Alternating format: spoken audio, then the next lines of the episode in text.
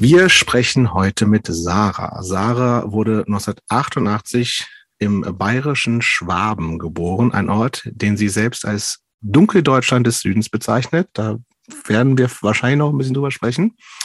Äh, dort und in Nürnberg ist sie aufgewachsen. Äh, Sarah ist Sängerin und Gitarristin der Band Acne Kid Joe, lebt immer noch in Nürnberg und arbeitet als Assistenz der Geschäftsführung, wie wir gerade rausgefunden haben.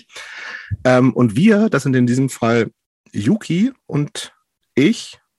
Äh, Yuki war schon bei uns zu Gast vor einigen Monaten. Und äh, erstmal Hallo an beide. Hallo, danke für die Einladung, freue mich sehr. Ich freue mich auch, dass ich dabei sein darf. Genau, und äh, jetzt sagen wir, also üblicherweise, wenn es so der Standardablauf ist, würde Christopher jetzt sagen, warum wir äh, mit der Person, mit der wir sprechen, sprechen. Und ähm, aber Christopher ist nicht da und deswegen äh, sage ich mal ganz kurz, warum äh, wir Sarah eingeladen haben. Also ich äh, vorab habe ich hätte es eigentlich im Vorgespräch gerne nochmal gesagt, aber ist jetzt auch scheißegal. Ich bin kein Die Hard Acne Kid Joe Fan. Oh oh. Oh oh, ist schon gleich Scheißstimmung hier. Dann höre ich jetzt lieber wieder auf. Ich leg mal auf. Ich habe noch Termine. Und äh, das liegt natürlich daran, dass der Name, äh, ich bin einer der Typen, der den Namen total abschreckend fand. Und ich, Ich das auch. war die, die, das ist ja die erste Hürde gewesen.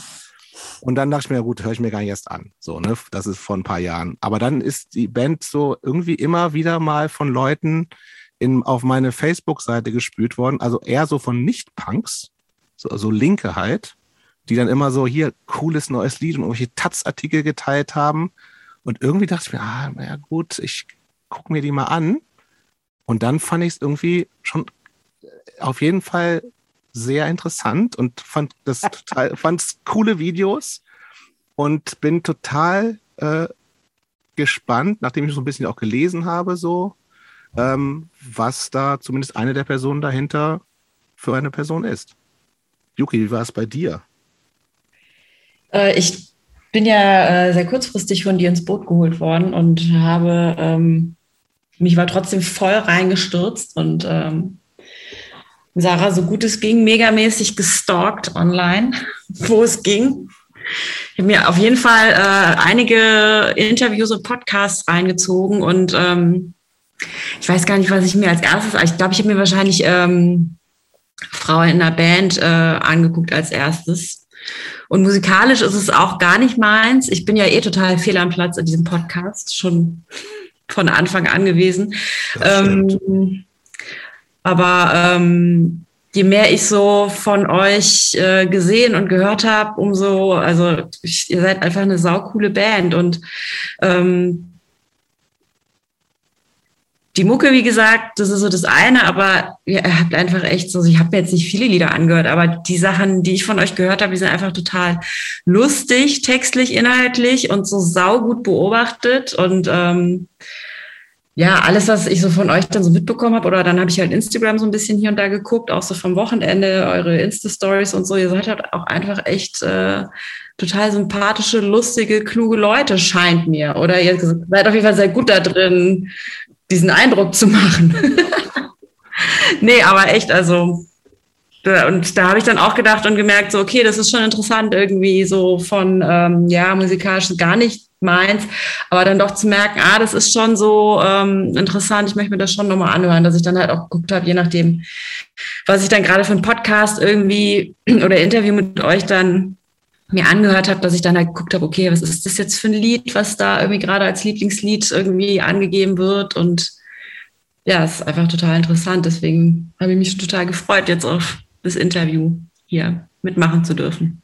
Ja, ich finde das sehr, sehr interessant auf jeden Fall, weil ich das ganz genauso sehe. Wir haben zwei Standbeine. Das eine ist die Musik zu 50 Prozent, das andere ist quasi das Unterhaltungsprodukt auf Social Media und so weiter und so fort. Für all die Leute, die unsere Musik nicht so gut finden, aber die wollen wir natürlich trotzdem mitnehmen. Deswegen sehr schön, dass es äh, zumindest bei dir, Yuki, geklappt hat. Und dann bin ich mal gespannt, Jobst, ob wir im Laufe des Abends noch zueinander kommen. Aber ähm, Äh, ja, vielen Dank. Ich finde es äh, wirklich sehr schön, hier zu sein und ich finde es sehr cool. Äh, guter Einstieg auf jeden Fall in ein Gespräch. Einfach so, mal zu dann, sagen, dass man es gar nicht so geil findet. Ja, also war bei mir natürlich auch musikalisch so. Ne? Und der, wie gesagt, der Name war für mich eine Ultra-Hürde, wo ich sage, Alter. Ja. But why? So, ne? Also das mit dem Namen, das kann ich direkt mal äh, klarstellen, weil wir fanden den Namen natürlich auch ähm, in so einem Suft-Ding irgendwie mal lustig ähm, vor so über fünf Jahren und haben gedacht, oh, ist doch lustig, lass mal Agne nennen. Jetzt, wo man den Witz halt irgendwie schon 3000 Mal gehört hat und wir ja jeden Tag, denke ich mir schon auch, ja, fuck, äh, hättest nicht was anderes auch getan, was wirklich ein bisschen weniger beschissen ist. Aber nervt Aber, dich das denn heute noch oder ist das jetzt einfach so, dass du sagst, mein Gott, ist halt ein Name, Scheiß, könnten auch Pupsi heißen oder so? Ja, das ist halt irgendwie, keine Ahnung, man heißt, man hat ja selber auch einen Namen. Ich heiße ja zum Beispiel Sarah, ne? Und es gab immer wieder auch Leben, äh, Phasen in meinem Leben, wo ich den Namen auch nicht geil fand und mir mhm. gedacht habe, ich würde lieber anders heißen. So geht es vielleicht denn? allen. Chantal. Ähm, Bernd. Nee. Äh, ich wollte voll lange Emilia heißen, keine Ahnung warum. Aber ähm, man findet sich ja auch mit Sachen ab, die man nicht ändern kann. Ich meine, klar, man könnte es ändern, aber es ist jetzt irgendwie auch rumseck die nächsten 25 Jahre müssen wir jetzt mit diesem Namen leben und wir müssen damit leben, dass ständig irgendjemand kommt und sagt, boah, der Name echt richtig beschissen, deswegen habe ich mir die Band das gar nicht angehört. Da bist du auf jeden Fall auch nicht der Erste. Das glaube ich, ja. cool. Ähm, ja, wir fangen, aber wir bleiben erstmal so ein bisschen bei dir und was wir seit äh, langer Zeit hier schon haben, ist, sind so Vorfragen. Juki, willst du die erste stellen? Jetzt doch hier, oder was? Ja, bei den Vorfragen dachte ich. Die Vorfragen. Kann ich auch machen. Hast du dein Dokument da? Ich habe das Dokument da, Jungs. Ich bin okay. hier. Ich muss aber jetzt Kilometer, Kilometer über Kilometer hier hochscrollen. Vorfrage. Ich mache die zweite nämlich lieber. Okay, die Vorfrage, die stammt nicht von mir, sage ich vorweg, ist aber auch nebensächlich. Du könntest bei einer Bundestagssitzung als ausschlagende Rednerin mitmachen und die Regierung würde deinem Rat oder deinem Vorschlag folgen. Was wäre das Thema dieser Debatte? Bundestagssitzung. Mhm. Mm. Ich würde gern darüber debattieren, ob man die FDP vielleicht aus dem Bundestag ausschließen könnte, einfach weil sie nerven. Meint ihr, die würden zustimmen? Die FDP oder? Generell alle? Schwierig, glaube ich. Einstimmig wird es wahrscheinlich nicht. Nee. Aber bei den anderen könnte ich mir schon vorstellen, dass sie zustimmen würden. Weil alle sind genervt von der FDP? Ich hoffe. Ist auch, fällt fast schon unter Splitterpartei inzwischen, oder? Ja, aber Splitterpartei in der Regierung ist ja. irgendwie ein bisschen schwierig, finde ich. ich. Ehrlich gesagt, ich glaube, die Chancen wären nicht so schlecht. Finde ich auch, wenn man die, also keine Ahnung, wenn die Grünen und die SPD die Chance hätten, die rauszukicken, wäre doch gut. Ja, okay. Zweite Vorfrage. Folgendes Szenario. Agne Kid Show lösen, zerstreiten und lösen sich auf. Du kannst plötzlich wahnsinnig gut Gitarre spielen über Nacht, also auch in jeder Musikrichtung und bekommst von folgenden Bands bzw. Künstlern das Angebot, als festes Mitglied einzusteigen. Du musst dich für eins natürlich entscheiden, sonst wäre es ja mhm. nicht witzig. Also zwischen welchen, also für welche von den folgenden fünf Künstlern entscheidest du dich, wenn du musst? Freiwild, die Kassierer, Xavier Naidu, Böse Onkels oder Andreas Cavalier? Lol. Lol. Du musst. Ähm. Fuck. Ah, vielleicht. Also, man kann sich ja darauf einigen, dass alle maximal beschissen sind. Jetzt stelle ich mir die Frage, wenn ich es eh schon machen muss, mit wem kann ich dann wenigstens noch am meisten Geld verdienen vielleicht? Vielleicht muss man so an die Sache rangehen. Ist, aber wüsste ich gar nicht. Wüsste ich ja, weiß ich auch nicht. Letztens, äh, wir haben tatsächlich diese Woche auf, am Wochenende auf Tour gegoogelt, wie viel Vermögen Kevin Russell hat, also der Sänger von ja. den bösen Onkels. Circa eine Million wird geschätzt, sagt das Internet. Gar nicht so viel, oder? Irgendwie habe ich gedacht, irgendwie vielleicht mehr. Das spielt, meine, wenn die da die, ihre komischen Onkels-Festivals machen, ja, da kommen noch 300.000 so. Leute oder so. Ne? Ja, ne? voll. Du musst auch teilen und so. Ich habe irgendwie äh, gar nichts mit Punk zu tun, aber ähm, gehört, was, ich habe schon wieder seinen Namen vergessen, so ein Fußballer, Mbappé oder so. Mhm. ein junger Franzose, mhm. der irgendwie jetzt den Verein nicht gewechselt hat und ich weiß gar nicht, wo der jetzt bleibt, in Paris oder in Madrid. Das ist ja alles, ist ja alles Italien, ne? Mhm. Ähm, der verdient das sind immer so Zahlen, da komme ich mir wie so ein fünfjähriges Kind vor. Ich finde es immer so absurd, dass ich mir das gar nicht merken kann. Der verdient, glaube ich, so 55 Millionen ja, netto. Schreibt der Kicker auch dazu netto. Das heißt, er verdient, das hat irgendwie mein, mein Partner hat mir das erzählt, der hat dann gemeint, der hätte es ausgerechnet, der verdient am Tag 136.000 Euro netto. Aber Fußball spielen ist keine Option für Sarah.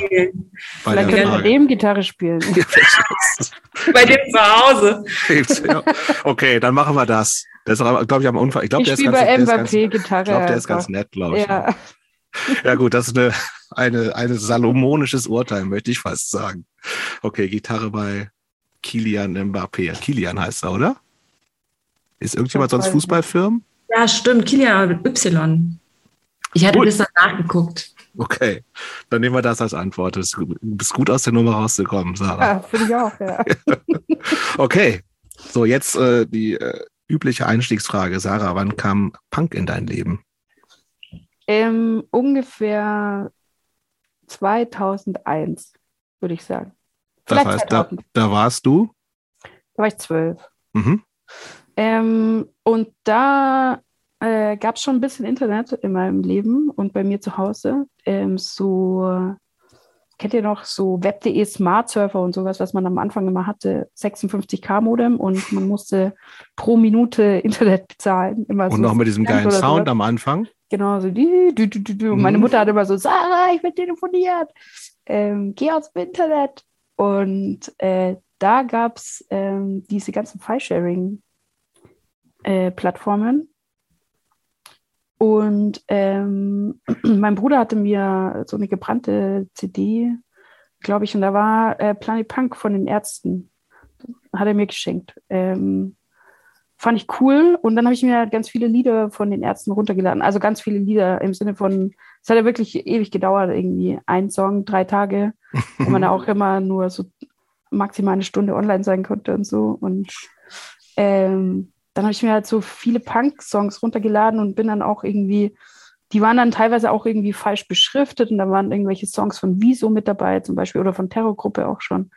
Ähm, aber zum Beispiel auch, was irgendwie krass war, ähm, auch total viele Nazi-Songs, mhm. die quasi extra, also punkmäßig benannt wurden, so Schulhof-CD-mäßig, damit sich die Leute das runterladen und dann irgendwelche krass abgefuckten äh, Nazi-Songs sich anhören und es irgendwie vielleicht gar nicht checken. Und ich habe es tatsächlich äh, lange nicht gecheckt. Und dann ich so, irgendwie so, also ich war ja zwölf halt, ne, und dann habe ich mir echt so die krasseste Scheiße angehört von den übelsten Bands. Äh, weißt, weißt du, was für Bands das so waren? Ich kann es nicht mehr genau sagen, aber ich weiß zum Beispiel, dass es irgendwie, es gab einen Text, das war quasi ein Cover von Am Tag, als Conny Krämer starb. Mhm. Und es war echt ganz schlimm. Und das, das hieß irgendwie, am Tag, als der letzte Jude starb und alle Menschen jubelten und so. Also es war echt, das war einfach die Hölle, ey. Sowas habe ich mir da runtergeladen. Ähm, und es war halt beschriftet als die Ärzte, keine Ahnung was so. Also total krass. Mhm. Ähm, ja, so bin ich auf jeden Fall zu Punk und zu faschistischer Musik gekommen, gleichzeitig gleich den Einstieg in beide Lager gefunden. Aber du konntest das schon, also für dich war schon das klar, was, was gut und böse war. Mit zwölf schon. Also an solche, bei solchen Texten ist es mir auf jeden Fall aufgefallen. Ich will jetzt aber nicht behaupten, dass es mir bei jedem Text, also dass ich jeden Text gecheckt habe mit zwölf. So. Kann schon sein, dass ich da den einen oder anderen Nazi-Song auch so mitgesummt habe, den ich irgendwie aus. Wenn es ums Saufen geht oder so, ne? Genau, oder der, wo ich den Zusammenhang vielleicht einfach auch nicht gecheckt habe oder sowas. Halt. Also mein politisches Verständnis war natürlich auch noch halbwegs eingeschränkt äh, zu der Zeit. Ich wusste so, was gut und böse ist und ähm, ja, aber das war es dann auch schon. Woher ähm, wusstest du das denn? Also du, du hast gesagt, wie du ist das Dunkeldeutschland des Südens. Das ja. heißt, wir, du äh, führ uns mal so ein bisschen in die zwölf, wo ist die wo wohnt die zwölfjährige Sarah? Mit wem? Ähm, ich, ich nenne es ganz gerne auch mal die Südstaaten von äh, Deutschland, mhm. weil es echt, also halt Bayern ist so äh, da, wo ich aufgewachsen bin, es ist ein ganz kleines Dorf in Schwaben, Bayerisch-Schwaben, äh, Donauschwaben, ähm, da gibt es quasi echt nichts so. Und politisch sieht die Sache da so aus, dass keine Partei außer die CSU zum Beispiel überhaupt sowas wie Bürgermeisterinnenkandidaten aufstellt. Wobei ich kann mir das Gendern auch sparen natürlich, also Bürgermeisterkandidaten ähm, aufstellt und das über, also das habe ich noch nie erlebt, dass da quasi, dass es da einen Kandidaten von der SPD gab, geschweige denn von den Grünen oder so. Ich weiß nicht mal, ob es die Grünen da gibt, ähm, geschweige denn die Linken und so. Also mhm. es ist wirklich ganz eindeutig schwarz. Ab und an gibt es noch woran ich mich früher erinnern kann, ist, dass die Republikaner mal einen Bürgermeisterkandidaten aufgestellt haben. Ähm, das war dann, man konnte dann wählen zwischen CSU-Bürgermeister und Republikaner-Bürgermeister quasi. Ähm, da muss man ja dann schon wieder froh sein, dass der CSU-Bürgermeister dann 98 Prozent der Wählerstimmen bekommen hat. Ähm, ja, genau. Und ich komme aus einem Elternhaus. Also ich habe da zusammen mit meinen Eltern und meinen zwei Geschwistern gewohnt und meine Eltern sind eigentlich ähm, so die total korrekten und coolen Leute so, ähm, also auch äh, Weltanschauung und äh, wie sie Menschen gegenüber ähm, begegnen und so. Also da kann ich mich schon glücklich schätzen, wenn ich mich so links und rechts umgeschaut habe, wie irgendwie meine Freundinnen und Freunde irgendwie so erzogen wurden und aufgewachsen sind, mit welchen Wertevorstellungen und so. Ähm, deswegen, ja, deswegen habe ich es vielleicht ein bisschen von denen einfach so mitbekommen. Meine Eltern sind aber sehr tatsächlich, die ziehen das, ihre Weltanschauung so aus diesem christlichen Ding sehr raus. Also sie sind sehr gläubig. Katholisch im ähm, Service da unten? Katholisch, ja, genau. Und ähm, haben halt quasi dieses christliche Menschenbild, was die, äh, ja, wenn man es negativ ausdrücken will, dass sie quasi zwingt, äh, menschenfreundlich zu sein und äh, Menschen in Not zu helfen. Ähm, aber genau, deswegen so sind wir da beim Thema Geflüchtetenpolitik oder sowas, sind wir da einfach auf einer Linie. Es ist aber trotzdem so, dass ähm, ich lange Jahre mit meinem Vater diskutiert habe, weil der trotzdem mal CSU gewählt hat, weil pff, macht man also, es, es, gibt da nichts anderes und schau uns an, so schlecht geht es uns nicht und ähm, die CSU ja, hat ja die letzten 50, 50, Jahre quasi alles richtig gemacht. Also ähm, so, das ist halt so die Grundlage dort. Ähm, und dann diesen Zusammenhang aber herzustellen, also es war ganz oft Thema dass ich irgendwie versucht habe, ihm zu erklären, dass die Weltanschauung, die er hat, nicht mit der Partei zusammenpasst, die er wählt, weil die quasi genau das Gegenteil von dem möchte, ähm, was er was er möchte halt. Also nur weil sie christlich im Namen hat, heißt es noch lange nicht, dass sie halt auch so handeln und agieren. Das waren also oft Streitpunkte. Aber ein bisschen später wahrscheinlich eher erst, oder? Ja, also ich würde schon sagen, so ab so 14, 15, da habe ich dann schon irgendwie so ein bisschen mein politisches, da war ich natürlich nicht fundiert, da konnte ich nicht äh, cool argumentieren, sondern habe ich halt sowas gesagt wie, CSU ist scheiße, Papa, warum wählst du die? Äh, und dann hat Keine er Airbags für die CDU, hast du wahrscheinlich gesagt. ja, genau. Und dann hat er mir irgendwas von irgendwelchen Wirtschaftssachen erzählt. Da konnte ich natürlich nicht mehr dagegenhalten.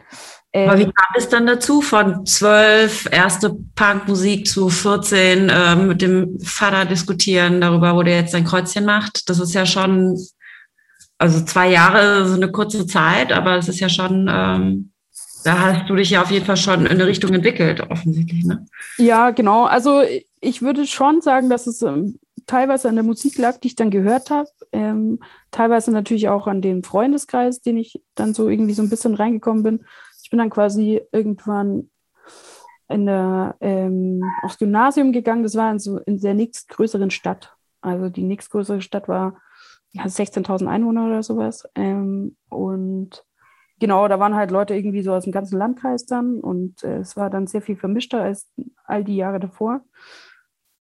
Und da habe ich, bin ich quasi schon in so einen, ich nenne es mal so alternativen Freundeskreis reingekommen. Also es gab jetzt bei uns nie eine Punk-Szene zum Beispiel. Dafür waren es einfach viel zu wenig. Aber alles, was irgendwie so alternativ war, sei es Reggae, sei es irgendwie Hip-Hop, sei es keine Ahnung was, Hans Söllner-Fans, ähm, wir haben uns so alle vereinigt und äh, waren so in dieses Gefühl, dass wir irgendwie anders sind, das hat uns, glaube ich, so vereint. Das war jetzt aber keine so klassische Punk-Szene, ähm, die es vielleicht in irgendwelchen größeren Städten oder sowas gab. Also es gab schon auch einen Punk, einen. aber der war halt der beste Freund von dem anderen, der halt gerne Hip-Hop gehört hat. Ähm, Wie das halt so ist auf dem Dorf, ne? Also. Genau. Da zählt irgendwie, ja, da kann man sich ja nicht so aussuchen und es war aber auch cool. Also ich finde, das, das begleitet mich auch bis heute so ein bisschen, dass ich nicht nur Punk höre. Also ich höre nicht den ganzen Tag nur Punk, so, ich höre echt sehr viel unterschiedliches Zeug und ähm, ich glaube schon, dass das tatsächlich ähm, der Ursprung des Ganzen ist irgendwie. Und ich finde das im Nachhinein auch cool, weil es, weil es mich, glaube ich, so ein bisschen, mein Horizontgefühl so ein bisschen erweitert hat. Mhm. Ich würde gerne nochmal hören, also das ist, klingt erstmal alles total nachvollziehbar, so, ne? Irgendwie, irgendwie, also gerade auch so, dass wenn es in kleinen Städten, Dörfern halt erstmal alle, die irgendwie nicht total Mainstream sind, sich irgendwie auch zusammentun und so. Ähm, ähm, aber wenn du dann mit 14 angefangen hast mit einem erzkatholischen CSU-Wählenden, aber irgendwie doch halbwegs weltoffenen Eltern, Vater hast du genannt, Mutter vielleicht auch, mit den beiden diskutiert hast, also oder, und selber irgendwie eher so alternativ, punkig, hip, hippiesk interpretiere ich mal so rein, vielleicht ein bisschen drauf warst. Fanden die das cool oder hat das auch zu Stress geführt? Ähm, es war nicht so richtig stressig. Also es gab schon Situationen, die stressig waren. Zum Beispiel hatte ich mal so eine RAF-Phase. da fand ich die RAF total cool, weil. Auch nicht so unüblich, oder? Glaube ich. Genau, aber wieso hatte, hat ja diesen RAF? Ja, ja. Und dann habe ich quasi das RAF-Logo auf ähm, die Couch in meinem Zimmer draufgemalt, voll groß, auf die Couch, keine Ahnung, warum. Ähm, und da hat halt dann, das hat dann mein Vater gesehen und hat gesagt, ob ich eigentlich noch alle Latten am Zaun habe. Das sind Terroristen und ob ich überhaupt, ob mir überhaupt bewusst ist, was, was die da gemacht haben und so. Und dann hat er mir so Stories erzählt von damals und dass er er hatte halt selber irgendwie lange Haare ähm, und wurde halt irgendwie auch ein paar Mal so autokontrollmäßig aufgehalten. Und es gab ja da ganz strenge Kontrollen, teilweise, wenn die auf der Flucht waren irgendwie. Und ähm, genau, da hat er halt das erzählt, dass es irgendwie auch total krass war damals und ähm, ja auch ganz neu für die Leute. Und dann der, der große Feind von links ja sowieso. Und ja, aber schon auch krasse Taten irgendwie passiert sind. Und der fand es halt überhaupt nicht lustig. So. Also der konnte es nicht nachvollziehen dieses äh, lustige Lied von Wieso ähm, das, und dass ich das cool finde, das, das fand er schon richtig scheiße. Und dass ich dann auch noch das Logo auf das Sofa gemalt habe, das hat ihm schon echt den Rest gegeben. Ähm, so, das waren aber eher so Extremsachen. Ansonsten glaube ich schon, ich bin das jüngste Kind, also meine, ich habe noch zwei ältere Geschwister. Und das ist auch ganz klassisch. Ich glaube, dass die viel mehr durchmachen mussten und dass meine Eltern beim dritten einfach gesagt haben, ey, ja, solange lass, sie nicht auf der Straße landet, dann passt schon. Ne. Wie waren deine Geschwister drauf? Also du sagst, dein Bruder hatte ja irgendwie so Punk, eine Punk-CD gebrannt. Waren die so drauf? Ja, mein Bruder hat schon irgendwie alle Phasen durchgemacht, aber äh, der hatte dann irgendwie auch mal so eine krasse Raver-Phase. Dann hatte ich auch eine Raver-Phase wegen ihm und so, hatte er auch so krasse Schlaghosen an und Buffalo-Schuhe und so, richtig peinlicher Scheiß. Stachelhaare, äh, orange Stachelhaare. Ja, genau, sowas. Ähm, und habe mir dann im Fernsehen die Live-Übertragung von der Love Parade angeschaut. Ja, klar. Musik, Musik, hat mir nie gefallen, fand ich richtig scheiße, aber habe irgendwie gedacht, das muss ich jetzt mal machen, um mitreden zu können. ähm, genau, ich also auch Fernsehen geguckt. Ich weiß auch nicht. Naja. Ja, die kam immer so fünf Stunden oder so Live-Übertragung bei RTL 2, das weiß ich noch. Ja, das konnte man so, da konnte man so reinseppen und sich so volllaufen lassen, völlig ja. sinnlos, ne? Und dann. Voll. Also visuell volllaufen, meine ich nicht jetzt. Beides wahrscheinlich. Ja. Und ist es der mittlere oder der älteste? Der mittlere, also der, genau. Ich glaube, meine Schwester, die hat schon, die hat so ein bisschen den Weg geebnet. Mein Bruder hat es komplett ausgenutzt und als ich dann kam, waren meine Eltern einfach nur froh, äh, dass ich, glaube ich, nicht mehr so krass bin wie mein Bruder. Deswegen hatte ich relativ viel Freiraum. Und ich glaube auch, dass sie relativ wenig mitbekommen haben oder nicht mitbekommen wollten. Also ich hatte schon echt viel, boah, ich konnte irgendwie mit 15 dann auch ein ganzes Wochenende bei irgendwelchen Leuten pennen und so. Und das war den, also die haben da, die wollten wissen, wo ich bin, aber die haben mich Freitag hingefahren und Sonntagabend abgeholt und die haben auch gecheckt, glaube ich, dass ich total verkatert bin.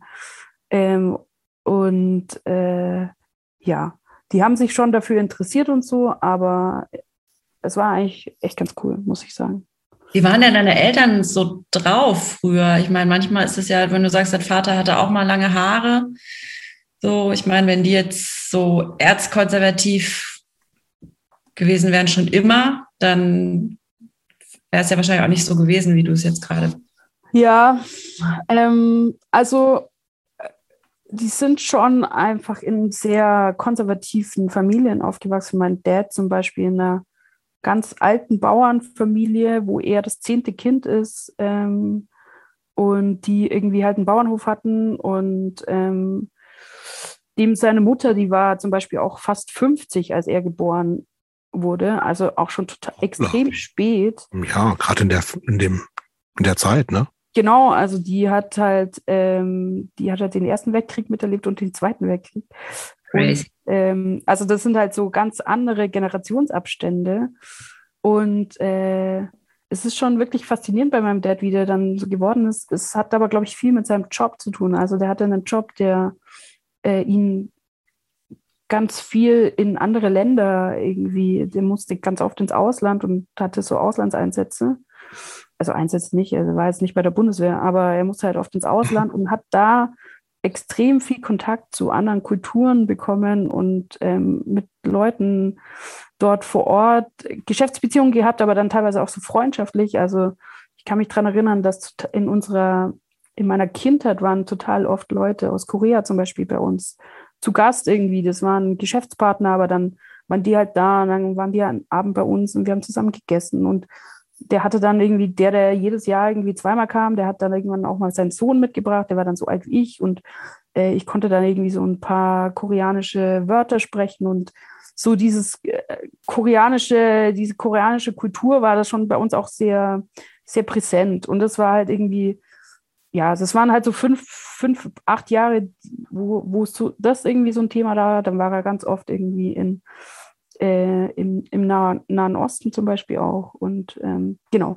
Und ich glaube, dass das einfach dazu geführt hat, dass quasi dieses Weltbild einfach auch so ein bisschen äh, geöffnet wurde. Ja, viel nicht, weiterer Horizont, da ist genau, der hat einfach extrem so, ne? viel gesehen und äh, extrem viel Kontakt mit Leuten gehabt, so also zum Beispiel auch viel mehr als ich, ich jemals haben werde vermutlich. Also ähm, und das hat schon einfach dazu geführt, dass dass meine Familie, glaube ich, so ein bisschen anders war wie die restlichen Familien in dem Dorf, die halt echt irgendwie so über 20 Kilometer nicht hinausgekommen sind. Und ja, es macht natürlich einen Unterschied, wenn man so mit, weiß nicht, mit einfach koreanischen Freundinnen, nenne ich es jetzt mal, auch so ein Stück weit aufwächst. Das, ja. Aber was, was du warst aber nie irgendwie mal auf irgendwelchen Geschäftsreisen mit oder sowas? Ähm, nee, also jetzt nicht bei denen, die so sehr weit weg waren, aber es gab zum Beispiel mal die Überlegung, ob wir, ähm, also stand mal im Raum, dass wir nach ähm, Südafrika ziehen, mhm. ein paar Jahre. Das hat man dann aber letztendlich nicht gemacht, weil ich ähm, auch in der Zeit, also als Kind hatte ich äh, einen Tumor und war sehr krank, ähm, auch oft und musste oft ins Krankenhaus, oft operiert werden und so. Ähm, genau, und das war, das hat irgendwie dazu geführt, dass wir dann doch halt in, in Deutschland geblieben sind, wegen medizinischer Versorgung und so weiter und so fort. Ähm, genau, aber ich war mal mit in Südafrika und wir haben uns das mal angeschaut und so. Ähm, aber das war, glaube ich, die einzige Geschäftsreise, an die ich mich erinnern kann. Ansonsten war das wirklich, der war da halt irgendwie zwei Wochen oder drei Wochen, hatte total viel zu tun und ja, es gab nicht so viel Zeit für so Family-Aktivitäten. Aber er hat halt immer Sachen, er hat zum Beispiel immer Spielzeug mitgebracht aus den mhm. Ländern. Also ähm, wir hatten total abgefahrenes Zeug zu Hause rumstehen. So ähm, gerade aus asiatischen Ländern, wenn er in Korea oder in Japan war, die waren damals schon sehr technologisch voran. Und da hatte er immer den krassesten, ich weiß noch, der hat immer so Laserpointer zum Beispiel mitgebracht. Waren saugeil. Ähm, ich glaube, ich weiß gar nicht, ob die erlaubt sind inzwischen, weil ich glaube, es gab ein bisschen Flugzeugabstürze oder so. Ich weiß nicht. Ähm, aber ja, genau. Immer so einen geilen Scheiß. War schon cool. Aber Treckerunfälle gab es dann wahrscheinlich bei euch, deswegen. ja, wahrscheinlich.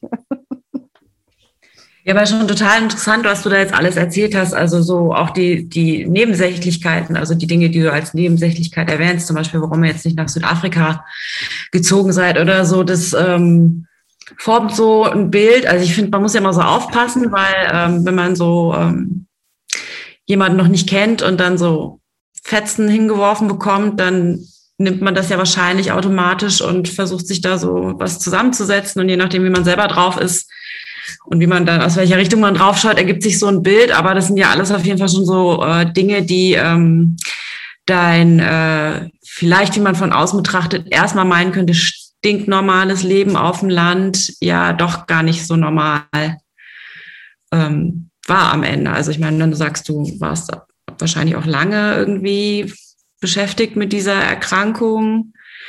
Das sind ja auch schon so Erfahrungen, ne, wo man so, ich finde, das ist ja immer so dieses Selbstbild, Fremdbild, ist jetzt alles normal in meinem Leben und ist alles so wie in so Conny-Pixie-Büchern oder merkt man, bei mir im Leben sind Dinge anders und man merkt dann so, man guckt auf einmal so von der Seite drauf und nicht so von, von vorne. Das ja, ja.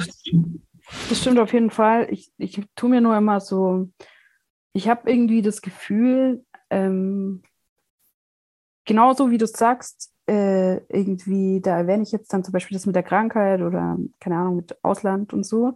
Aber ich habe irgendwie das Gefühl, dass jeder irgendwas, irgendwas in seiner Vergangenheit, was quasi nicht normal ist, sozusagen. Ähm, und das finde ich schon auch immer interessant. Also, weil jeder oder zumindest geht es mir so, ich habe schon das Gefühl, ich habe ein relativ normales Leben geführt. Nicht außergewöhnlich, aber natürlich fühle ich es normal, weil es ist halt einfach das, was ich jeden Tag gemacht habe. So für mich fühlt es sich halt einfach normal an.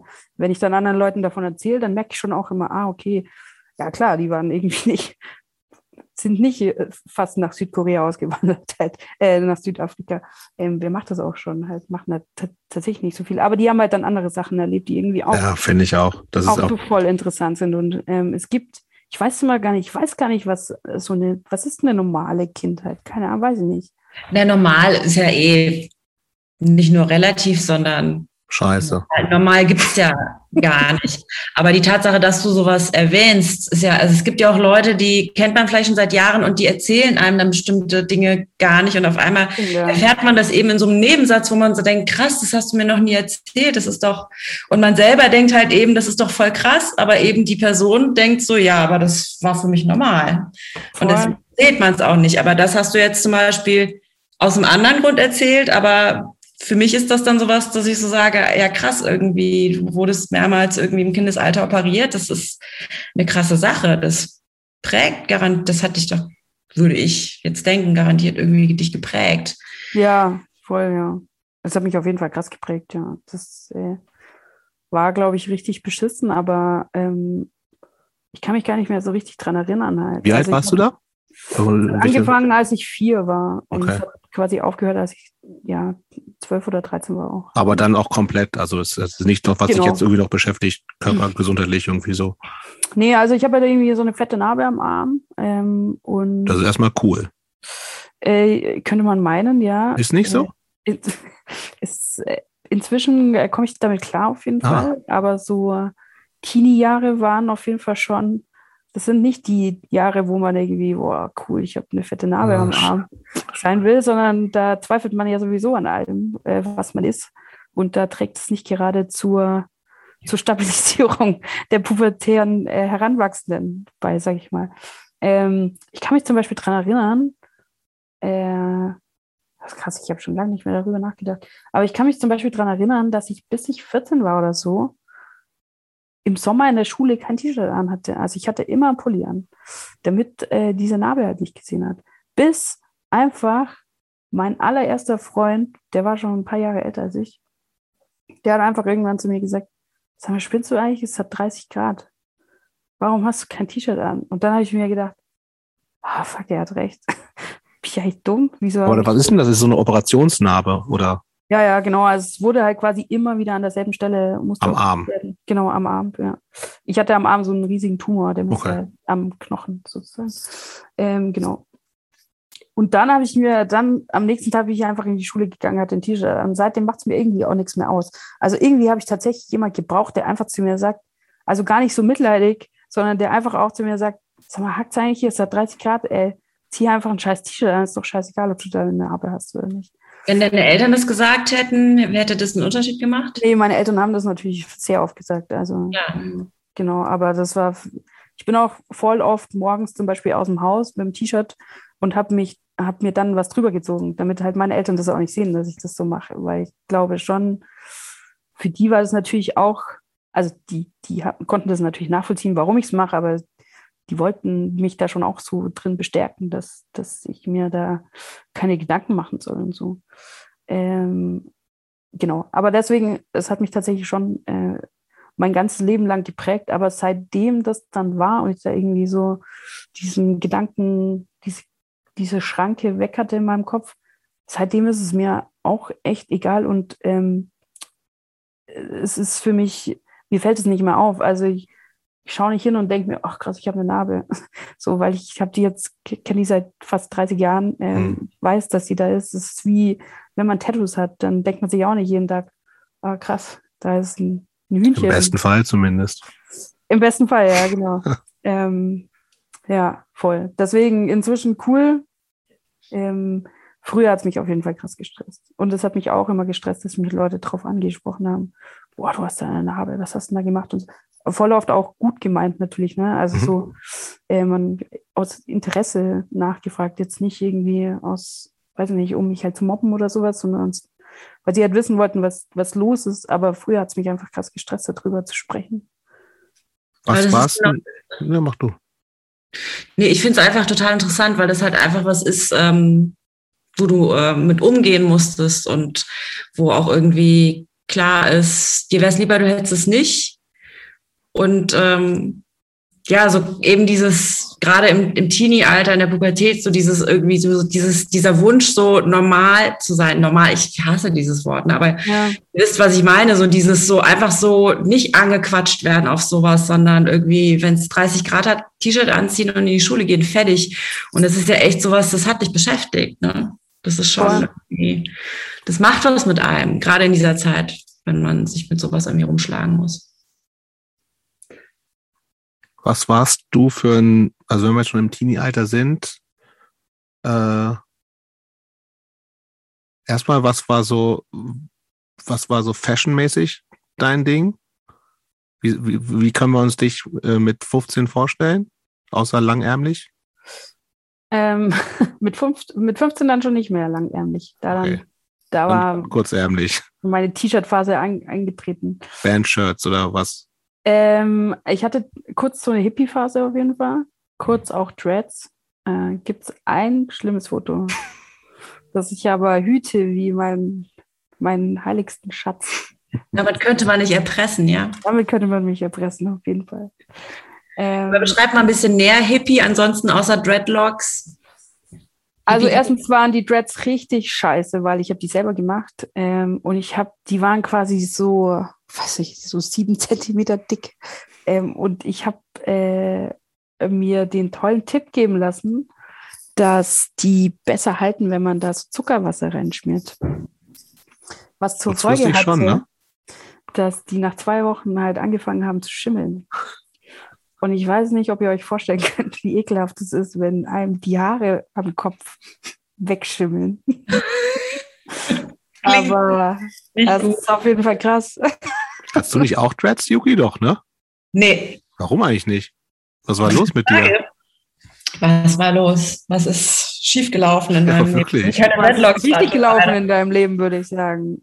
Nee, ich hatte ja so eine Zeit lang so eine reine van de Flucht, äh, die Sängerin von Celle, diese MTV-Moderatorin. Ich hatte so äh, mir die Haare hier im Scheitel blondiert, so stufenweise in drei Streifen. Vorne ganz blond, so blond es ging bei meinen schwarzen Haaren und nach hinten so dunkler.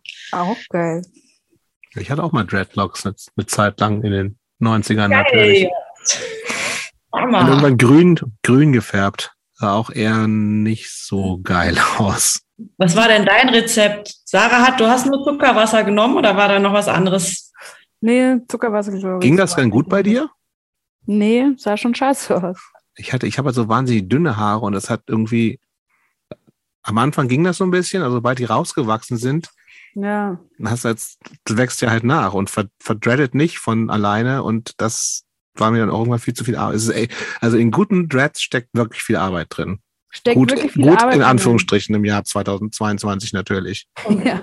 Ja, wie lief das denn? Bist du dann, du hast dir das Rezept geholt und dann bist du nach Hause und hast dir einen Eimer Wasser, drei Kilo Gelierzucker und dann hast du dich damit auf dein Zimmer verzogen oder ins Bad oder was?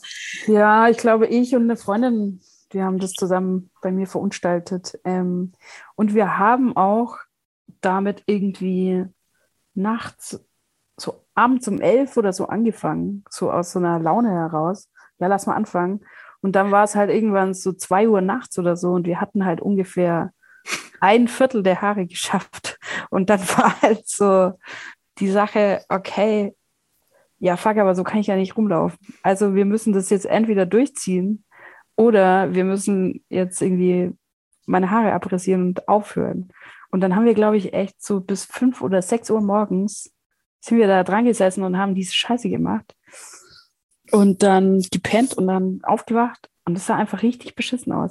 Also, es sah, also meine Haare waren auch dann total kurz. Es waren so extrem kurze Dreads, weil ich jetzt natürlich vorher auch nicht ein Meter lange Haare hatte, sondern halt irgendwie so ein bisschen länger als Schulter, Es glaube wird ich. sehr kurz, das stimmt. Es wird sehr kurz, also Ja. mindestens ein Drittel weniger. Mindestens, ja, würde ich auch sagen. Und dann standen die halt irgendwie auch so weg und die war also furchtbar, wirklich ganz Du, schlimm. sch- du schickst uns das Foto schon. Äh, nein, Verdammt. das mache ich nicht. Dann Schule oder was? Zwei Stunden später?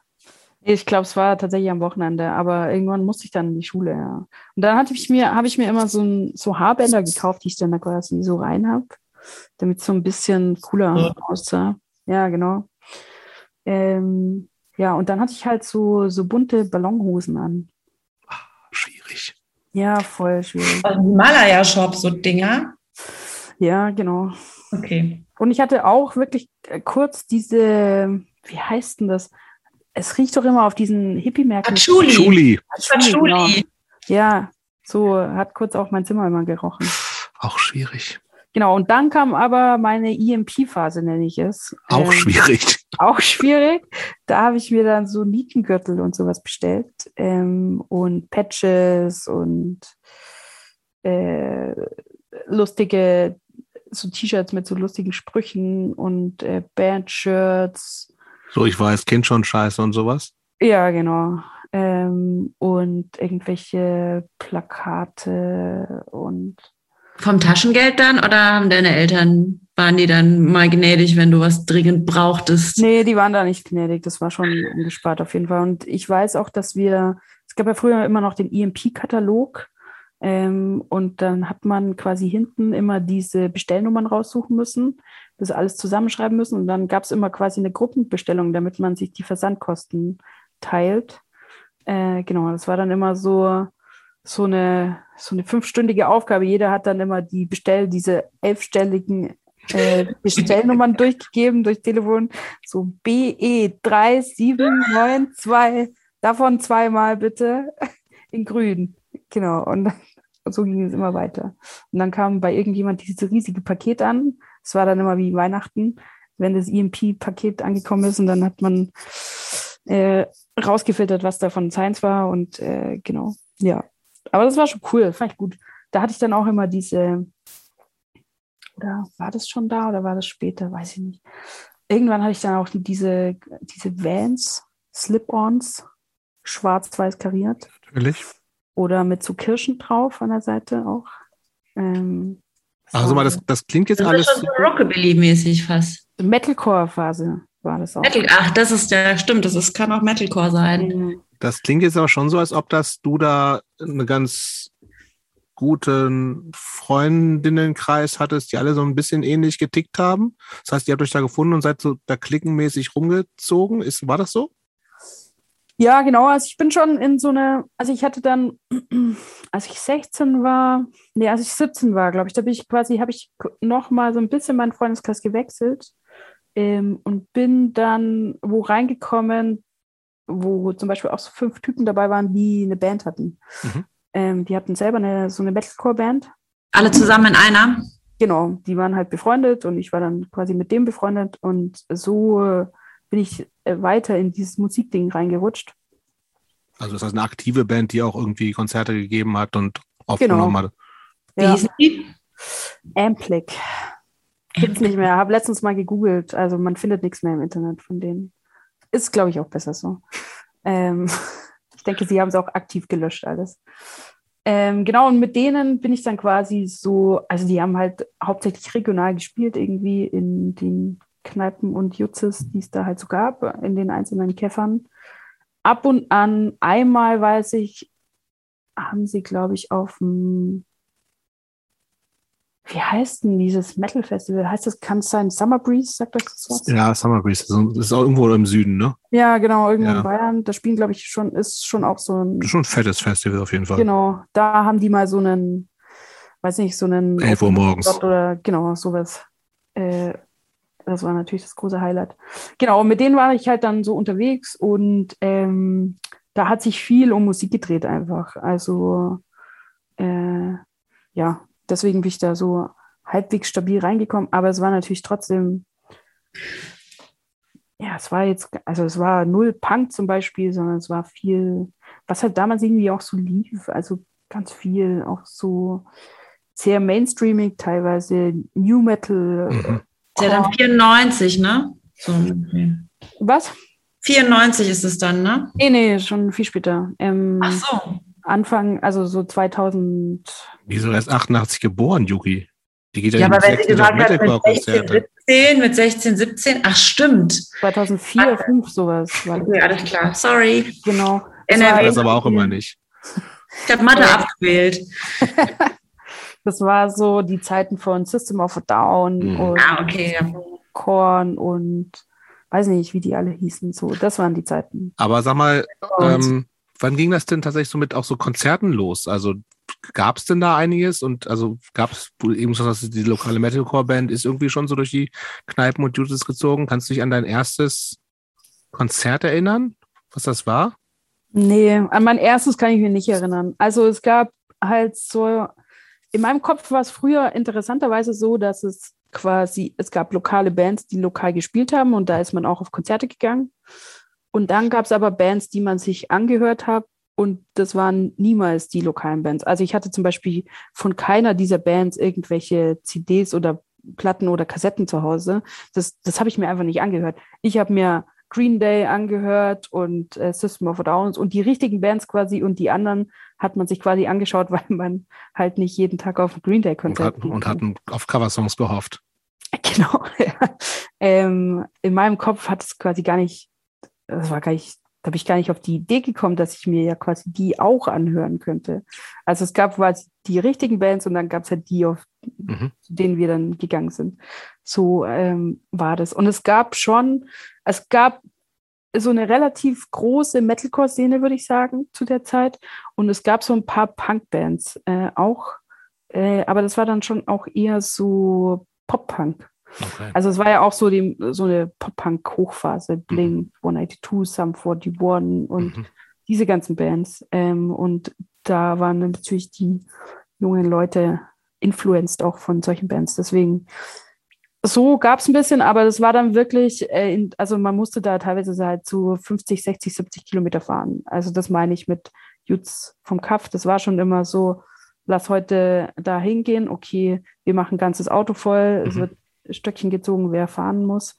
Ähm, ich war zum Glück ja damals noch relativ jung und die, die, mit denen ich befreundet war, die waren alle schon zwei, drei, vier Jahre älter als ich und hatten oft auch dann schon einen Führerschein und so. Und deswegen, das war quasi auch meine Möglichkeit, um ein bisschen rauszukommen. Ähm, was waren denn in der Zeit so ganz früh Sachen, wo du gesagt hast, das waren Konzerte, die mich echt auch beeindruckt haben? Oder war das alles so, ach komm, ist halt da und wirklich spannend ist es eigentlich gar nicht? Nee, ich fand, ich fand alles total cool. Also Okay. ich war, das jedes Mal, wenn ich auf einem Konzert war, habe ich mir gedacht, also das war wirklich für mich, ich wäre am liebsten jeden Tag auf irgendwelche Konzerte gegangen. Aber war das dann, was war es genau? War das so die Stimmung mit eben halt mit einem Auto voll Freunden da so hinzufahren? Also das Ganze drumherum oder war das so die Band sehen und so denken? Ja, alles. Also es war wirklich dieses Gesamtpaket. Ich fand es super, dass man, dass sich da sie da auch so ein bisschen so eine Szene entwickelt hat und man halt immer wusste, man geht da hin und man kennt dann schon Leute und die kennen einen selber auch und äh, die Musik selber auch irgendwie dann tanzen und rumpogen und was weiß ich, so, das, das hat mir schon echt alles extrem getaugt.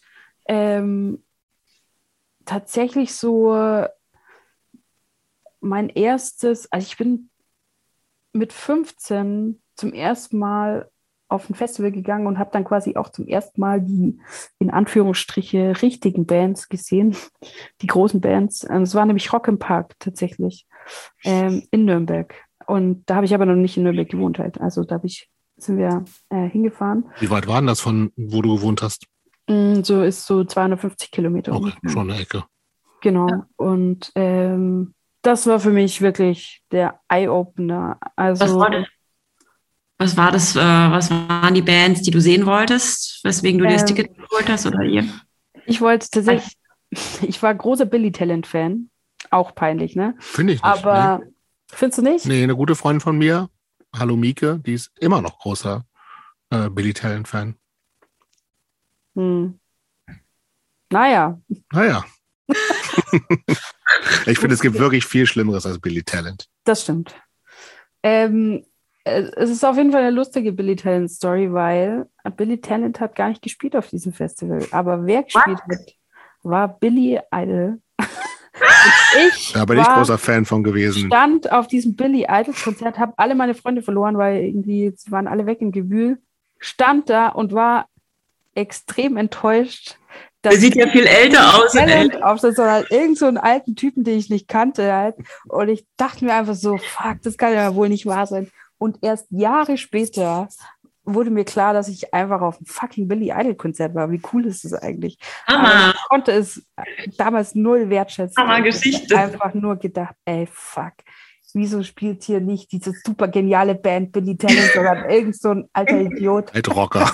ich stelle mir das so lustig vor, wie du da stehst und dich vielleicht auch so ein bisschen nach vorne gekämpft hast und dann alle Leute verlierst und dir denkst, scheißegal, ich will jetzt die Band sehen. Dann kommt die Band auf die Bühne und du denkst so, wann kommt denn eigentlich die Band? Ja.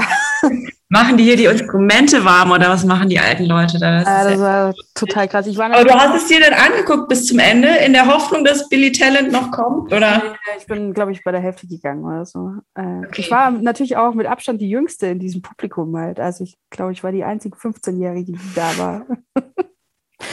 ich war so, ich glaube, das ist mir echt vor fünf Jahren erst klar geworden, dass ich mal auf einem Billy Idol Konzert war. Lustig, super Geschichte. Ja, voll. Ja. Und jetzt eher so in Richtung äh, kleinere, auch so vielleicht so mit DIY-Background-Konzerte. Gab es da auch irgendwas, was du vielleicht damals eher so als äh, ein weiteres Dorfkonzert abgehakt hast, aber du gesagt hast, eigentlich war da schon auch mehr an Struktur hinter? Gab es ähm, da nicht was? Ja, es gab, ähm, es gab bei uns also es war dann eher so Hardcore-mäßig, gab es ein paar Bands, zum Beispiel, ich weiß nicht, kennt ihr noch, äh, kennst du noch Sick of Society zum Beispiel? Ich glaube, die gibt es äh, auch heute noch. Ach, mir gerade ähm, nichts, nee. Das ist eine Hardcore-Band aus Ulm. Es war schon so ein bisschen die, waren damals schon so ein bisschen die, die Idole in der Szene. Mhm. Mit Hardcore an sich konnte ich eigentlich nichts anfangen. Also ich habe es mir nicht so gern angehört, war mir ein Stück zu, zu krass. Aber ich weiß noch, dass wir mal auf Konzert von denen waren und diese Live-Energie hat mich schon krass vom Hocker gerissen. Ey. Also ähm, war schon, also auch einerseits Publikum, andererseits aber auch die Band, wie die abgegangen ist, wie der Sänger, also was er für Geräusche machen konnte mit seiner Stimme. Ähm, das war sehr beeindruckend. Das war wirklich was, was ich, ähm, ja, was mich nachhaltig irgendwie beeindruckt hat. Und es war auch so in dieser Ulmer Szene, bin ich so ein bisschen, also Ulm war, ist ja Baden-Württemberg, aber ist quasi direkt an der Grenze zu Bayern. Also man mhm. fährt über die Donau und ist dann in Baden-Württemberg. Und da bin ich so ein bisschen in Berührung gekommen mit so einer, äh, mit so Leuten, die dann auch selber dort Konzerte veranstaltet haben. In, in, zum Beispiel in der Beta-Golze hieß der Laden, den gibt es noch. Das sagt mir tatsächlich auch irgendwas. Genau, ähm, Beta-Golze und äh, Club Chili und äh, Büchse, das war, glaube ich, das Jutz in Ulm.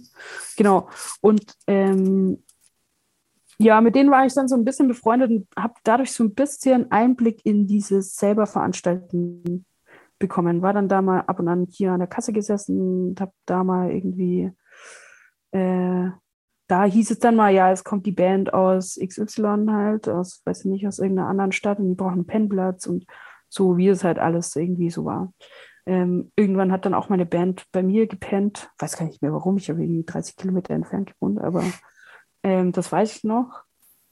Ich weiß aber zum Beispiel nicht mehr, wie die hießen. Kann mich an gar nichts mehr erinnern, außer dass die Typen, glaube ich, relativ unsympathisch waren.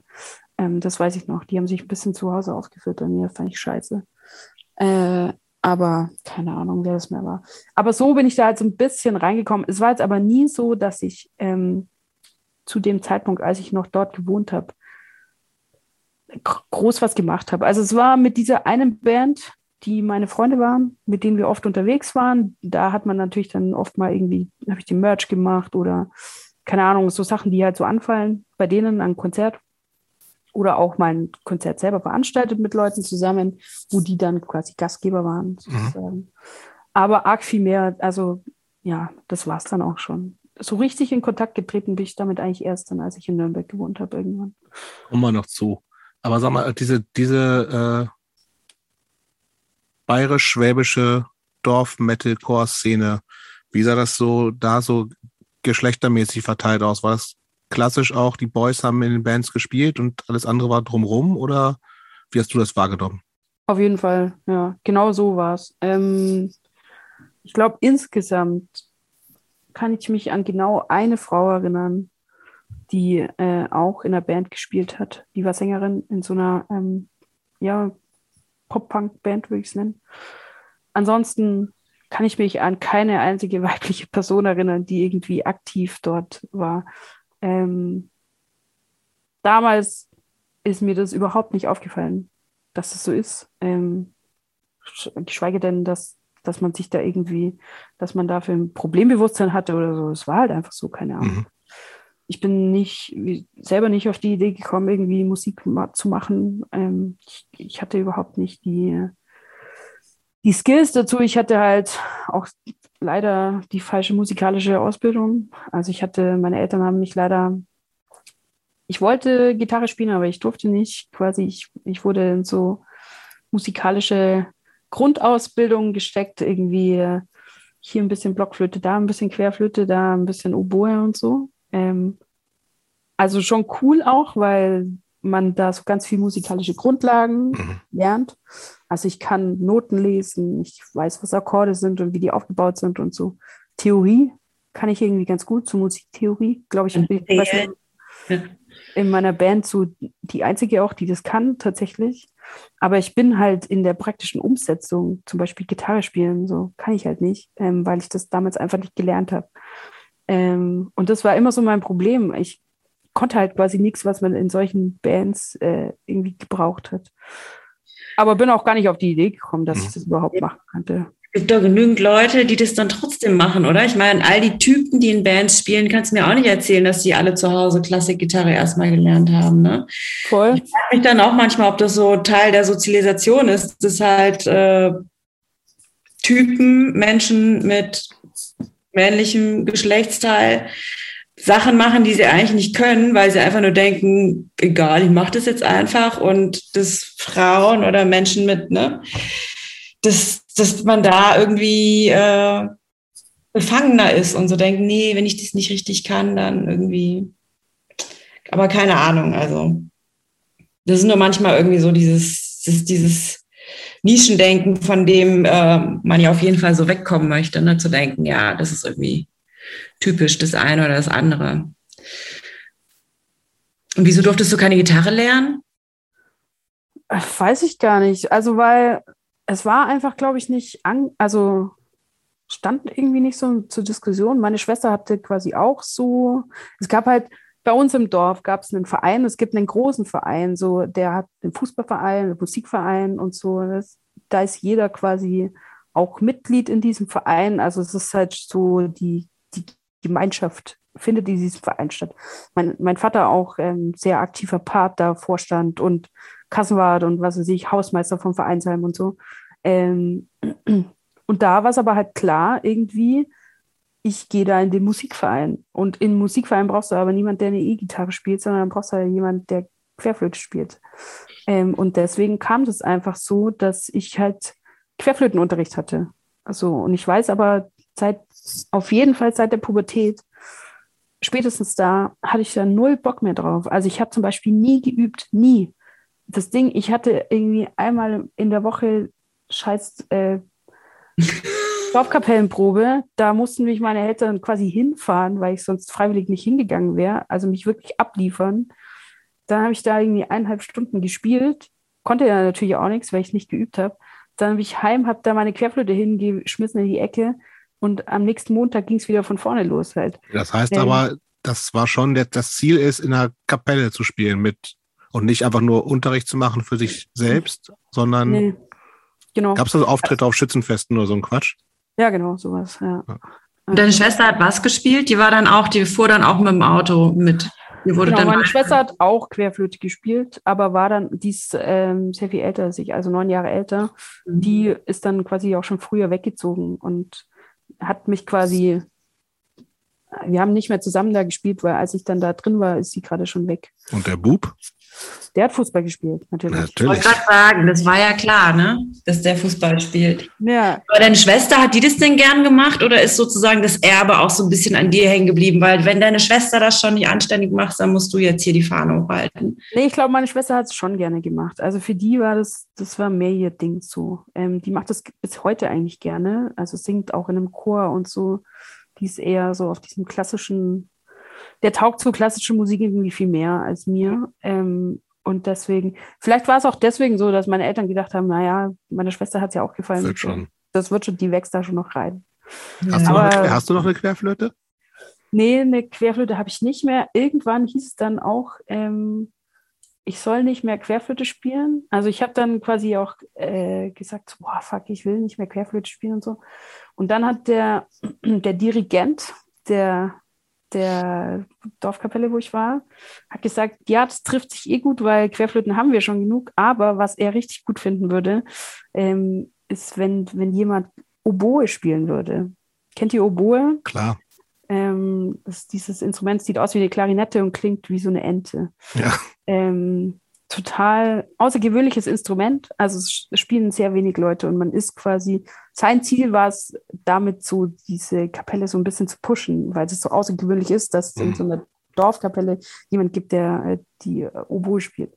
So. Wo wollte er denn hin mit euch? Die Kapelle pushen? Weiß ich nicht. So, wir waren ständig auch so bei so Contests und so. Also der hat es schon ernst genommen.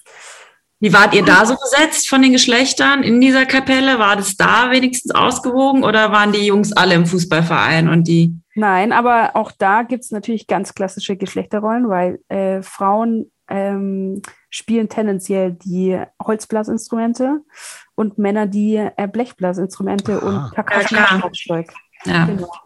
Also es gab zwei Frauen, die eine hat Trompete gespielt, äh, nee, Posaune, eine ist so Jagdhorn oder Waldhorn, weiß ich nicht.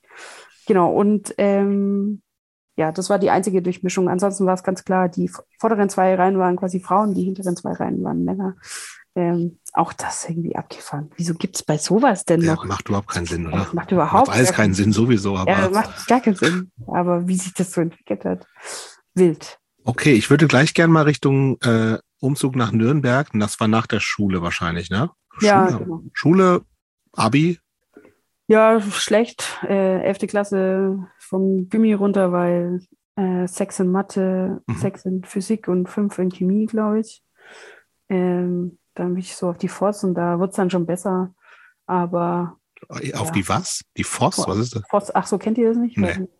Das ist vielleicht so ein Bayern-Ding. Ähm, ja. Voss ist quasi ähm, zweiter Bildungsweg sozusagen. Ähm, Fachoberschule oder was? Wofür steht genau, das? Genau, ja, Fachoberschule. Und da kann man so ein abgespecktes Abitur machen. Das ist wie so ein Berufskolleg oder so, ne? Genau, man hat dann quasi, also ich habe Fachabitur, das bedeutet, ich darf an Hochschulen studieren, aber zum Beispiel nicht an Universitäten. Okay. Genau, ja. Da habe ich dann einen Wirtschaftszweig besucht, weil meine Mutter gesagt hat, dass das Soziale nichts für mich ist. So. Ganz offensichtlich. Ganz offensichtlich. Und dann habe ich ein äh, Praktikum gemacht. Da musste man so zwei Praktika machen. Alles noch auf dem Dorf. Das war noch auf dem Dorf, ja, andere Stadt, aber noch da, wo ich gewohnt habe. Einmal in, im Rathaus von der Gemeinde, äh, wo ich gearbeitet habe. Da musste ich wirklich klischeehaft kopieren und Kaffee machen. Ich wollte gerade sagen, ich habe es mir echt klischeehaft auch vorgestellt. Musstest du dich darauf bewerben oder lief das dann so über Vater, Mutter kennt jemanden oder? Nee, da musste man sich schon so bewerben. Aber die haben die natürlich, diese ganzen Praktikantinnen natürlich immer gerne genommen, weil sie einfach billige Arbeitskraft. Also, Ja. also billige Wie im Sinne lang von ging 0 das? Euro. Äh, immer so ein halbes Jahr, glaube ich. Also man hatte immer so vier Wochen Praktikum, zwei Wochen Schule, vier Wochen Praktikum. Diese Blogs, okay. Und das andere Praktikum? Das andere Praktikum war im Sekretariat ähm, der, der Mittelschule. Da musste ich irgendwie so Zeugnisse schreiben, also so äh, nicht, natürlich nicht selber bewerten, aber halt so eintippen einfach. Äh, und so Durchsagen machen, das fand ich cool. Das ist So, geil. Markus Müller, bitte ins Sekretariat. Ähm, Da sieht man aber schon, äh, dass es so, ne, die Bühne ruft. ja, genau, das war mein erster Das Grund. sind die ersten, ja. Ähm, ja, genau. Und äh, nach diesen zwei Praktika und dann so Themenschwerpunkt immer Rechnungswesen und Betriebswirtschaft, habe ich, mir Mathe gedacht, 6, aber dann das. boah, hab ich mir gedacht, ey, fuck, nee, das kann, das kann nicht meine Zukunft sein. Meine Zukunft ist nicht beim Rathaus in Ichenhausen. Da sehe ich mich nicht. Ähm, und dann habe ich mir gedacht, so, was ist das Gegenteil davon? Ja, vielleicht soziale Arbeit. Da, Genau. da sind wir noch nicht ganz. Ich will, noch- ich will gerne in dieser Zeit, ne, also du, du bist Anfang 20 so ungefähr, ne, so bis jetzt, ne? In welcher Zeit? In der Praktikumzeit? Ja. Da bin ich äh, 17, 18. Ah ja, okay, doch so früh. Ähm, was war jetzt rück, auch rückblickend für dich? Also, nee, erste Frage, was ist die erste selbst gekaufte Platte slash CD von dir? Ähm, da würde man gerne was Cooles sagen, glaube ich, aber äh, Nee, auf gar keinen Fall. okay, Je es ist peinlicher, je besser. äh, Spice Girls. Ähm, Kann man. Ist doch voll cool. Ja. Spice Girls, das Album, äh, ich weiß nicht, wie es heißt, aber das Album, wo Wannabe drauf ist, natürlich. Klar, das ist, glaube ich, so weiß und die Buchstaben, da sind so Bunt. in den Buchstaben Genau. ist, sind die Bilder Ja. von denen drin oder so, ne? Und meine erste CD, die halbwegs cool ist, ähm, war tatsächlich Puddle of Mud. Und wie viel Finde Zeit liegt da? Deutlich schlimmer. Findest du schlimmer? Ja, okay. sicher. Jetzt finde ich interessant die Zeit dazwischen und wie du da hingekommen bist. Also ich meine, du hast ja gerade schon ein bisschen erzählt, aber ähm, da sind ja auch noch C in CDs könntest du zum Beispiel erzählen, wie du von Spice Girls zu Paddle of Ja. Gekommen bist. In CDs bedeutet das, glaube ich, eine Menge Bravo-Hits-Ausgaben, die dazwischen lagen. Und auf der Bravo-Hits, auf den Bravo-Hits waren ja schon auch ab und an mal so de, auf den hinteren Nummern dann quasi äh, schon auch immer ab und an so coolere Lieder, sag ich mal, so Songs mit Gitarre und vielleicht ab und an mal so ein sogar so ein Ärzte-Song oder so oder Tote Hosen. Ähm, und ich glaube, dadurch äh, bin ich da vielleicht so ein bisschen, also es war vielleicht so ein bisschen parallel zu meinem, ich habe neue Freunde und komme ein bisschen rum. So hat sich's entwickelt, ja. Aber Spice Girls, wann war das? Es war ja schon, wann war es? 96, 97 vielleicht so? Keine Ahnung. Puddle of Mud war dann vielleicht 2000, Anfang 2000, 2001. Und was sind jetzt in der Zeit so von, wenn du jetzt sagen würdest, das waren so, sind so prägende Bands für mich gewesen in der Zeit, bis, bis so Anfang 20, 17, 18, 19. Oder Mm, prägende Platten, wie auch immer. Also, abgesehen von, was ich jetzt schon oft äh, gesagt habe, also Wieso und ähm, die Ärzte war wirklich was, was mich von Anbeginn begleitet hat und auch immer, wenn ich mal zum Beispiel eine Reggae-Phase hatte oder so, Ärzte habe ich immer gehört halt. Also die höre ich nach wie vor äh, gerne. Zwar die neuen Sachen tatsächlich sch- schaffe ich einfach nicht. Ich würde es gerne, aber es gefällt mir einfach nicht mehr. Ich komme auch, ich war auch, ich war Die Hard Fan, aber ich Ja. schaff's auch nicht mehr in neuen Platten. Ich kann es nicht. Es, es Nee, blutet, mein Herz blutet, aber Ja. es ist okay. Ich denke mir, wenn, wenn, ich weiß nicht, wie viele Alben haben die gemacht, ungefähr 85.000. circa, ja. Es ist auch schwer, also man kann ja von niemandem erwarten, dass er halt all die Jahre immer Musik macht, die irgendwie cool ist. Das geht ja gar Außer, nicht. außer von den Toten Hosen. Außer von den Toten. ja, genau. Ähm, und ja, also Wieso und die Ärzte Mhm. hat mich durchgehend begleitet, ist auf jeden Fall das, was mich punkmäßig am meisten geprägt hat. Ähm, dann gab es diese ganze Pop-Punk-Welle, Sum 41, Blink 182, äh, diese ganzen Ami-Bands irgendwie. Ähm, was ich auch ganz viel gehört habe, war so Skate-Punk oder so California-Punk, ähm, Bad Religion, Pennywise, ähm, NoFX. Sowas kam dann später ein bisschen, äh, hat mich lange, also bestimmt fünf oder zehn Jahre sogar, vielleicht war das so meine Favorite Punk äh, würde ich sagen, dieses ganze Ami-Zeug, was ich jetzt zum Beispiel gar nicht mehr mag. Also jetzt, wenn ich mir diese ganzen Bad Religion finde ich noch okay irgendwie, aber wenn ich mir so Pennywise oder so, da klingt ein Song wie der andere und ähm, alle Bands klingen irgendwie gleich und äh, check ich null mehr, was ich daran cool fand früher, aber damals groß, großer Fan gewesen, so Sum 41, äh, auch so eine Band. Ähm, und dann hatte ich aber auch so Hip-Hop-mäßig ein bisschen, Hm. ähm, Was denn für ein Hip-Hop? Äh, also ja, was auch, auch peinlich, aber zum Beispiel Blumentopf fand ich sehr lange sehr cool. Fand ich auch gut früher. War ja auch Ja, ich, damals war es, glaube ich, ja auch noch eine krasse Konsensband. Heute, ich habe mir letztens mal wieder so Songs angehört, heute sch schlecht gealtert irgendwie. Hab ich, ja, Ähm, finde ich auch. Wie Also, hieß das Album nochmal? Es gab großes Kino oder sowas? Weiß nicht mehr. Wie ist nicht ja. als Lauschgift oder so? Das war Fanta 4. Sicher? Sorry, das jetzt weiß, aber das ist, Ja, ich weiß gar nicht, wer von uns jetzt gerade peinlicher ist. we- weiß ich auch nicht. Wir sind beide nicht Firmen Süd süddeutschen Mittelklasse-Hip-Hop. Finde ich okay. ja, genau. Ähm, und dann, als diese ganze, diese ganze Agro-Sache aufkam, da war ich dann raus aus Hip-Hop. Mhm. Das war, hat mir dann nicht mehr getaugt. So, Ja, welche Sache kam auf? so Agro Berlin und so. Ach, als Agro, ja. war. Aber äh, was ich cool fand, war zum Beispiel Beginner oder sowas. Äh, fettes Brot, Beginner, ähm, diese ganze Also, aber deutschsprachiger Hip-Hop hauptsächlich. Deutschsprachig ähm, zeitweise habe ich aber so äh, Eminem fand ich sau cool. Tupac fand ich richtig geil. Ähm, diese ganze, auch diese ganze Geschichte drumherum. Und äh, abseits dessen, was einfach eine Band war, die ich äh, pff, rauf und runter gehört habe, war Nirvana. Also Mhm. weg vom Hip-Hop jetzt wieder, aber genau, Nirvana war auch so eine Band, da wo ich mir immer so gedacht habe, ach scheiße, dass ich irgendwie nicht so ein paar Jahre, also als Kurt Cobain gestorben ist, war ich quasi, da war ich sechs oder sieben. Mhm. Ja. Und das fand ich richtig scheiße mit 13, dass ich quasi dieses prägende Welterlebnis, dass ich da noch zu jung war, um es wirklich zu, zu realisieren. Ähm,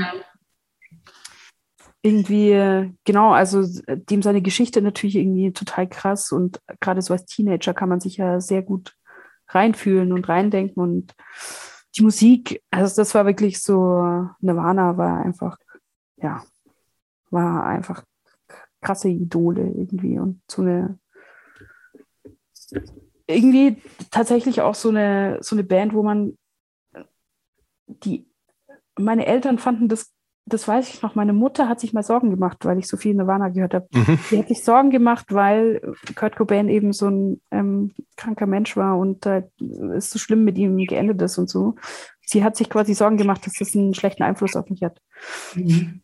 Mein Vater hat sich Sorgen gemacht wegen der RAF-Mucke von Wieso und meine Mutter wegen Nirvana. So war so war es. Ich würde gerne mal einen Sprung nach Nürnberg machen. Das heißt, Ja. die, die, das war, wir haben den, äh, du hast gesagt, ey, das wird hier nichts mehr in, im Rathaus mit mir und es gibt auch vielleicht geilere Sachen. Und dann äh, Sozia soziale Arbeit war ein Studium, was du dann angefangen hast? Fragezeichen. Mm, Und, und gab es schon Connections nach Nürnberg? Warum, warum ist es Nürnberg geworden und nicht Ulm? Ähm, also erstens war es so, dass in unserer Familie es ganz klar war, sobald man mit der Schule fertig ist, zieht man aus. Ähm, es war einfach sowas, was meine Eltern gesagt haben, das tut den Kindern gut, wenn sie wegziehen. Dann ist man erwachsen, muss man auf seinen eigenen Beinen stehen quasi und die fanden das immer gut, wenn wir dann einfach ausziehen. Also es war nicht so, dass die uns rausgeworfen haben, aber es war einfach so, das ist jetzt der nächste Schritt, du ziehst jetzt aus. Ähm, kam mir natürlich aber auch entgegen. Meine Schwester ist nach Nürnberg gezogen und ähm, schon neun Jahre vorher. Und das, da war ich dann schon ein paar Mal halt, habe sie besucht, ne? Und das war für mich quasi, boah, Nürnberg, voll große Stadt, da wohnen 500.000 Leute, es gibt eine U-Bahn und Straßenbahn und so. Es war für mich schon ein Großstadt-Feeling, auf jeden Fall. Und irgendwie kam es dann dazu, dass ich einfach auch nach Nürnberg gezogen bin. Im Nachhinein schon ein komischer, also schon ein bisschen so ein Weird Flex, dass ich einfach, also ich habe voll, ich mag meine Schwester sau gern und sie ist schon auch echt eine Freundin, würde ich sagen. Aber es ist jetzt nicht so, dass ich, also jetzt würde ich nicht mehr wegen meiner Schwester nach Nürnberg mhm. ziehen. Aber jetzt wurde ich halt schon. Oh, du, warst, du warst 18, ne? Genau, 18, ja. Mhm. Aber schon nachvollziehbar trotzdem irgendwie so. Es ist ja dann, weißt du, dann hat man jemanden in derselben Stadt, wo man so weiß, also ich ja. meine, Familie, ne? Das ist genau. ja unersetzlich. Und wenn man einen guten Draht noch dazu hat, ist es ja noch besser. Voll, aber es war jetzt, ja, voll ist es auf jeden Fall, glaube ich, dass das halt, sie war halt einfach da und ich wusste, okay, man kann in dieser Stadt wohnen, weil sie macht schon die ganze Zeit und es quasi, ich könnte mir vorstellen, dass ich es quasi auch hinkriege. Ich glaube, das war so ein bisschen. Ja. Im Nachhinein würde ich mir natürlich wünschen, dass ich nach Hamburg gezogen wäre oder so. Das in einer der cooleren. Aber dann wärst du jetzt nicht in der Band. Dann wäre ich jetzt wahrscheinlich nicht in der Band. Oder vielleicht in irgendeiner anderen Band. coolen Band. Bei den Beginners. Ja, genau. Oder bei Tokotronic oder so. naja, da habe ich vielleicht ganz gut getroffen trotzdem. Na, auf jeden Fall, ähm, genau, bin ich nach Nürnberg gezogen und habe noch nicht gleich studiert, sondern habe so ein FSJ gemacht, freiwilliges soziales Jahr. Das gibt es ja auch noch. Genau, weil ich natürlich hatte ja nur Erfahrung im Wirtschaftsbereich und meine Mutter, es war immer in meinem Kopf noch, dass meine Mutter gesagt hat, der soziale Bereich ist nichts für mich. Wo hast du dich dann beworben? Also wo hast du dann gearbeitet? Es war in so einer ähm, Tagesstätte für mehrfach schwerbehinderte Kinder. Genau. Und ähm, das war total krasse Arbeit. Ähm, also genau, die Kinder hatten einfach sehr schwere Behinderungen, aber es war auch eine total schöne und äh, sinnstiftende Erfahrung für mich. So, also ich war halt 18, kam irgendwie auf der einen Seite diese ganze Stadtsache, auf der anderen Seite einfach dieser Einblick in, in diese ganz andere Welt. Ähm, und ja, das hat mich einfach bestärkt. So. Also da war klar, ab jetzt sozialer Bereich, das wird's. Ähm, und dann habe ich mich beworben und wurde auch genommen in Nürnberg, glücklicherweise. Und dann habe ich angefangen, soziale Arbeit zu studieren. Ja, das war dann 2008. Hast du dich nur in Nürnberg beworben oder auch woanders? So? Nee, ich habe mich schon an mehreren beworben, ja. Ich also glaub, auch in anderen Städten? Ja, genau. Ähm, äh, ich habe, glaube ich, auch an mehreren Zusagen bekommen. Wo wäre das gewesen? Oh, ich weiß nicht mehr genau. Es war, ich glaube, das weiteste weg war irgendwie so Wiesbaden oder sowas. Also schon alles noch Süddeutschland, würde ich sagen. Schon so. Stuttgart, äh, München, so Regensburg, ähm, sowas. Äh, ich glaube, so über, über die Hälfte Deutschlands hinaus habe ich mich, glaube ich, nicht beworben. Okay. Genau. Du hast uns im Vorfeld ja verraten, dass du in Nürnberg dann auch so eine, äh, du dich so langsam politisiert hast. Ne? Also ging das schon in der FSJ-Zeit los oder war das erst an der Hochschule? Nee, es ging schon in der FSJ-Zeit los, weil man dort hat man ja auch immer so Seminare, also mit anderen Leuten, die FSJ macht. Das mhm. war quasi so bayernweit auch immer so einwöchige Seminare und ähm, da war schon auch politische Bildung, stand schon auch quasi so auf dem Themending. Und wie es halt so ist, ne, da das machen dann auch irgendwelche Zotzbett-Studis oder sonst irgendwelche Leute, die halt dann schon quasi irgendwie äh, politisch aktiv sind oder zumindest irgendwie so einen Aktivismus verfolgen oder sonst irgendwas. Also man kommt einfach mit diesen ganzen Themen in Verbindung und man hat dann einfach, äh, man lernt Leute kennen, die dann irgendwie, ja, die, die eine macht irgendwie FSJ da in diesem mehr oder weniger selbstverwalteten Laden und ähm, der macht dort irgendwas und Er ist aber noch in so einem Veranstalterkollektiv in Bamberg und veranstaltet da irgendwelche Konzerte einmal im Monat und so. Kanntest du jemanden in Nürnberg außer deiner Schwester? Nee. Ich kannte ich niemanden. Und war und auch. Ja, was? Wie, wie war das dann, als du da hingezogen bist? Ich meine, mit deinen, ich weiß nicht, wie viele von deinen bei EMP bestellten Klamotten du zum Beispiel noch hattest, aber ich meine, wenn man in so einer, in so einer Szene ist, oder vielleicht war das nur bei mir so, aber das hat man ja schon so mitbekommen, dann ist man ja, wenn man dann irgendwo neu auftaucht und selbst wenn es der erste Tag FSJ in dieser, ähm, in dieser Tagesstätte ist, dann zieht man ja irgendwas an. Also ich meine, so man hat ja so Klamotten, die so was über einen sagen. Wie, wie war das so? Wie, wie sahst du zu der Zeit aus? Oder welche, welche Klamotten vielleicht waren dir wichtig? Was hast du da so angezogen? Oder halt dann auch bei diesen Seminaren, wo so klar war, da trifft man andere Leute mit ähnlichem Fokus und ähm, so mal gucken.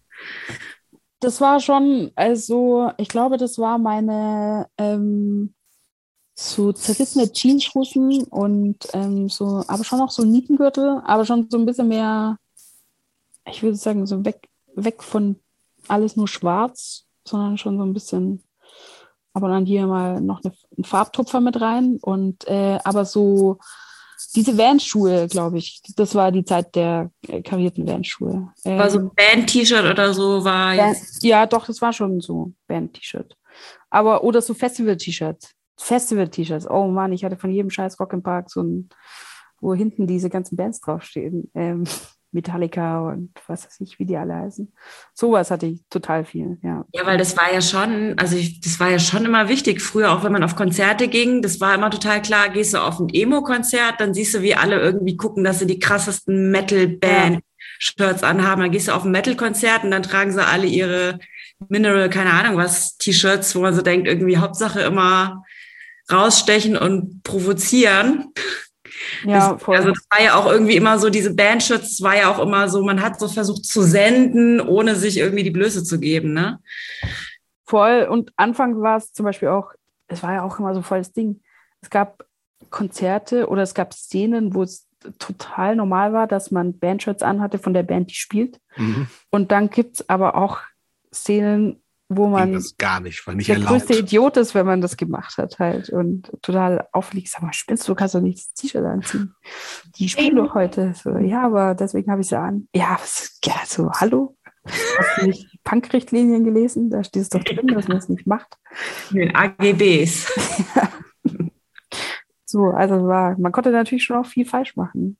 Genau, aber das war so, ja, Nietengürtel, Jeans, Vans, karierte Vans und irgendein Bandshirt oder so ein Festivalshirt. Das war so. Ist aber jetzt für so Szeneläden in Nürnberg viel zu uncool.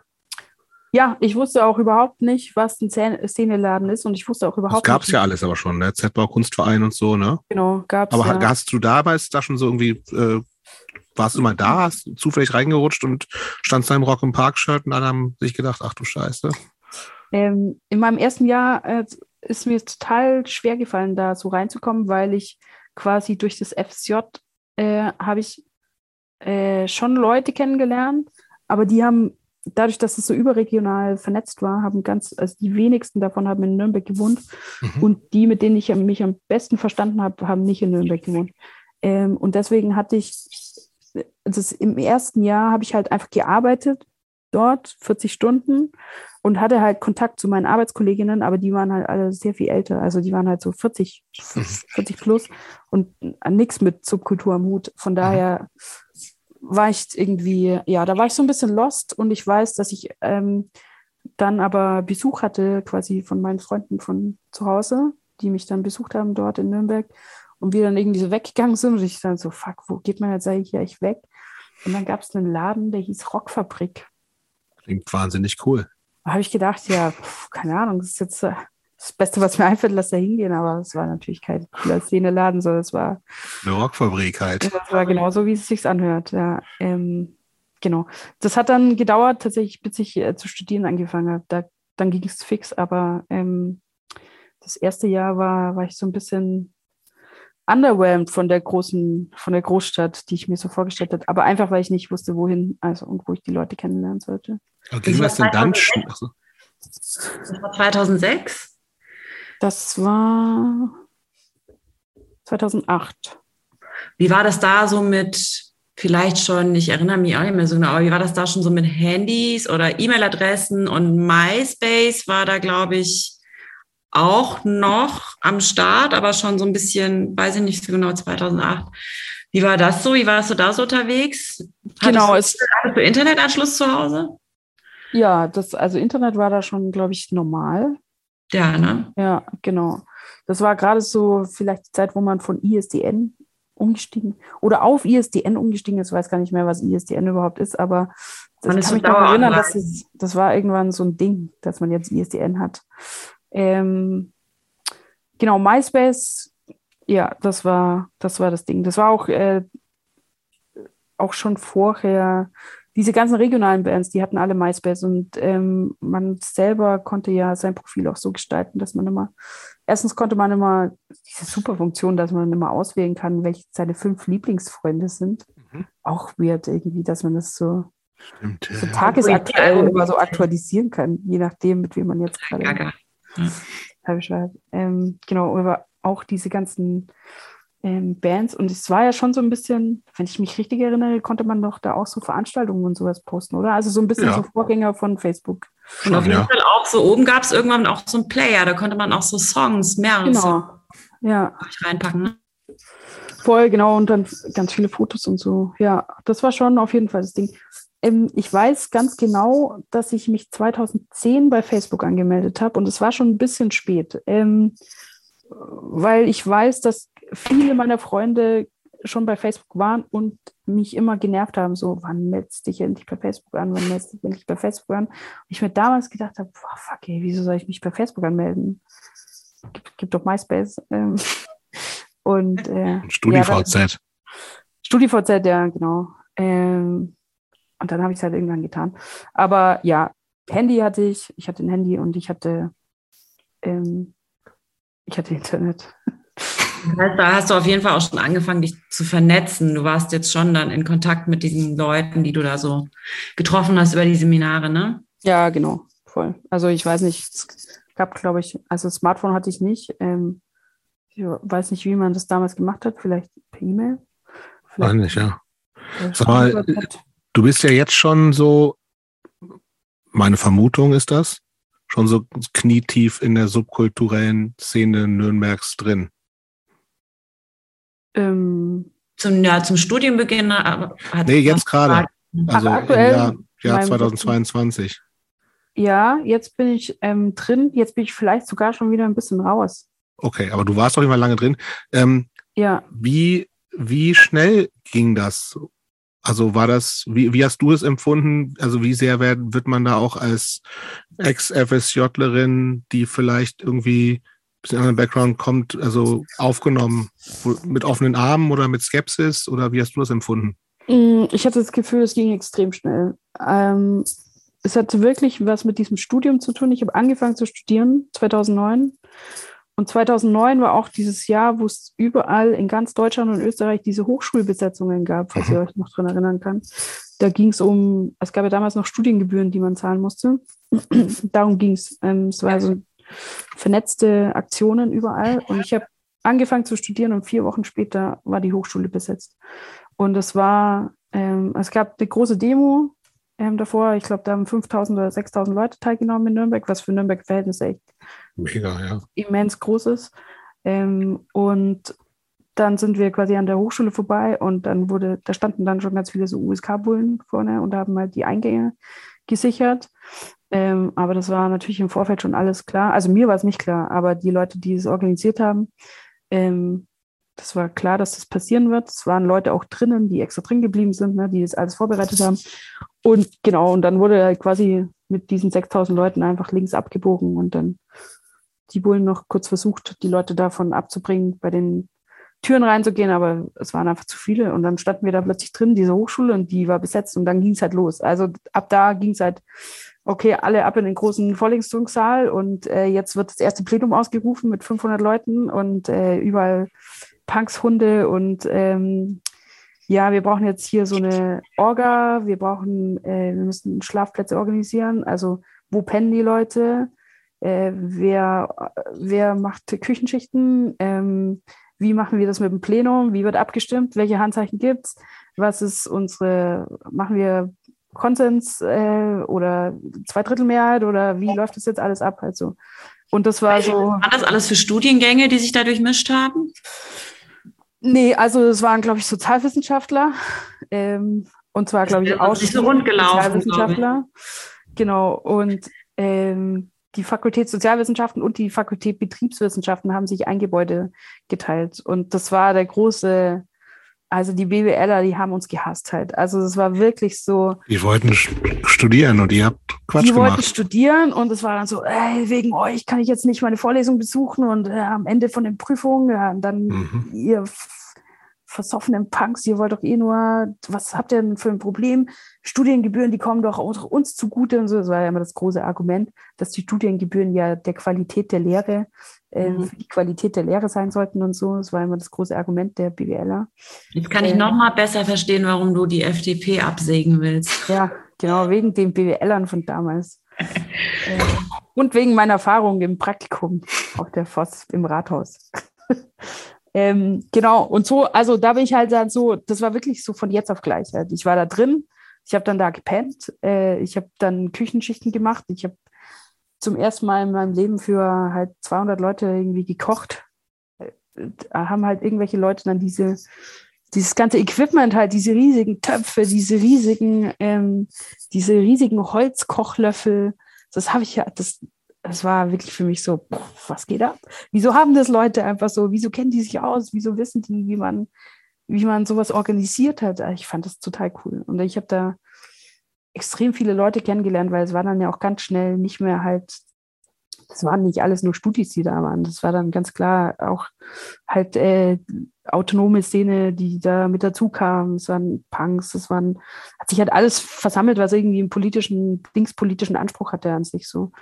Ähm, da waren halt echt auch Leute in der Uni und haben die besetzt, die gar nicht das studiert haben. Ja, ja, total viele. Also ich, ich würde sogar sagen, dass die, die überwochen, das waren die Leute, die das ganze Ding am Leben gehalten haben. Ich glaub, Aber so, das ist doch eigentlich lustig. Warum? Ich meine, für die wäre es ja eigentlich egal gewesen, oder nicht?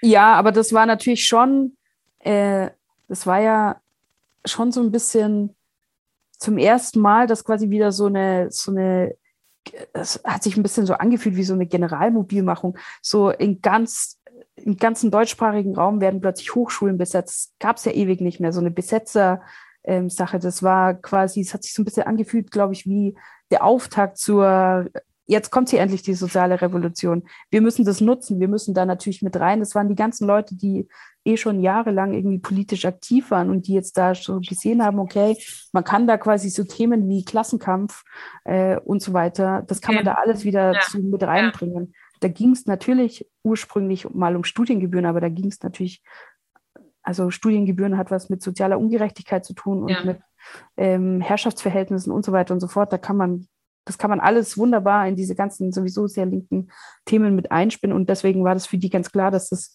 ein extrem wichtiger Ort war, ähm, wo die sein sollten. Plus, dass diese Leute natürlich das ganze Know-how hatten, was ja Leute wie ich überhaupt nicht hatten. Also wenn ich, wenn ich jetzt und die anderen Erstis, wenn wir jetzt diesen Streik organisiert hätten, ja, dann wären wir vermutlich schon am Eingang bei den USK-Bullen gescheitert, weil niemand dran gedacht hätte, dass auch, dass es wichtig ist, dass auch Leute drin sein müssen, die die Türen von hinten aufmachen halt. Ähm, so, also aber genau. ähm, also das klingt so ein bisschen auch einfach nach totalem Crashkurs in allem, was ja, so das war wirklich Politik wie so ein, angeht. Wie werde ich linksautonom in einer Woche?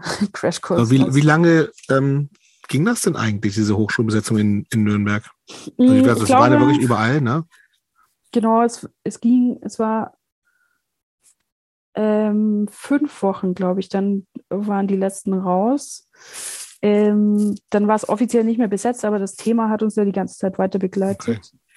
Bayern war eins der letzten Bundesländer, die dann die Studiengebühren tatsächlich abgeschafft haben. Es war auch erst 2012. Also da waren, es hat nochmal drei Jahre gedauert, quasi zwischen Besetzung und es gab ja dann ein Volksbegehren, ähm, das erfolgreichste Volksbegehren in ganz Bayern. Man musste da eine Million Unterschriften sammeln in, und so weiter und so fort. Also das war so der Auftakt zu so einer ganzen Kampagne.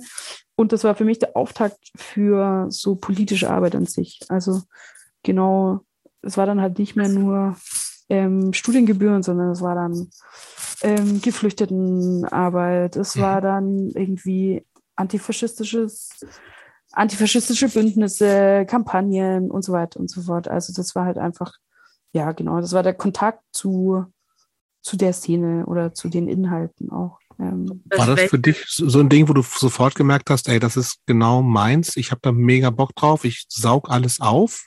Oder war, war es auch eher so, wow, was ist das hier alles? Nee, also ich bin da sehr schnell, glaube ich, sehr aufgegangen drin und konnte, habe dann auch da extrem viel Zeit damit verbracht. Also mein Studium war in der Zeit wirklich also ich habe teilweise Semester gemacht, wo ich irgendwie null ECTS oder sowas hatte, weil ich einfach keine einzige Prüfung geschrieben habe. Und dann war ich hier in der Fachschaft und äh, da, dort noch bei diesen ganzen Aktionsbündnissen und da noch das gemacht und so. Also das war wirklich, da war ich so drei, vier Jahre lang, war einfach alles andere wichtiger als dieses Studium. Wobei das äh, schon so ist, dass quasi das Studium der sozialen Arbeit ist ja auch sehr politisches und da geht es ja halt ganz viel um auch diese Themen. Also man kann es schon ich glaube, ich habe da einfach auch sehr viel für den Beruf der Sozialarbeiterin später in dieser Zeit auch gelernt, auch wenn es nicht offiziell Teil des Studiums ist, aber ähm, das gehört schon alles irgendwie zusammen. Also diese Inhalte, die man im Studium mitbekommt, ähm, hat schon alles sehr gut dazu gepasst. Soziale Ungleichheit, ähm, äh, der Umgang mit Obdachlosigkeit oder mit Armut und wie das alles zusammenhängt und ähm, ja, diese ganze, äh, das ganze kapitalistische System und ähm, Mhm. Hartz IV und all das halt alles so. Das passt da ja, das passt alles zusammen halt. Ähm, letztendlich mhm. läuft immer auf Systemkritik hinaus und ähm, ja. Welche Komponenten sozusagen, aus welchen Komponenten setzt sich das zusammen, dass du dich da so, ähm, also ich meine, du hast wahrscheinlich also Leute kennengelernt und durch die Leute oder die Dinge, die die Leute erzählt haben, hast du vielleicht Dinge gelesen. Internet gab es ja auch, da konnte man ja auch super viel also was, was, also wie hast du dich dann da so äh, rumgetrieben, sozusagen nicht nur im Sinne von, an welchen Orten warst du und hast da was gemacht, sondern so, so insgesamt, also intellektuell auch sozusagen, wenn du dann nicht studiert hast in der Zeit. Genau, also ich habe schon, ich habe schon relativ viel gelesen auch. Äh, so, es gibt ja ganz viele Zeitschriften in den Bereichen oder die ganzen einzelnen Gruppen bringen dann da wieder diese Sache raus und hier wieder so ein ähm, selbst kopiertes kleines Heftchen mit irgendwelchen ähm, Diskussionsdebattenbeiträgen und so. Ich habe aber zum Beispiel jetzt nie diese klassischen, also ich habe zum Beispiel nie Marx oder sowas gelesen. Ähm, ich wollte das immer, aber es ist mir ehrlich gesagt echt zu anstrengend. Ich ja. check's einfach nicht ich, und ich, ich habe nicht, ich, bin schlecht darin, so Sachen zu lesen, wo ich so Wörter nicht verstehe mhm. und ständig irgendwas nachschauen muss und so und mich so übelst drauf konzentrieren muss. Und das ist generell auch was, womit ich mir immer sehr schwer getan habe, auch innerhalb dieser politischen linken Szene, dass das teilweise sehr hochschwellig ist. Also man muss extrem gebildet sein, finde ich, um so Texte zu verstehen. Also wenn ich so ist mir letztens wieder aufgefallen. Ist, ich habe den, mir ist der Aufruf zum 1. Mai ähm, in die Hände gefallen, das ist Nürnberg. Das ist halt irgendwie ein achtseitiger Flyer, mhm. ähm, wo natürlich nur kluge Inhalte und gerechtfertigte Inhalte drinstehen, aber. Schneidet niemand. Genau, es ist mhm. halt schwierig. Und ich verstehe auch, dass es schwierig ist, ähm, so komplexe Sachen runterzubrechen. Und das ist ja teilweise, also das ist ja wirklich auch was, was quasi so ein linkes Weltbild auch ausmacht, dass es halt einfach nicht schwarz und weiß und gut und böse. Und Im besten Fall schon, ja. Genau, aber es, es ist natürlich komplex. Die Welt ist einfach komplex und das sind ja. Zusammenhänge, die erklärt werden müssen. Aber wenn es dazu führt, dass man Leute ausschließt oder nicht abholen kann, dann ist das halt ein Problem einfach. Und deswegen bezeichne ich mich oft vielleicht auch als Bauchlinke eher, ähm, weil ich, weil mir schon so ein bisschen, mir fehlt dieser theoretische Untergrund. Ähm, also diese Background, so ich kann nicht, ich weiß jetzt nicht die krassen Konzepte irgendwie. Äh, ich, ich könnte jetzt auch nicht, wenn mich jetzt irgend so ein äh, CSU da fragen würde, ja, wie wisst du, dass deine Welt dann aussieht? jetzt sag mal, wie soll das alles funktionieren? Wüsste ich auch nicht so genau, was ich darauf sagen könnte. Also ich habe da nicht den, den Plan, sag ich mal. Das sind dann eher andere Leute. Ich habe eher sowas, so ein, wie so ein moralisch gefestigtes Bild in mir. Ich, ich weiß, was ich für richtig und was ich für falsch halte und was ich für absolut beschissen halte. Und, und daran orientiere ich mich eher so. Und so war das auch früher. Also ich war, ich habe mich immer wohlgefühlt in so Kontexten, wo man was machen konnte. Zum Beispiel, wenn es irgendwie, ähm, wenn es darum geht, okay, es kommt jetzt eine Gruppe von Geflüchteten an und die brauchen Unterstützung und man organisiert dann das. Man organisiert dann eine Spendenaktion, man organisiert, ähm, übernimmt Patenschaften, man, man hilft irgendwie so konkret. Ich war aber nie gut darin, so Aufrufe zu schreiben oder so Demos zu organisieren oder so inhaltliche Arbeit quasi so auf so einer The theoretischen Ebene. Das, das war nie mein Ding. Und es war auch nie mein Ding, sich in so, ein Plenum zu sitzen und dann irgendwie so acht Stunden alles auszudiskutieren. Ähm, und am Ende fühlt man sich aber so, als hätte man wieder irgendwie nichts Konkretes zustande gebracht. Das war, das war immer so ein Problem. Und deswegen war ich auch gar nicht so richtig organisiert, sage ich mal. Also ich war ganz wenig in diesen ganz organisierten Gruppen. Ich würde mich aber trotzdem immer als Teil des Ganzen sehen und auch als absolute Verfechterin und äh, solidarische Mitgenossin, auch wenn ich erstens selber Kritik daran habe ähm, und zweitens auch nie so richtig mein Ding war, aber ich weiß, dass es extrem wichtig ist, dass es diese Leute gibt und ähm, was die alles machen. Und die Welt wäre viel beschissener, wenn es die alle nicht geben würde. Deswegen, ja. Ich finde, es gibt nur so verschiedene, viele verschiedene Wege, wie man sich daran beteiligen ja. kann. Und das du hat alles sehr gut gezeigt damals in dieser Phase. Jetzt, da fallen mir zwei Fragen dazu ein, weil du äh, Mitgenossin gesagt hast, äh, du musst gar nicht sagen, äh, was du wählst. Ich glaube, das ist in, ich weiß nicht, ob das in anderen Ländern, aber in Deutschland sind die Leute ja immer sehr privat. Manchmal wollen ja Freunde nicht einander verraten, was sie wählen. Du musst es auch gar nicht sagen. Aber wenn du, wenn du wählen gehst, wählst du was oder, oder ist das schon zu ähm, persönlich die Frage? Wählst du dann was oder wählst du dann nichts? Ähm, ich wähle inzwischen wieder. Ähm, ich habe tatsächlich mal nicht gewählt, äh, aus so Überzeugungsgründen. Inzwischen bin ich aber wieder zu der Überzeugung gekommen, dass man sich nicht wählen auch nicht leisten kann äh, in der jetzigen Zeit. Mhm. Also vor allem, wenn es, also es ist halt dieses AfD-Thema, ne? Also das hat mich schon überzeugt davon, ähm, wählen zu gehen, einfach weil ich das Gefühl habe, es ist extrem wichtig, dass alle Leute, die halbwegs normal sind, ähm, wählen gehen. Ähm, es ist aber so, dass ich mit, mit Parteipolitik generell sehr schwer tue. Also es ist, äh, glaube ich, kein Geheimnis, wenn man, also ne, ich habe zum Beispiel voll auf die Linke gewählt. Geht weil noch nicht mehr, ne? Was bleibt einem anders übrig? Ja. Aber es ist extrem, es fällt mir extrem schwer, die Linke zu wählen halt. Also so, es ist nicht so, dass ich die Linke wähle, weil ich die Linke extrem geil finde, sondern es ist so, dass ich die Linke wähle, weil es für mich das am wenigsten Schlimmste ist. Mhm.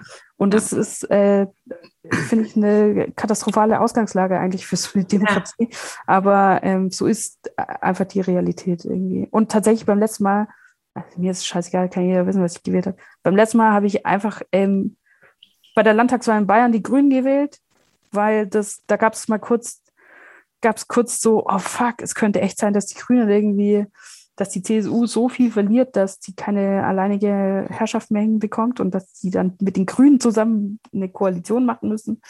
Deswegen habe ich die Grünen gewählt, aber natürlich war nichts, ähm, hat nicht geklappt. Aber ja, keine Ahnung, ich bin da, ich bin nicht. Sag mal, jetzt so im. Ich hatte noch eine Frage. Achso, ja, sorry, stimmt.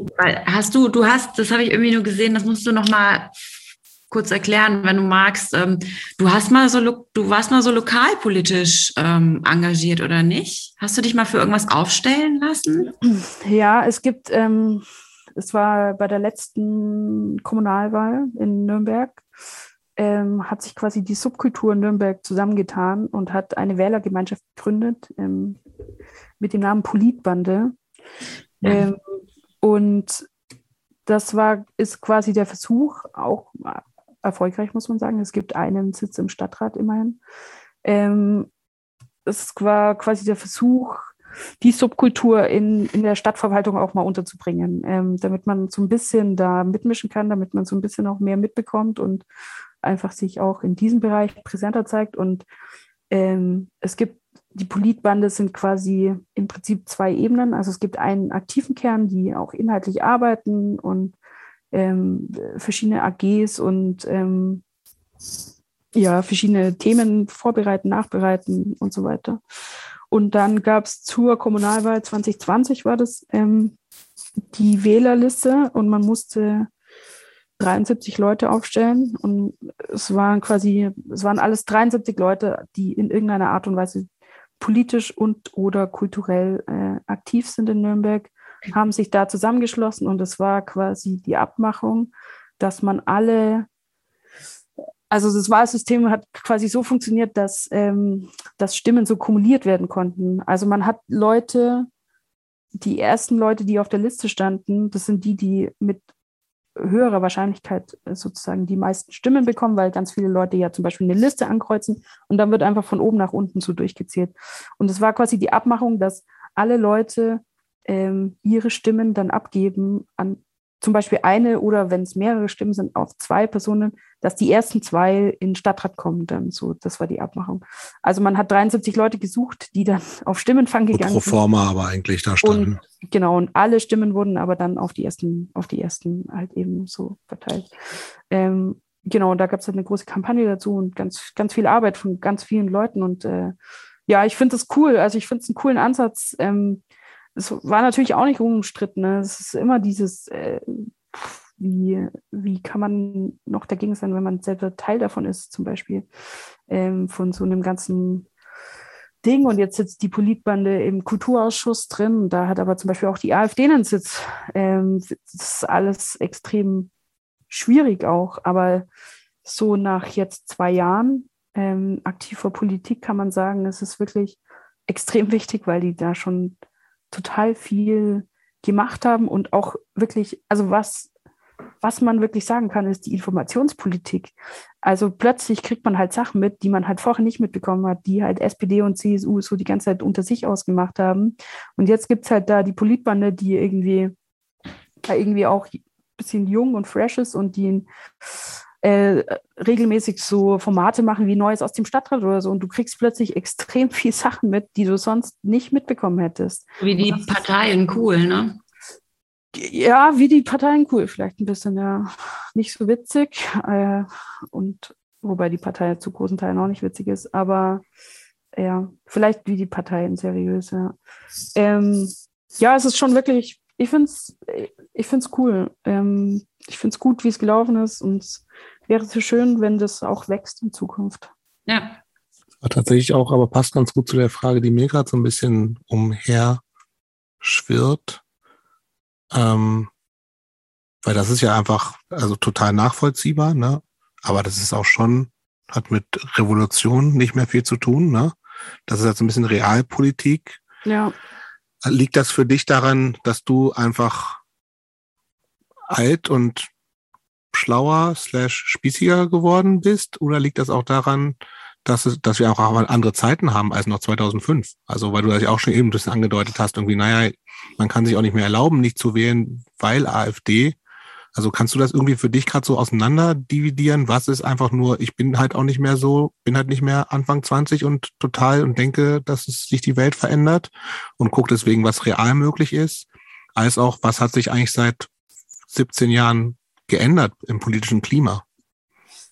Ähm, ja, ich glaube, dass, dass es beides ist so ein bisschen. Also ich würde es total cool finden, wenn es anders gehen würde. Ich finde eigentlich den anderen Weg den cooleren, muss ich sagen. Ähm, aber es ist wirklich so ein bisschen die Realität, die mir da zu schaffen macht. Ähm, und ich tue mir immer schwerer damit, merke ich zum Beispiel mit so Sachen, die so mit so traditionellen linken Sachen, wie zum Beispiel die 1. Mai-Demo, ähm, tue ich mir schwer damit, weil ich das Gefühl habe, das bringt es nicht. Also wir gehen da auf die Straße, es gibt Stress mit Bullen, ähm, man bringt so seine Inhalte auf so achtseitigen Flyern und das Volk. Und am 2. Mai ist die Welt exakt die gleiche wie am 1. Mai. Und irgendwie bin ich so ein bisschen weg davon. Ähm, ich möchte es aber nicht irgendwie sagen, dass das voll scheiße ist und unnütz und so. Aber es ist einfach für mich, ich habe das jahrelang gemacht, aber irgendwie sehe ich gerade da nicht so viel Sinn darin. Ich sehe eher Sinn darin, ähm, an konkreten Punkten anzusetzen ähm, und da irgendwie mein Bestes zu geben und da mich irgendwie drauf zu fokussieren. Ich habe so ein paar, ich mache auch weniger inzwischen einfach. Also einfach auch, weil ich nicht mehr so viel Zeit habe. Ich habe halt einen Job, so, ich habe ich bin einfach scheiß erwachsen geworden, muss mich um diesen ganzen Erwachsenenkram kümmern halt. Also ähm, das klingt spießig und es ist vielleicht auch spießig, aber es ist halt die Realität. Und ich habe mich, ich fokussiere mich einfach auf so ein paar Sachen ähm, und das sind sehr reelle Sachen, würde ich es nennen. Also ja, Realo, das passt schon ganz gut. Ich bin mir bewusst, dass die Politbande äh, in der, im Nürnberger Stadtrat sicherlich nicht die soziale Revolution auslöst. Aber auch die letzten 50 Jahre ähm, linke Politik hat es nicht geschafft halt. Also deswegen muss es nicht schlecht sein, sondern ich denke, es kann einfach ein weiterer Weg sein, um zumindest kleine Schritte zu verbessern. Also ich glaube wirklich, dass dieses Kleinteilige extrem wichtig ist, weil immer nach dem Großen zu streben, nach der großen, nach dem großen Umsturz und nach dem großen, nach der großen Revolution, es funktioniert einfach nicht, weil sonst hätte es schon funktioniert. Es gab genügend Möglichkeiten, aber es, ja. Hast du eigentlich so eine, ähm, jetzt auf, auf politisches Klima bezogen, so eine Person, die sagt, eigentlich ist es, hat sie schon total viel getan und es eigentlich geht's in eine gute Richtung? Oder wird eigentlich irgendwie immer alles schlimmer? Ich finde, man kann ja, es gibt ja immer Gründe für beides, ne? Dass ich einerseits ja. irgendwie denke, irgendwie, ey, es ist so viel Diversität, wie wir jetzt haben, gab es halt noch nie. Wir haben auch keinen, also ob das gut oder schlecht ist jetzt irgendwie, aber wir haben kein Drei-Parteien-System mehr, sondern viel mehr und wir haben irgendwie, es ist kein Problem mehr, wenn Leute nicht der Norm entsprechen und wir haben nicht mehr nur irgendwie alte weiße Männer überall sitzen, zwar noch viel zu viel, aber halt ähm, viel weniger. Andererseits kannst du natürlich sagen, ey, sowas in der Größenordnung, eine rechte Partei wie die AfD gab es halt dann vor 20 Jahren auch noch nicht. Ne? Also klar, da gab es irgendwie Republikaner und NPD, aber die haben ja einfach keine Rolle gespielt. Also waren zwar irgendwie auch eine Bedrohung gefühlt natürlich, je nachdem, wo du warst, vielleicht auch eine größere, aber politisch halt irrelevant. So, ne? Also wie, wie schätzt du das gerade für dich ein? Also wie ist, ist, ist das, geht es eigentlich in eine gute Richtung oder wird es eher schlimmer? Ja, das ist irgendwie eine schwierige Frage. Ähm, teilweise ist es, ich glaube, es ist äh, wirklich themenabhängig. Also so wie du sagst, es gibt einfach Themen, da hat sich viel getan. Ähm, es ist aber zum Beispiel total interessant, wie lange man eigentlich, welche Zeitspanne man sich eigentlich anschauen muss, um diese Fortschritte auch erkennen zu können. Also wenn man jetzt das Thema zum Beispiel Gendergerechtigkeit, Gleichstellung nimmt, so ähm, wie viele Jahrzehnte schon Leute sich dafür einsetzen, dass sich da was tut und ähm, das ist ja wirklich extrem so. Und wir sind jetzt noch nicht an dem Punkt angekommen, wo wir am Ende sind, sondern wir sind jetzt irgendwie, wir sind jetzt ein Stück weiter, wie wir in den 80er Jahren waren. Aber da ist auf jeden Fall noch Luft nach oben. Ähm, trotzdem finde ich es gut fürs Gemüt ab und an, sich zum Beispiel so alte Gesetze anzuschauen aus den 80er und 90er Jahren und sich dann mit dem jetzigen Bewusstsein das durchzulesen und sich an den Kopf zu fassen und zu sagen, krass, Alter, so eine Scheiße stand vor 30 Jahren echt noch im Gesetz. Ähm, so Vergewaltigung in der Ehe zum Beispiel und so 97 abgeschafft, glaube ich. Ähm, 97, ich meine, da war ich schon. Absurd, ja, wirklich. Also wirklich absurd, ne? Ähm, Friedrich Merz hat dagegen gestimmt. Friedrich Merz und Horst Theo haben dagegen gestimmt, genau. Ähm, also ich finde, das ist extrem wichtig, damit man nicht völlig verzweifelt, sich ab und an zurückzublicken und zu schauen, was sich getan hat. Trotzdem ist es aber extrem krass, was sich zum Beispiel überhaupt nicht verändert ähm, oder was sich in Nuancen verändert. Wenn man sich die 90er Jahre anschaut mit Rostock-Lichtenhagen und den Anschlägen in Solingen und so weiter und so fort. So, und dann hat man jetzt den NSU, dann hat man jetzt Anschläge in Halle oder ähm, weiß ich nicht, in Hanau und all diese Sachen. Also das Thema ist dasselbe, die Art hat sich geändert und es ist teilweise sogar noch viel, viel schlimmer geworden. Also ähm, dieser ganze Rechtsterrorismus, das ist ja ein Thema, was irgendwie vielleicht in den 90ern so seinen Ursprung hat, aber was jetzt so richtig krass erst die letzten Jahre auch nochmal sich extrem steigert. Und was ich da ganz erschreckend finde, ist diese Ver Verquickung mit den mit diesen staatlichen Organen halt. Also, und das ist wirklich was, was mir Sorge bereitet. Und da ist die AfD vielleicht teilweise wirklich unser kleinstes Problem halt, ähm, wenn man einfach ständig von irgendwelchen Bundeswehrzellen und rechten Chatgruppen und so liest. Ich finde, das habt ihr ganz schön, ähm, das war, glaube ich, eine der wenigen Sachen, die ich dann tatsächlich noch besucht habe, konkret. Das habt ihr ganz schön mit eingeflochten in eurem Kommentar von vor zwei Jahren zu den Corona-Maßnahmen. Da geht es auch mal kurz um, wie heißt der Heiko Maas? Da habt ihr irgendwie geschrieben, der hat wahrscheinlich ganz persönlich diese Akten geschreddert. Das weiß ich auch noch, dass ich das damals, glaube ich, im Auto in den Nachrichten gehört habe, dass da, oh, ups, irgendwelche Akten schon da geschreddert wurden, die man jetzt ganz dringend gebraucht hätte.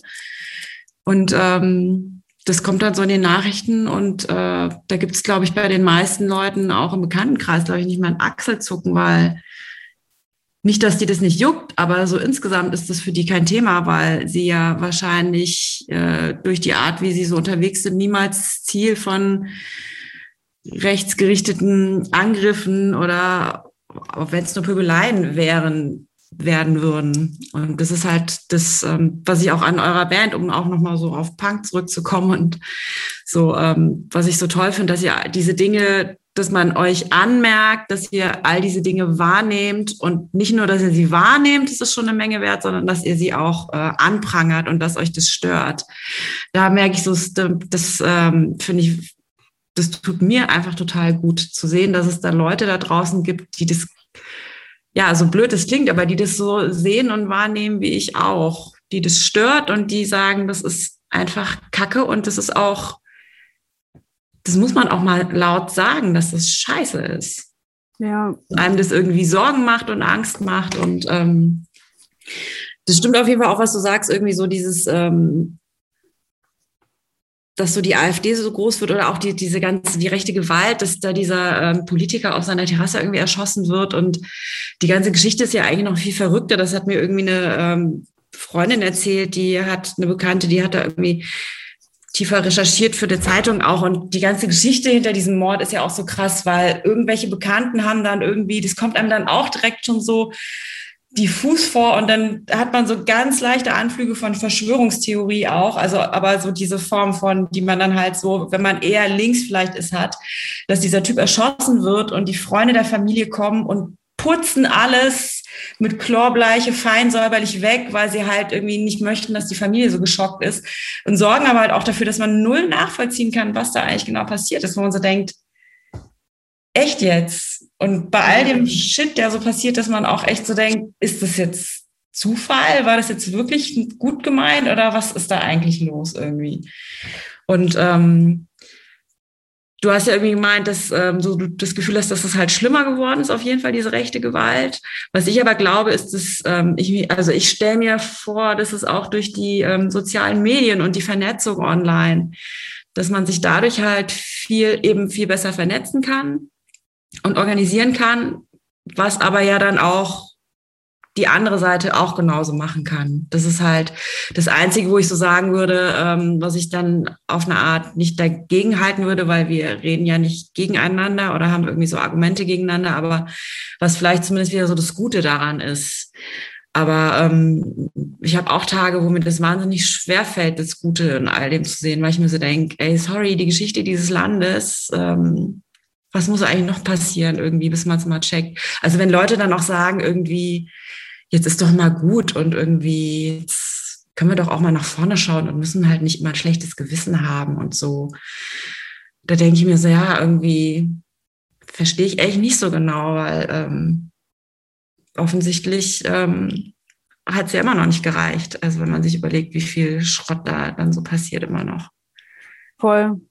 Und gleichzeitig merke ich bei mir, und das finde ich richtig erschreckend auch, wie ich auch teilweise richtig krass abstumpfe. Also wie ich, wenn hm. die nächste ähm, rechtsextreme Chatgruppe irgendwie bei den Bullen aufliegt, ähm, das ist auch oft kein Artikel mehr, den ich mir durchlese, sondern wo ich die Überschrift lese und mir denke, ja, es ist halt so Selbstschutz, aber ich glaube, weil man hat so das Gefühl, ich brauche das nicht lesen, weil ich weiß, was da drin ja. steht. Und das Einzige, was passieren wird, ist, dass ich in den nächsten zwei Wochen halt immer mal wieder gucke und feststellen werde, es passiert gar nichts. Ja, voll.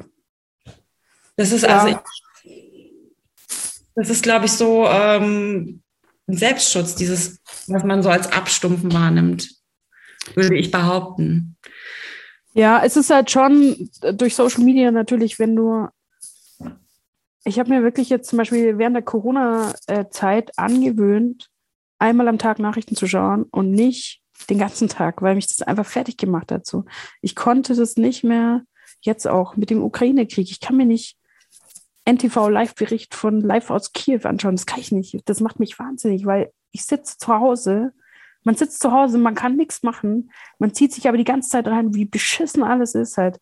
Aber also das löst ja in dir, es ist ja so eine völlige Überforderung mit so einer gleichzeitigen absoluten Hilflosigkeit auch. Und so einem, das, das Resultat ist einfach, dass man sich vorkommt wie der letzte Trottel und seine eigenen Probleme alle für den Arsch sind irgendwie, weil da draußen die Welt brennt. Ähm, und ich musste da echt so ein bisschen zurückfahren äh, und so, ich schaue jetzt einmal am Tag Nachrichten gebündelt und ich bin nicht mehr 24 Stunden irgendwie da Teil des Games, weil mich das fertig gemacht hat halt. Ja. Hast du denn, äh, um auch mal wieder so einen Bogen zu schlagen, zurück zur ähm, Musik und zu deiner Band? Wir haben äh, noch, wir reden schon über zwei Stunden, wir haben noch gar nicht über die Band gequatscht, außer über den schlechten Namen. Ich finde das eigentlich total gut. Du willst gar nicht über die Band reden, oder? Habe ich gerade so ein bisschen ja eh überlegt. Nee. nee. aber hast du so das Gefühl, ähm, also ich meine, natürlich gehst du jetzt nicht zur Bandprobe oder schreibst vielleicht beim, beim, äh, beim Songschreiben, aber hast du das Gefühl, dass du ähm, durch deine Band, dass das auch so ein bisschen deine, dein, dein Mittel ist, um politisch dich zu positionieren und um was zu bewegen? Mhm positionieren auf jeden Fall. Ähm, bewegen, da traue ich uns aber zu wenig zu. Also ähm, ich finde es wichtig, dass man ähm, sich irgendwie positioniert und auch ja, Sachen anbringt zur richtigen Zeit, am richtigen Ort und auch immer, ich finde es auch immer dann vor allem cool, wenn man mit Leuten redet, die, also, keine Ahnung, ich, ich sehe wenig Sinn darin, in einem AZ voller äh, linker äh, Autonomer und Punks äh, die großen politischen Reden zu halten, weil jeder genau weiß, was abgeht. Und diese Selbstbeweihräucherung, die habe ich, da habe ich immer nicht so Bock drauf. Ich, ich check auch nicht diese Nazis raus, Nazis rausrufe, wo keine Nazis sind halt. Also das kann man schon machen. Es, ist, es schadet ja auch niemand, aber für mich, für mich fühlt es sich einfach immer komisch an. Ich finde es aber immer dann cool und ich glaube, dass wir das mit AKJ tatsächlich an ein oder anderen Stelle haben, ist, dass äh, wir nicht nur das, dieses klassische Publikum haben, sondern auch Leute, die so ein bisschen, die irgendwie trotzdem alle äh, total cool und äh, okay sind, aber die vielleicht jetzt nicht das klassische politische Subkulturpublikum sind, sondern die irgendwie halt auch Indie hören oder was weiß ich halt so. Ähm, und dann finde ich schon gut, wenn, also wenn solche Leute dann so Songs wie Zwei Akkorde Deutschpunk für ein Leben ohne Deutschland singen, das, das gefällt mir dann schon halt, weil das hat so ein bisschen, da, da bilde ich mir zumindest darauf ein, dass es dann so ein bisschen Mehrwert hat. Generell denke ich aber nicht, dass, dass wir, also ich sehe, ich bin ja nicht, ich bin keine besondere Person oder so und ich weiß auch nicht mehr wie irgendjemand anders, äh, auf dieser Welt irgendwas über politische Verhältnisse. Das heißt, nur weil ich auf einer Bühne stehe, heißt es noch lange nicht, dass ich irgendwie schlauer bin wie die Leute, die vor der Bühne stehen. Und, du stehst trotzdem auf der Bühne. Genau, ich stehe trotzdem auf der Bühne, aber das hat in erster Linie was damit zu tun, dass ich halt auch ein Instrument in der Hand habe und nicht, weil ich jetzt die schlauste Person bin, die jetzt anderen Leuten was mitgeben muss.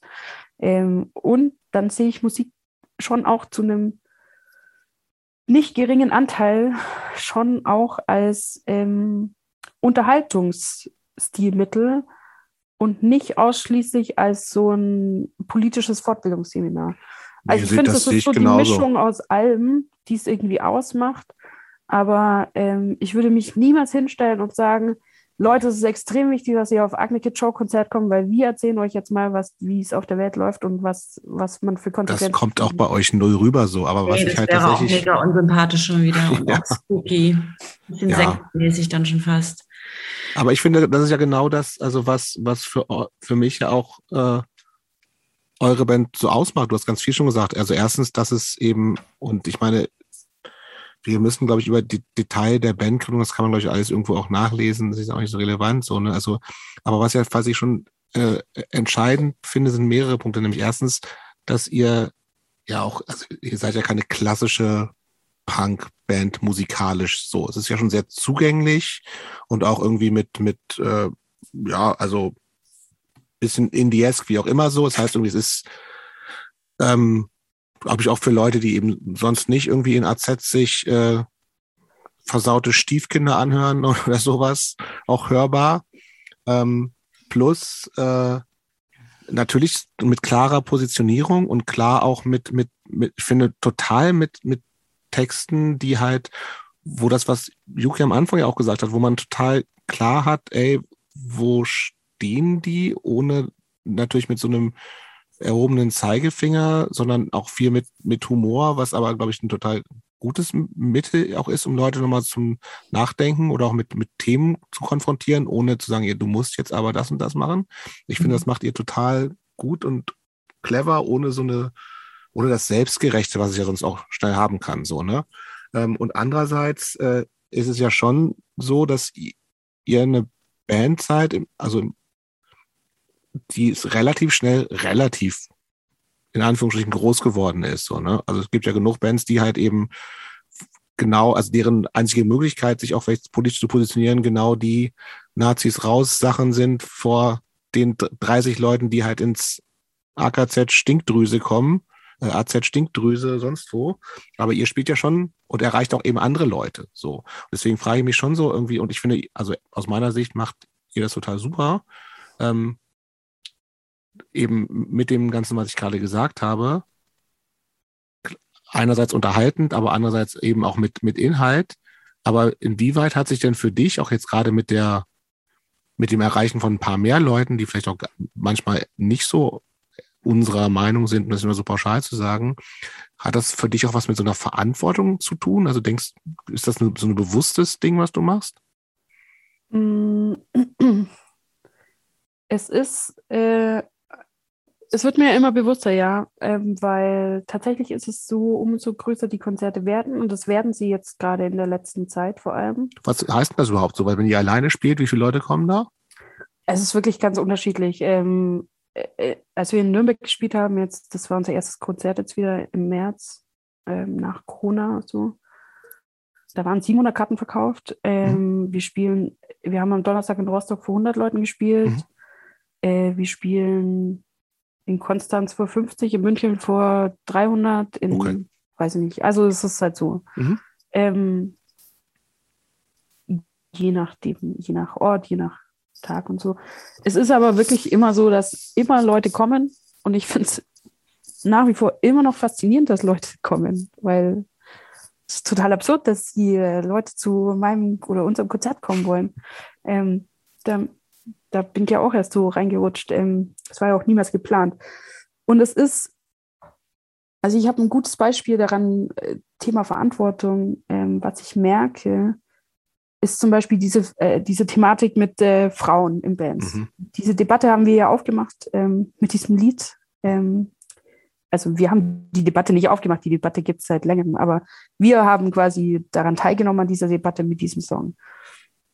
Und es war natürlich schon auch so, dass es halt ein Song war, der war mir und uns einfach ein Anliegen, weil ähm, diese Band gegründet wurde, nicht weil Matthias sich gedacht hat, boah, wäre es auch wichtig, dass es noch eine Frau in der Band ist, sondern weil halt Matthias und ich schon seit Jahren die besten Freunde sind und einfach wir Bock hatten, zusammen eine Band zu machen halt. Also das hat überhaupt, Geschlecht hat da quasi keine Rolle gespielt. Geschlecht hat erst dann eine Rolle gespielt, als wir irgendwie die ersten Konzerte gespielt haben und ich irgendwie gecheckt habe, ah fuck, Alter, warum bin ich eigentlich ständig alleine im Backstage? Also frauenmäßig, warum bin ich immer die Einzige? Ähm, und ich auch von außen ganz oft die Frage gestellt habe, bekommen habe, hey, wie ist es eigentlich so? Wie ist denn das so, dass du irgendwie ständig nur mit Typen abhängst und immer mit denen unterwegs bist und so? Ähm, und erst da habe ich angefangen zu realisieren, oh krass, ich bin jetzt hier anscheinend echt zu voll voll die Ausnahme. Und erst dann habe ich auch diese ganze, meine ganze Vergangenheit und diese ganze, hä, krass, ich bin eigentlich schon seit Jahren in dieser Musikszene unterwegs. wieso habe ich ja noch nie selber Musik gemacht? Wie kommt es eigentlich dazu? Also diese Sozialisation, Yuki, die du vorher angesprochen hast, ähm, das ist definitiv so. Wenn ich, wenn, wenn früher, wenn es genau andersrum gewesen wäre, dass nur Frauen auf der Band, auf, äh, Frauen auf den Bühnen gestanden hätten und ich hätte einen Typen gekannt, der vielleicht auch in der Band war, ja, dann wäre ich safe auch, hätte ich safe auch diese Musik gemacht. Das ist diese Vorbildsache, ist wirklich was, was man nicht unterschätzen kann, darf. Und das merke ich extrem. Ich merke wirklich nach jedem Konzert sprechen mich ähm, Frauen, äh, weiblich gelesene Personen an, die mir von ihren eigenen Erfahrungen berichten. Und es ist mir teilweise unangenehm, weil, weil ich das Gefühl habe, in mich wird was reinprojiziert, was ich niemals sein wollte halt. Also ich wollte nie, war, ich habe diesen Song einfach nur gemacht, weil, weil mir irgendwie das Thema auf dem Herzen lag, aber ich wollte nie damit so eine, oh, ich bin jetzt die Anführerin von so einer, von so einer Bewegung oder sowas. Das wollte ich nicht. Also da fühle ich mich auch überhaupt nicht dazu in der Lage, das zu sein. Ähm, teilweise, ich hatte jetzt echt auch in den letzten zwei Jahren so Phasen, wo ich mir gedacht habe, fuck, Alter, ich will diesen Song einfach nie wieder spielen halt. Ich will, ich will nicht mehr mit diesem Thema zu tun haben. Ich will nicht mehr gefragt werden, wie ist es eigentlich als Frau in der Band? Wie ist es? Ja, was wie ist es schon sein hat. Was? was? Was ist es, was dich nervt daran, neben dieser Frage? Es hat mich halt, ich hatte dann äh, extrem auch das Gefühl, dass ich quasi dadurch, dass ich dieses Thema aufgemacht habe, dass ich genau das geschafft habe, was ich überhaupt nicht schaffen wollte, nämlich dass ich auf mein Geschlecht reduziert werde. Ja. Also ich wollte quasi auf dieses Thema aufmerksam machen und alles, was passiert ist, dass Leute in mir ständig die Frau sehen. Die ja. Frau, die in der Band ist. Halt. So, fuck, das wollte ich gar nicht. Ja. Ich wollte einfach nur Musik machen. eigentlich will ich nur Musik machen. Eigentlich will ich nur Punk machen und saufen. Halt. Das ist das, was ich eigentlich machen will. Und plötzlich diskutieren alle darüber, wie, wie, also über mein Geschlecht und so. Also genau das Gegenteil von dem, was ich eigentlich erwischen wollte äh, oder machen wollte. Aber natürlich klar, dass es für die, die, die Utopie, die wir, oder vielleicht nicht Utopie, vielleicht ist es auch irgendwann Realität in 50 Jahren, für das, was irgendwann besser sein soll, muss man natürlich auch irgendwann Debatten führen und deswegen ähm, ist es schon auch okay und natürlich äh, kann ich mich da nicht rausziehen. Und man kann nicht so einen Song machen und dann sagen, sag mal, hackt's eigentlich, warum fragst du mich jetzt danach? Also, wie es ist, eine, eine, Frau, eine Frau in der Band zu sein. Das kann man natürlich nicht machen. Ähm, aber es ist schon so, dass ich teilweise das Gefühl habe, ich habe extrem viel Verantwortung, wenn 16-jährige mhm. Mädels zu mir nach einem Konzert herkommen und sagen, boah, dieses Lied hat mir, ähm, hat mir, das bedeutet mir so viel und ich habe jetzt auch eine Band gegründet und ich will mal so werden wie du, dann ist es was, was ich einerseits total cool finde und andererseits würde ich mich am, letzt, am liebsten umdrehen und einfach gehen, weil ich nicht weiß, wie ich damit umgehen soll. Weil ich nicht weiß, was ich also weil so viel gefühlt Verantwortung, die wollen mhm. ja gar keine Verantwortung auf mich abschieben, aber es kommt halt bei mir so an, so, fuck, okay, was, okay, was sagst du mir jetzt? Da kann ich auch, sag ich halt dann immer so, oh, voll cool, danke, weil ich nicht weiß, was ich sagen soll halt, ähm, oder sage ich, ja, finde ich voll cool, dass du das machst. Ich finde es ja auch cool, aber es ist einfach so, ich fühle mich extrem unangenehm in solchen Situationen. Und es passiert aber so oft. Also es passiert wirklich nach jedem Konzert und da merke ich, wie krass wichtig dieses Thema ist. Halt. Aber ich, das war mir vorher nicht bewusst. Und ich weiß auch nicht, ob ich es so nochmal machen würde, jetzt, wo mir das alles so bewusst ist. Halt. Ich wollte gerade sagen, würdest du mit dem Wissen heute dieses Lied nochmal, mit diesem Video? Ja, weiß ich nicht. Erstens kennt niemand mehr Angela Merkel, deswegen macht es keinen Sinn. Meine Tochter, die ist äh, ähm, neuneinhalb und ich habe äh, meinen Kindern das gezeigt, das Video, und ähm, habe sie gefragt, was sie dich fragen würden, dass sie jetzt die Chance haben, dass ich dich fragen kann. Und sie hat gemeint, ähm, denn heute hat sie gemeint, ach, ich glaube, ich würde gerne wissen, wieso die ausgerechnet wie Angela Merkel aussieht im Video. Das ist eine gute Frage, ja. Finde ich auch eine gute Frage. Ähm, es gab, gab, bis zur Idee der Angela Merkel gab es verschiedene Ideen. Ähm, es gab zum Beispiel auch mal kurz die Idee, dass ich quasi verschiedene Rollen annehme und so, äh, so berühmte Pressekonferenzen nachspiele. Tic-Tac-Toe hoffentlich auch. Äh, zum Beispiel aber auch so, äh, so Fußballpressekonferenzen. Ah. Giovanni Trapattoni und so. Flasche leer. Genau.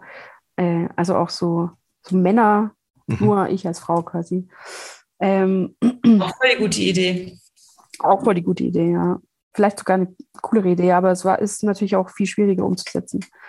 Ähm, genau, letztendlich ist es dann halt Angela Merkel geworden und dieses Setting der Neujahrsansprache ist ja irgendwie schon auch, ja, Angela Merkel, das ist halt so eine Sache, ne? Ähm, es ist genauso wie äh, es ist auch wichtig, dass ähm, 50 Prozent der DAX-Unternehmensvorstände Frauen sind halt. Ja, mag sein, aber eigentlich ist es doch viel wichtiger, dass es keine scheiß DAX-Unternehmen mehr gibt. Mhm. Also, und dieses beschissene ganze System, das gehört eigentlich, also das, das bringt mir als Frau nichts halt, wenn 50 Prozent der scheiß DAX-Unternehmen jetzt von Frauen geführt werden. Halt. Dann ist es halt 50 Prozent Scheiße, das halt jetzt von Frauen geführt wird. Ja, okay, damit ist der Welt nicht geholfen. Das ist nicht den Feminismus, den ich meine halt. Mhm. Ähm, genau, und Angela Merkel ist da ja irgendwie auch ein, sie ist ja einerseits eine krasse Persönlichkeit halt, also weil sie einfach in dieser krassen Männerdomäne das so lange so durchgezogen hat und schon ähm, eine Respektsperson ist oder man zumindest einige Sachen da, glaube ich, respektieren muss. Andererseits ist sie halt einfach Politikerin der CDU und hat ganz viele schlimme Sachen gemacht. Hat man am Ende irgendwie so was ein bisschen vergessen, so, ne? Hat man fast ein bisschen vergessen, ja. aber genau ja. deswegen, weil halt alles, was danach kommt, noch viel schlimmer. Also es ist auch wieder dieses Pest- und Cholera-Ding, Ja. Ähm, weil wenn du wählen musst zwischen Angela Merkel und Friedrich Merz, ja, dann. Dann ist klar. Dann bleibst du halt bei Angela Merkel so. Aber das heißt, also Angela Merkel, ja, also die Politik natürlich furchtbar so. Ähm, ja, aber sie natürlich ähm, großes Sinnbild der, ja, der Emanzipation oder wie auch immer man das nennen will. Aber schon auch so eine, ja, eben wie gesagt halt, so, eine, so ein Feminismus, der okay ist, aber der jetzt nicht, das bringt ich, uns ja, nicht ja. allen was, wenn das jetzt der Feminismus ist, den jetzt alle irgendwie cool finden. Es kommt ja natürlich auch überhaupt nicht so rüber, als ob das irgendwie du riesen Angela Merkel-Fan bist und das deswegen gemacht hättest. Die Frage, inwieweit das achteinhalbjährige schneiden oder nicht. Das weiß ich nicht. Was, was hast du das für ein Gefühl gehabt, Yuki, was deine Tochter da gesehen hat? Die fand das auf jeden Fall crazy. Die meinte, oh, ein bisschen verrückt weil du ja dann auch die Perücke abziehst und so sauer wirst, offensichtlich. Das versteht sie dann, glaube ich, nicht so, weil sie wächst natürlich in der Welt auf. Ähm, ich gebe mir natürlich allergrößte Mühe, dass äh, meine Kinder nicht das Gefühl haben, dass sie in einer Welt groß werden, wo nur Jungs und Männer alles machen und dürfen und die Hauptrollen sind. Und ähm, deswegen kommen die dann auch nicht auf die Idee zu sagen, es ist ja voll cool, dass da mal eine Frau singt, mhm. sondern es ist eher umgekehrt, dass die das stört, wenn man denen was zeigt und die dann sagen, wieso ist da eigentlich gar keine Frau? Das finde ich irgendwie schon mal kacke jetzt, so, das merkt man dann. Ja. Insofern, ähm, die Jüngere, die ist jetzt sechs, die hat dann so zwischendurch mitgewippt. Da habe ich so gedacht, ah, jetzt habe ich dich, ich habe es gesehen. Die fand es aber auch ein bisschen zu verrückt. Und ähm, ja, aber ich glaube so, ähm, man versteht den Text nicht immer so richtig gut, die Gitarren sind ein bisschen zu laut. Deswegen, das fände ich schon auch irgendwie, habe ich so gedacht, ein bisschen schade, dass die das nicht alles so genauestens jetzt verstehen, was du da singst. Aber ich habe es denen so ein bisschen erklärt und ähm, das fanden die schon gut, aber die, ähm, die sind halt so auf eine Art so harmoniebedürftig und das schlägt sich dann halt auch daran nieder, was die so gerne musikalisch hören. Und wenn es ein bisschen zu laut und kreischig wird, dann ist denen das schon zu aggro auf eine Art. Ja. Deswegen, aber. Aber ich finde es ganz, also das sind ja genau auch so, also wir hatten uns eigentlich bewusst genau diese, wollten wir nicht unbedingt über, ey, wie ist denn das als Frau in einer Band? Habe ich das, nämlich auch aufgeschrieben. Genau, ne? wir haben es genauso aufgeschrieben. So, gesagt. Wollen wir mal, äh, wir können ja auch mal direkt fragen, hast du überhaupt Bock darüber zu ja. reden? Und ich habe dann auch zum Beispiel andere Sachen aufgeschrieben, wo ich so dachte, das bist du bestimmt noch nie gefragt worden. Und da gibt es dann so irgendwie so Basszeitschriften, wo Männer irgendwie so fünf Seiten lang darüber reden dürfen, warum sie jetzt welches Equipment mit welcher Einstellung spielen. Das wären dann so Sachen, die ich dich fragen will noch. Aber halt auch eben die Frage, äh, inwieweit du überhaupt Bock hast, darüber zu reden, weil du ja genau darauf eben ja keinen Bock hast, auch überhaupt zum Interview irgendwie eingeladen zu werden, weil das ist halt die eine Frau in der Band. Ist doch interessant, da gucken wir mal, was da passiert und dann löchern wir die, weil umgekehrt lädt man ja auch nicht Männer ein und sagt dann, wie ist denn das so als Mann in der Band irgendwie? Das macht man ja auch nicht. Das ist auf jeden Fall sehr lieb von euch. Äh, und, äh, Aber hast, hast du Bock auf so, bist du so, bist du so ein äh, Equipment-Freak? Kann man mit dir so über Gitarrenmarken und Verzerrer und so reden? Ähm, ich habe eine, ich habe mir mal eine Gitarre gekauft, weil mir die Farbe so gefallen hat. Ha, ich wollte dich nämlich fragen, wie es zu der Farbe. Ich habe einen Bass in der Farbe. Ah ja. äh, nee, Farbe. ich kenne mich, also nee, dieses, das ist mir alles echt scheißegal. Ist mir wirklich alles scheißegal. Bist du da? Ich kaufe mir jetzt eine neue Gitarrenbox, weil mir die alte echt zu schwer ist einfach. Aber der Sound und sowas ist mir scheißegal. Ich will einfach nur eine leichtere Gitarrenbox haben. Was hast du jetzt für, weißt du dann? ich weiß, der Name, den Namen weiß ich schon, Chat City. Ähm, und ich werde aber in den Gitarrenladen gehen und sagen, ich, ich habe folgende Ansprüche ich brauche eine Gitarrenbox, die maximal so und so viel Kilo wiegt. Was könnt ihr mir anbieten? was, was benutzt du? Aber äh, okay, das ist jetzt nicht so richtig nerdig. Also ich spiele auch Gitarre, aber ich habe irgendwann auch, also mindestens beim Proben, aber inzwischen benutze ich das oder habe ich das auch mal live benutzt, diese einfach ganz kleinen Verstärker, die so ja. Toastergröße haben. Weil was soll der Quatsch? Ich habe vorher so ein Marshall-Ding rumgeschleppt. Ist voll der Scheiß. Also so eine Combo, wo die nee, das Topteil und die Box das Topteil, das Topteil ist einzeln und das ist, das kann ich mir aber es hat so eine kleine Tasche, das hänge ich mir um. Es hat 15 Watt oder sowas. Das reicht dicke für irgendwie so kleine Kellerkonzerte. Das klingt okay. Mir ist es auch sonst scheißegal. Ich habe doch keinen Bock mehr, so eine Marshall-Box irgendwie im zweiten Stock zu steppen. Und also Box braucht man natürlich noch. Aber, aber der Verstärker, was soll der Scheiß? Voll. Ich habe mir wirklich, also ich hatte am Anfang auch so eine Combo. Ähm. Und also dann immer voll oft halt mit anderen Bands zusammen gespielt haben und dann so Backline-Teilen und so ich mir gedacht, ja, fuck, ey, wie hast du jetzt immer so eine scheiß Kombo, kannst ja nicht Backline teilen, ähm, weil du kein, du hast quasi kein Top-Teil, das du abtrennen kannst. Du musst immer die Scheißbox mitnehmen. Also kaufst du dir Box und Top-Teil, sodass du, wenn es alles gut läuft, nur noch Top-Teil mitnehmen musst. Jetzt ist aber so, dadurch, dass wir irgendwie jetzt dann eigene Konzerte spielen und so, sind wir jetzt diejenigen, die immer die Backline stellen. Jetzt muss ich wieder beides mitschleppen und jetzt habe ich so eine beschissene Box, die halt so schwer ist. Das nervt mich einfach. Warum kann die eigentlich aus Pappe sein? Stört dich das eigentlich, dass du das Zeug teilen musst? Es gibt ja auch so totale Musiknerds, das habe ich dann so erlebt, die dann so keinen Bock hatten, dass ich über deren Zeug spiele. Nee, das ist mir wirklich scheißegal. Also die könnte ich, die können so auch meine Gitarre nehmen. Hast du sowas umgekehrt erlebt? Weil das ist echt sowas. Also ja. da, das habe ich nämlich auch in dieses, äh, da in diesen in Fragebogen reingeschrieben, weil das sind so Sachen, die mir dann so passiert sind, dass ich irgendwie zu ja, wie heißt der, zu Just Music gehe und oben, wo die noch früher in der Kulturbrauerei waren, da musste man dann hoch, wenn man so technischeres Zeugs brauchte und dann brauchte ich ein XLR-Kabel und ich wusste nur so, okay, äh, XLR-Kabel und dann komme ich da hoch und dann hockt da so ein Typ mit langen Haaren. Und Lederweste hoffentlich. Wie bitte? Lederweste hoffentlich. Keine Ahnung, weiß ich nicht mehr.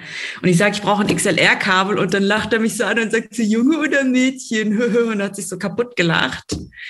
Und das fand ich halt so bescheuert. Und auch, das habe ich halt dann auch zu Jobs gemeint, dass man dann so Sachen gesagt bekommt wie, ja, ihr müsst doch nur eure Weichteile mitbringen. so Zeug halt irgendwie. Das ist so. Ja bescheuert. Ich habe schon ein paar Mal miterlebt, so dass ähm, Leute quasi nicht wollen, dass man sein Topteil auf das Topteil von jemand anders draufstellt. Ich weiß nämlich, ich weiß nicht warum, ob die dann Angst haben, dass quasi unter dem Gewicht des anderen Topteils ihr Amp kaputt geht oder so. Aber es ist voll, also ich würde das einfach, wenn wir jetzt als erste Band spielen und danach die Hauptband, dann macht es doch nur Sinn, dass ich quasi meinen Top da oben drauf stelle, weil dann tue ich es einfach runter und er kann seinen Scheiß da einfach lassen. Oder sie. Aber meistens ist es halt ein er. Ähm, ähm, und dann, dann ist es doch für alle weniger wenn, Arbeit. Wenn was runterfällt, dann noch deins. Genau. Und es ist aber voll oft so, dass die dann sagen, so, nee, bitte nicht draufstellen, dann lieber nochmal alles neu verkaufen. So ein Röhrending, was so vorheizen ja. muss, wo super empfindlich ist. Und dann gibt es so ein extra Case, wo das reingeschoben wird am Ende des Abends. Was das sind denn die Leute, die haben auch so, ja? Ah, sorry. Ja. Es ist halt saugeil, weil unser, ähm, wir haben ja anstatt einem Bass, ganz lange hatten wir ja nur Synthi-Bass quasi und inzwischen auch ein bisschen E-Bass. Aber wir haben zum Beispiel keine Bassbox dabei. Und Peter, unser Bassist, der spielt alles über die iBox. Das heißt, alles direkt ah. aus dem aus Der macht's richtig raus. übrigens. Und dann ja, ja, habe ich letztens erfahren, dass das quasi für Gitarre auch möglich wäre. Und jetzt frage ich mich, warum ich überhaupt noch einen Scheiß verstecke. Ja. Warum wir das nicht alles so machen, ey. Ich einfach nur noch meine Gitarre mitnehme und fertig.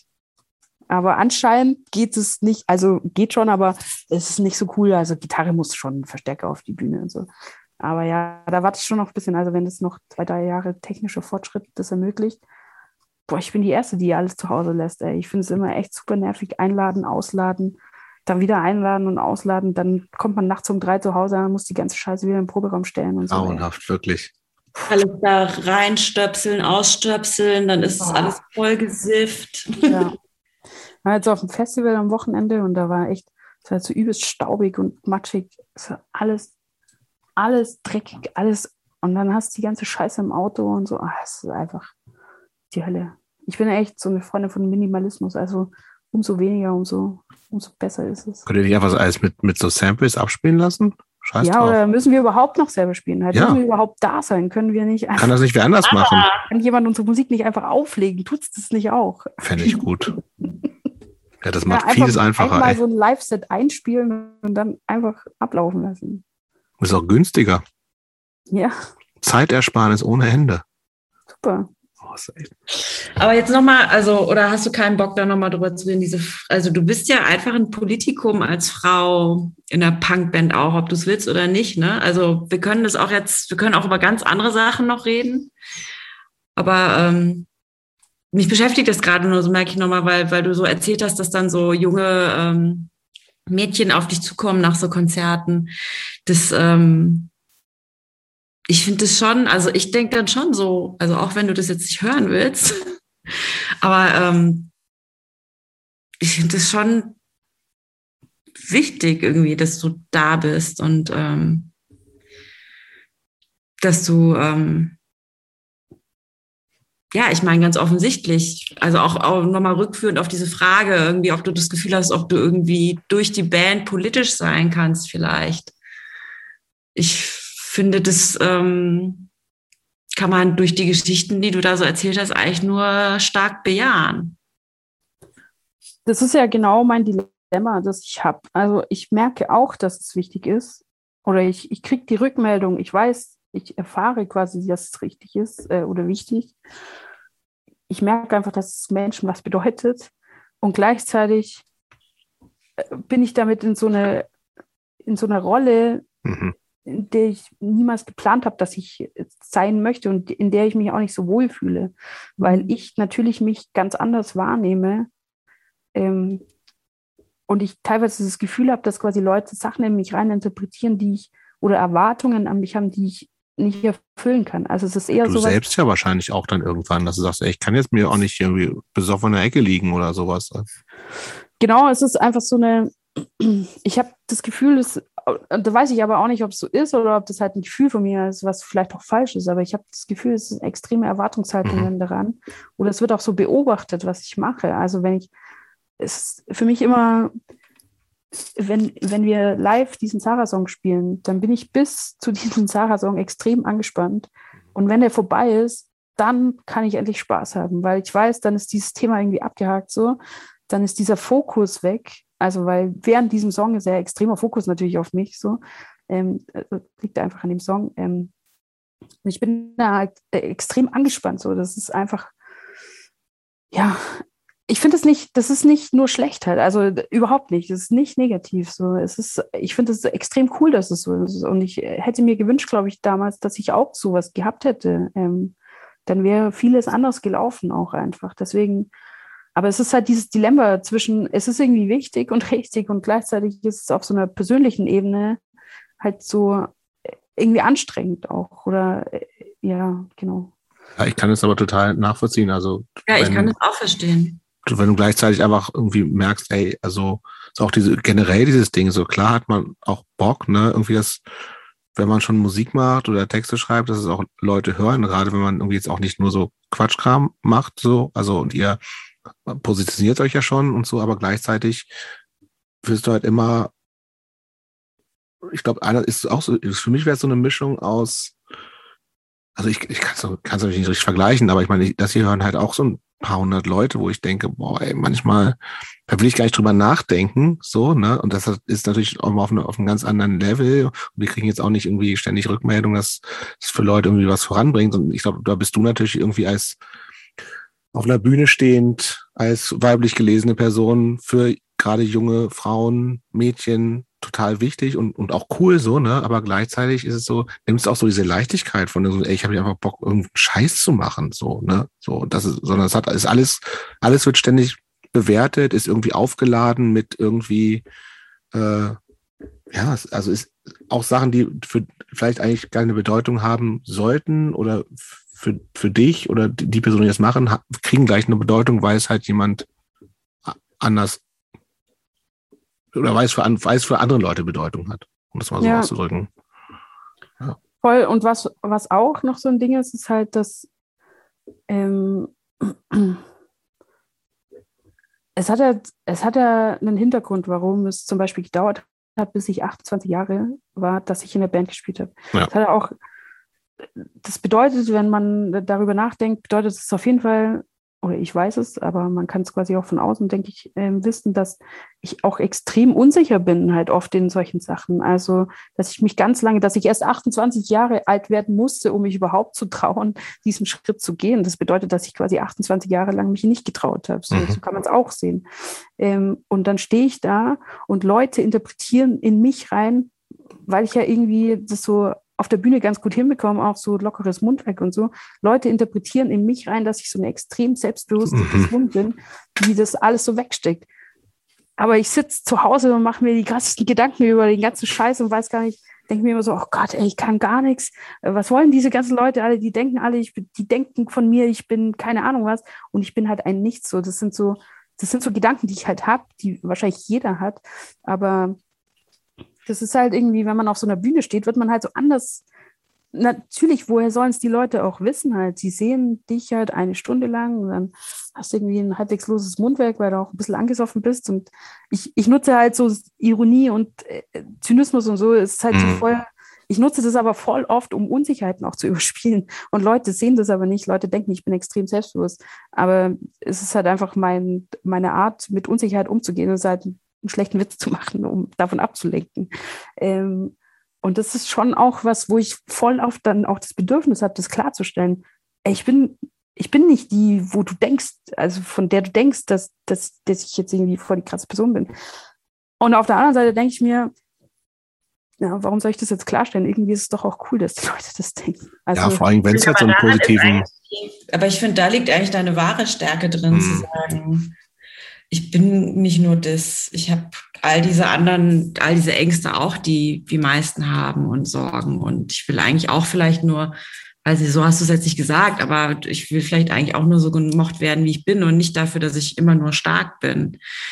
Und das finde ich eigentlich den, also das finde ich eigentlich das Interessante daran, diese, diese Mischung dann auch. Also ja. gerade, dass du das jetzt sagst, das finde ich halt, das ist, glaube ich, auch das, was ähm, das dann nochmal viel mehr Stärke auch anderen wiedergibt, halt eben zu sehen, auf eine Art ist die gar nicht so weit weg von mir und deswegen vielleicht umso mehr bestärkt es dann halt irgendwie junge Frauen auch so diesen Weg zu gehen. Das finde ich ja, halt irgendwie, das, das finde ich gut daran. Aber es ist halt irgendwie weird, wenn man mit seinen eigenen Unzulänglichkeiten und mit den Sachen, die man am, am, am schlimmsten findet an sich selber, mit denen dann quasi noch Leute inspiriert. Das ist eigentlich das Letzte, was man irgendwie denkt, wie es läuft halt. Also, ja, aber dann hättest du gar nicht in eine Band gehen dürfen, ne? Ja, ich will mich auch überhaupt nicht beschweren. Also, nee, das, das tust du auch nicht. Klingt aber überhaupt nicht so. Sehr, ich weiß auch, dass ich dann, dass ich, das, dass es auch ein Riesenprivileg ist, mich so ausdrücken zu können und ähm, das, ja, und auch, also über die. Du musst dich nicht entschuldigen dafür, dass es dir so geht damit. Okay. Dann nee. jetzt auf. Bitte nicht. Aber, Aber gesagt, ich, was ich lustig finde, ist, dass du sagst, dass du bis zu dem Punkt, wo du das Lied singst, dass du bis dahin nervös bist und danach fällt es so ab. Weil ich würde denken, macht doch gar keinen Unterschied, weil du bist ja, bist und bleibst halt immer Sarah an der Gitarre und dann singst du mal ein Lied hauptsächlich du und mal Zweitstimme oder vielleicht auch gar nicht. Äh, insofern ist es irgendwie interessant, dass du sagst, bis zu dem Lied irgendwie bist du angespannt, als würden die Leute bis dahin dich anders anschauen, als wenn du dann in dem Lied die Saal rauslässt und danach halt einfach nur noch Spaß haben kannst beim Spielen. Ja, ich glaube, das ist äh, tatsächlich nur während dem Song geht es mir so extrem. Aber davor, bei den Songs davor, weiß ich halt, dass dieser Song irgendwann noch kommt. Deswegen, also es geht bei den Songs davor, da habe ich auch nicht das Gefühl, dass die Leute mich extrem beobachten oder so. Ich weiß nur einfach, dieser Song kommt jetzt dann, jetzt sind es noch drei Songs, bis der kommt, jetzt sind es noch zwei Songs, noch ein Song, hoffentlich vergesse ich den Text nicht und so weiter und so fort. Das sind halt diese ganzen Sachen, die ich mir die ganze Zeit denke. Ähm, und dann, deswegen bin ich einfach angespannt, deswegen bin ich einfach froh, wenn der rum ist. Dann, ja. dann habe ich so das, das, das, Schlimmste hinter mir und das Wichtigste und dann kann ich irgendwie, dann ist alles scheißegal, wenn ich den Text dann vergesse, ist egal. Lustigerweise vorgestern bei unserem Konzert in äh, Lindenholzhausen ähm, ist es zum ersten Mal passiert, dass ich den Text vergessen habe. Und dann war es so, dass ich, ich bin auch null mehr reingekommen. Null. Ich habe immer quasi angefangen mit der zweiten, mit der zweiten Strophe am Anfang. Aber war das nervig für dich oder fandest du es auch witzig? Es war extrem lustig, weil dieses ganze Konzert extrem lustig war Oder? und alles in die Hose ging und es auch schon nachts um halb zwei war und eigentlich eh keiner mehr da und so. Ähm, und wir haben es dann quasi so gelöst, dass Matthias diesen Song gesungen hat. Und das war extrem lustig. Also es war wirklich saulustig, aber wie er da steht, ist, äh, hallo, ich bin Sarah, eine Frau, auch in der Band und so. Ähm, aber das war zum ersten Mal jetzt in all diesen zwei Jahren, dass mir der Text nicht eingefallen ist. Voll oft, bis halbe Sekunde vorher denke ich mir, fuck, wie geht's los, wie geht's los, wie geht's los, wie geht's los? Und dann kommt es einfach so automatisch raus. Es ist wie so ein Automatismus quasi. Mein Gehirn ist zu langsam, um, um den Gedanken nochmal mir zu sagen, wie es geht. Aber es geht einfach. Und da war es einfach weg. Aber warst du vorher aufgeregt oder warst du zu entspannt vor dem Lied? Ich glaube, diesmal war es so, dass, dass wir zu entspannt waren vor dem ganzen Konzert. Weil das ist nämlich das, was meine Theorie, ich habe das in einem ganz anderen Kontext gehabt. Ich habe früher Ballett gemacht und ich war immer total aufgeregt, so klassisches Lampenfieber, aber einmal nicht und dann habe ich mich komplett, ich stand, glaube ich, als Einzige, Einzige da nur so rum und habe nichts gemacht, weil ich so dachte, was war denn eigentlich nochmal? Ja. Und da war ich vorher nicht aufgeregt. Ja, das, diese Erfahrung teile ich auf jeden Fall. Ist die, die, wo man so, wo man sich irgendwie auch nicht richtig mental darauf vorbereitet, habe ich das Gefühl und dann einfach so, ja, fuck, gehe ich halt schon auf die Bühne, mach halt keine Setlist schreiben. Ach, scheißegal, er braucht keine Setlist und so. Das wird Katastrophe halt. Das ist dann echt nur so hingerotzt. So ein bisschen Mühe muss man sich schon geben im Vorfeld. und Matthias hat dann, so. Matthias hat dann einfach übernommen, weil er gemerkt hat, bei der Sarah ist. Ja, mal wirklich sau lange einfach so diesen Text. Ich habe immer wieder versucht anzufangen. Also, also ich glaube, insgesamt haben wir fünf Minuten diesen Song gespielt, war extrem unangenehm für alle anderen. Ähm, Long Version. Aber. Hey, sag äh, mal, kannst du dich noch an das allererste AKJ-Konzert erinnern? Ja. Wie war das? Das war die Hölle. Wo war das? Äh, Im KV in Nürnberg. Es war fünfjähriges Jubiläum von unserer Kneipe. Also Matthias und ich hatten früher so eine Kneipe. Arsch und Friedrich hieß die. Und die wurde fünf und ähm, da haben wir eine große Party geschmissen. Und für diesen Geburtstag haben wir quasi auch diese Band gegründet. Also nicht nur für diesen Geburtstag, weil wir wollten halt, wir haben diese Band gegründet und gesagt, ah, wäre doch echt cool, da dann unser Konzert zu spielen. Unser erstes und vielleicht auch einziges halt so. Ähm, und Wie viele Lieder gab es denn da schon? War es schon so richtig? Viertelstunde Set, okay. 20 Minuten. Fünf oder acht Lieder oder sowas hattet ihr, ne? Ja, genau. So diese erste EP also dieser Deutschland-Song, alles bestens Danke, Heimatlied und keine Ahnung, vergessen. Und noch so ein paar andere, ja, aber ähm, ja, vielleicht sieben Lieder oder so. Und es war halt, also es war eh schon so voll. Wir haben uns dann noch andere Bands eingeladen, Drive-by-Shooting, weiß nicht, ob ihr die kennt, DBS aus Berlin. Ähm, die machen so Wüstenpunk nennen sie es. Es ist so eine Mischung aus äh, Deutsch-Berliner Deutschpunk, Schnauz, Schnauzpunk und ähm, so Stoner Rock. Arschgeil. Klingt furchtbar für mich. ist, ist wirklich, gut? Es ist super. Es ist wirklich mega gut. Ja. Anspieltipp, Berlin ist so geil. Okay. Ähm, und genau, die haben halt da gespielt und so, das war echt so, so ein bisschen meine, meine Idole damals. Mhm. Also eh schon aufgeregt, dass die da waren und äh, ich zum allerersten, Mal, zum allerersten Mal in meinem Leben auf so einer Bühne, die keine Musikkapellenbühne ist, sondern so eine Punkbühne. Stimmt, du hast ja schon massenhaft Bühnenerfahrung Ja. bei der. Oboe. ja. Genau. Äh, mit einer Gitarre halt. Ich habe auch zum ersten Mal dann E-Gitarre gespielt, tatsächlich in der ersten Bandprobe und so. Und war echt, also ich war einfach furchtbar aufgeregt. Und ich, ich weiß noch, da war so ein, auf der rechten Seite, wo ich stand, war quasi so ein, so ein Turm an so Boxen, so PA-Boxen. Und dahinter konnte man sich so ein bisschen hinstellen. Ich habe das ganze Konzert stand ich einfach hinter diesen Boxen in der Hoffnung, dass mich einfach niemand sieht. Und ähm, ich habe auch da zum Beispiel, ich hatte halt in meinem Leben davor noch nie einen Soundcheck gemacht. Ich wusste nicht, was ist wichtig bei einem Soundcheck. Wie funktioniert eigentlich ein Soundcheck? Warum die das immer so machen? Genau. Ähm, so, Ich meine jetzt nicht, was ich gemacht habe, aber so diese ganzen Mimiken. Kannst du mich lauter machen auf den Boxen? Ich höre mich nicht. so auch keine Ahnung, wie es klingen soll halt überhaupt. Was ist wichtig? Wie wichtig ist es, mich selber zu hören? Wie wichtig ist es, die andere Gitarre zu hören, den Synthi und keine Ahnung. Und dann natürlich auch in einem Laden, wo du jetzt nicht super ausgeklügelte Monitorboxen hast, sondern halt irgendwie so zwei, die standen halt im Keller rum und stellt man da jetzt hin. Eine davon funktioniert nur alle fünf Minuten und so. ähm, und ja, zum Glück war der, der Mischer vor Ort, war ein Freund von mir und der hat, hat mir dann so ein bisschen geholfen, hat mir beim Soundcheck geholfen und aber so, ich habe irgendwie angefangen, Soundcheck zu machen und dann, fuck, es kommt nichts raus aus meinem Verstärker. Wieso? Was habe ich gemacht? Es geht nicht. Warum? Gott, mein Verstärker ist kaputt. Und da hat er irgendwann so gesagt, kam er so vor und hat mich so beiseite genommen und hat so gesagt, hey Sarah, du musst deine Gitarre einstecken. ah ja, cool, danke für den Tipp. Das ist ja einfach nicht eingesteckt. So aufgeregt war ich, nicht mehr meine Gitarre eingesteckt. Ja, es war, also, es war ein ganz schlimmes Konzert. Ähm, ich spiele ja Drop D, also bedeutet, meine oberste Seite ist auf D gestimmt, damit man die Power Chords mit einem Finger spielen kann. Eigentlich auch das Geilste, was man machen kann. Profi-Tipp. Ähm, genau, und äh, es war so, dass ich das am Anfang noch nicht so richtig gut konnte. Und dann hat mir Peter ähm, quasi die unteren drei Seiten hat er mir mit so einem Schaumstoff, da hat er so Schaumstoff drunter, weil ich die immer so mit angestimmt habe, aus Versehen halt. Damit die halt nicht mitklingen, wurden die quasi so abgedämpft. Und das hat halt der Gitarrist von Drive-by-Shooting gesehen. Also war mir extrem unangenehm, dass der sieht, was ich für ein, ein Trottel an der Gitarre bin. Ähm, und dann hat er eigentlich nur so voll gelacht und hat irgendwie gesagt, das ist eigentlich sau cool, aber warum machst du die unteren drei Seiten nicht weg? Mach die doch einfach weg, dann nerven die auch nicht so. So, ja, eigentlich gute Idee und so.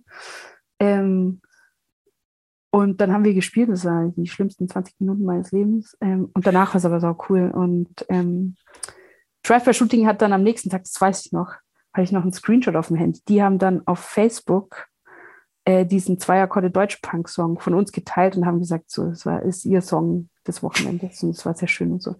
Also gleich Screenshot gemacht und quasi an alle meine Freunde oder an meine Eltern geschickt, denen es natürlich alle scheißegal war, weil keiner kennt Drive-by-Shooting und weiß nicht, was das für mich bedeutet, aber ja, es war Highlight. Aber war denn so klar für dich oder für euch, ey, die Band, äh, Band, Band heißt es, die Band, sagt man ja. Ähm, machen wir weiter? Das wird eine, ist eine echte Band, die auch wirklich was macht oder war es? nee, war gar nicht klar. Also es war nur klar, dieses Konzert zu spielen und das war so, lass dieses Konzert spielen und dann mal schauen. Wir hatten davor diese kleine EP ins Internet geladen, also auf Bandcamp. ähm, und waren uns und haben da in Eigenregie noch so eine 300er Auflage, sieben, äh, sieben Inches äh, pressen lassen. Vorher Ähm, schon. Genau, vorher. Die waren quasi zum Konzert da. Ähm, war auch so echt so spontan irgendwie. Ähm, haben dann bei dem Presswerk angerufen, so drei Wochen vorher. Ich meine, das ist ja heutzutage auch undenkbar, dass man drei Wochen vorher anruft und noch so eine EP-Bestellung aufgibt. Und die so, ja, drei Wochen ist schon knapp, aber wenn ihr noch ein Hunderter drauflegt, dann machen wir euch das klar. Okay, dann noch ein Huni draufgelegt und dann haben die uns innerhalb von drei Wochen halt echt so eine Siebensäure gepresst. Ähm, und die haben wir dann halt am am Konzert selber verkauft und haben aber vorher auch schon über Social Media und über Bandcamp-Formular halt immer schon so, haben uns Leute geschrieben aus anderen Städten. Also ein, ich weiß noch, so jemand aus, aus, ähm, aus Leverkusen hatte uns geschrieben, ja, er hat irgendwie die EP entdeckt und äh, ob wir ihm die schicken können. Und so, so hä, wieso, woher kommen denn jetzt, also woher weiß denn jemand aus Leverkusen, dass wir da jetzt diese EP hier haben? Ähm, also irgendjemand, ich weiß bis heute nicht genau, wer es war, aber irgendjemand, der halt so ein bisschen Szene vernetzt war, hat halt das in irgendeinem Forum gepostet oder in irgendeine Facebook-Gruppe oder keine Ahnung. Und dadurch ging es, waren wir halt so ein bisschen in dieser vernetzten Deutschpunk-Szene drin, plötzlich. Und hatten das aber null auf dem Schirm. Also es war auch nie der Plan von uns. Und haben dieses Konzert gespielt am Samstag und am Montag ähm, haben wir eine E-Mail in unserem Postfach über Bandcamp-Formular. Hi, hier ist der Alex ähm, von Kidnap Music und Pesco. Ähm, hab eure EP gehört. Im Internet finde ich die sehr cool. Meldet euch, wenn ihr mal Hilfe bei der Veröffentlichung braucht.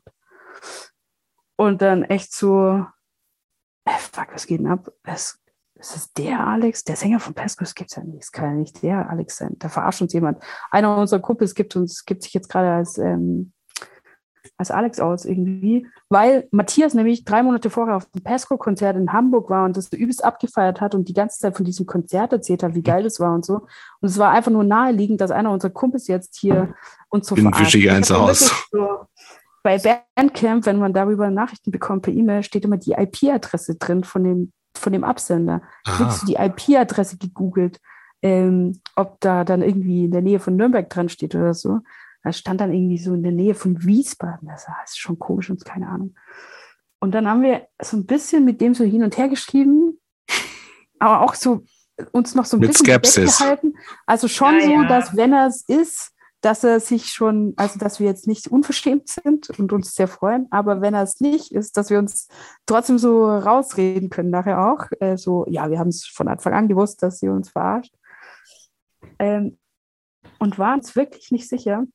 Und es gibt, es gibt so einen Screenshot von unserer damaligen WhatsApp-Gruppe, Band-WhatsApp-Gruppe, wo ich irgendwie so, da schreibe ich irgendwie so, ja, wir haben jetzt eine E-Mail vorformuliert. Also das war so eine E-Mail mit, ja, cool, lass uns gerne zusammen was machen, ähm, freuen uns total.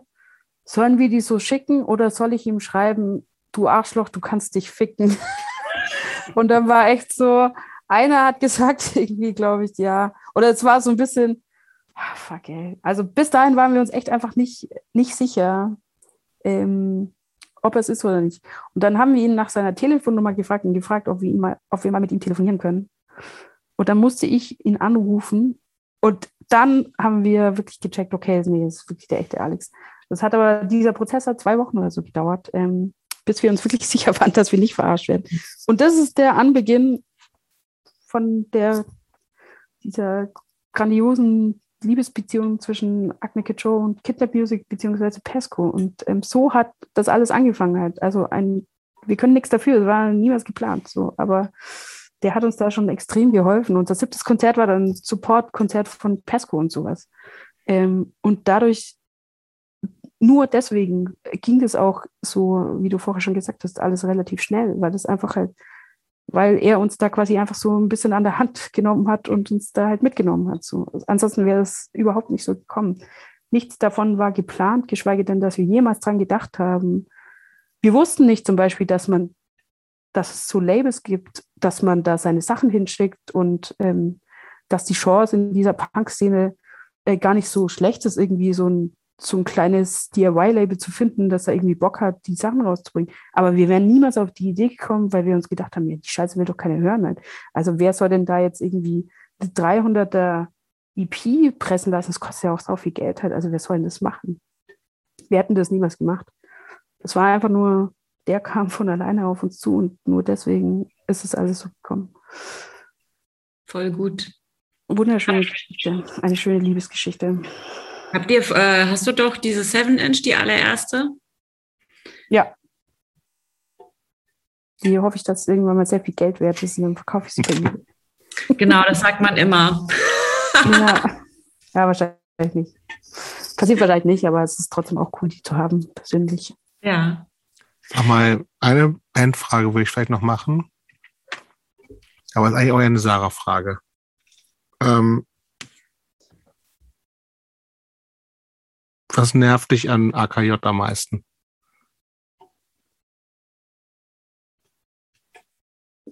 Hm. Echt nix. Ist gut. Aber ihr seid echt so die Traumband. Kann man echt so fast schon neidisch werden. Ihr seid so, ihr habt echt so einen lustigen Humor und dann bist du beste Freunde mit einem. Hat es eure Freundschaft irgendwie, das ist einfach so weitergegangen zwischen euch, freundschaftlich? Unsere Freundschaft war schon immer, also wir hatten schon immer Projekte zusammen, die wir quasi, also wir hatten halt vor der Band, gab es diese Kneipe, die wir zusammen gemacht haben.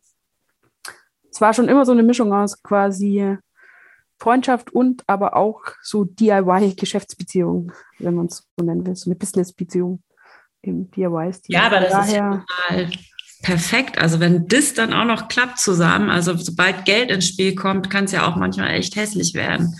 ja, genau. Also so viel Geld kommt ja auch nicht ins Spiel, deswegen passt Ja, aber ich meine, Leute haben sich schon über die dümmsten Beträge erstritten. Und äh, ist die Kneipe dann äh, der, der Band sozusagen zum Opfer gefallen? Ja, schon ein bisschen. Also ist nur einer der Gründe, aber ähm, wir haben halt dann echt viele Konzerte gespielt und ich hatte dann auch irgendwann halt so einen richtigen Job, der auch teilweise am Wochenende war. Und Sozialarbeiterin.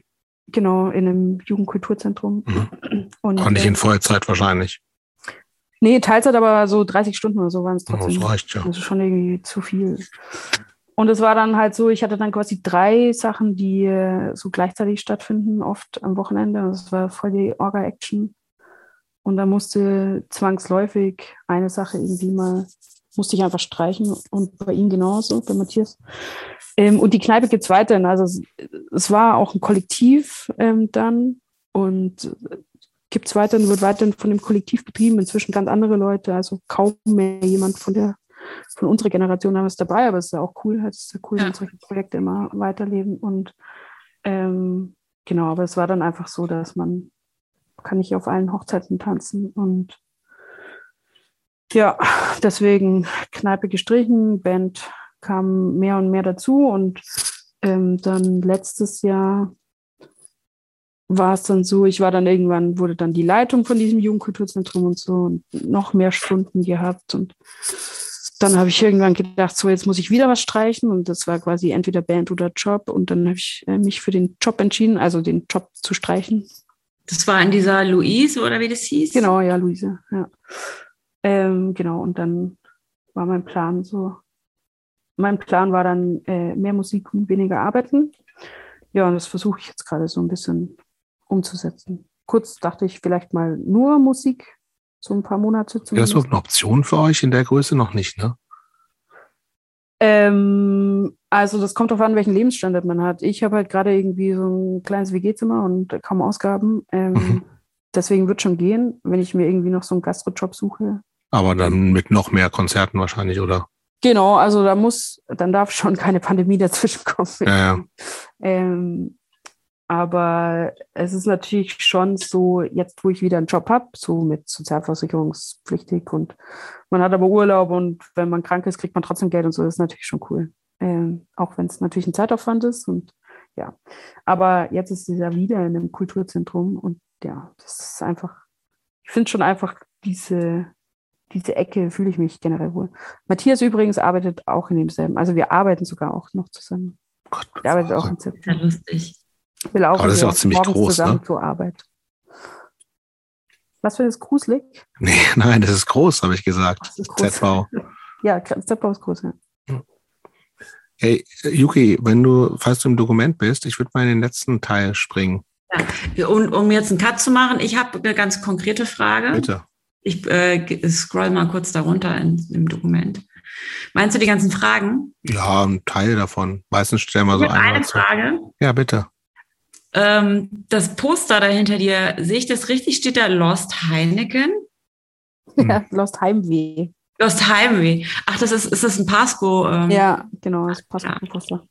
Von dem. Lost Heimweh. Lost Heineken hätte auch gepasst. Heineken.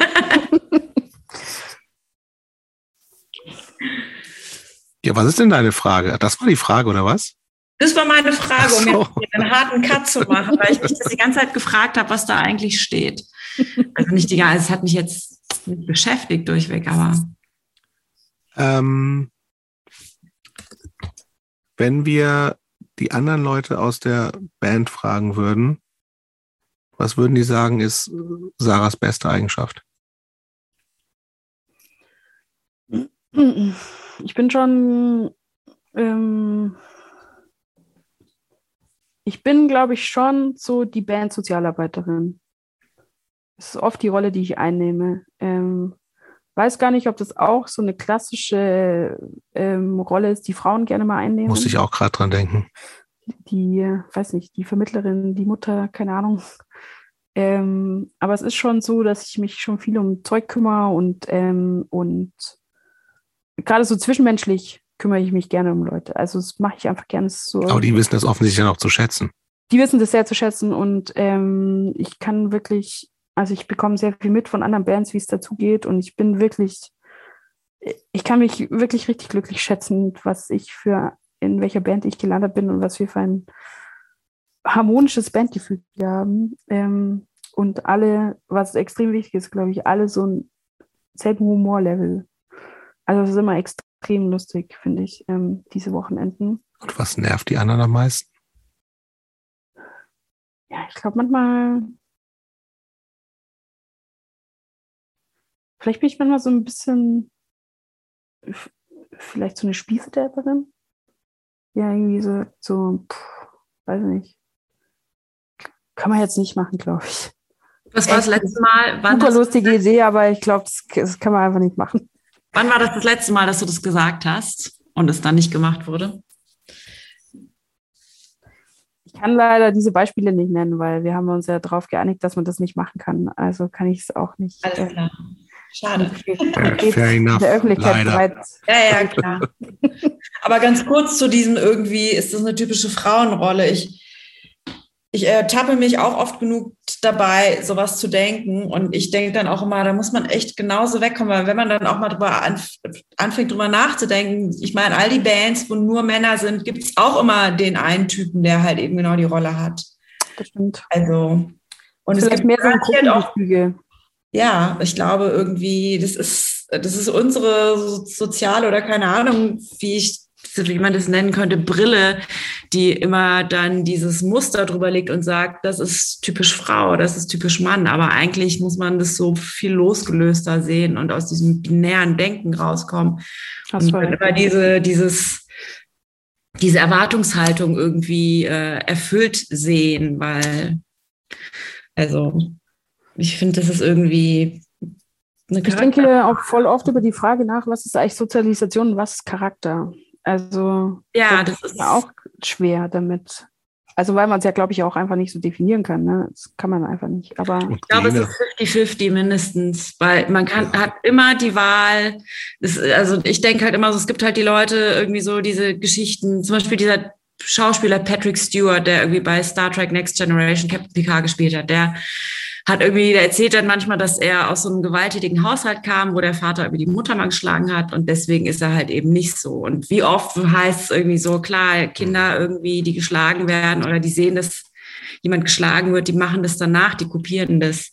Ich finde, ich glaube halt, das ist dann halt eben der Charakter, der die Entscheidung trifft, gehe ich da hinterher oder gehe ich jetzt den anderen Weg? Und das ist halt eben so das, was ich glaube. Oder bei Zwillingen irgendwie. Ich meine, die werden ja auch nicht eins zu eins identisch. Meistens, also die kommen zur mehr oder weniger selben Zeit zur Welt und leben ein sehr ähnliches Leben.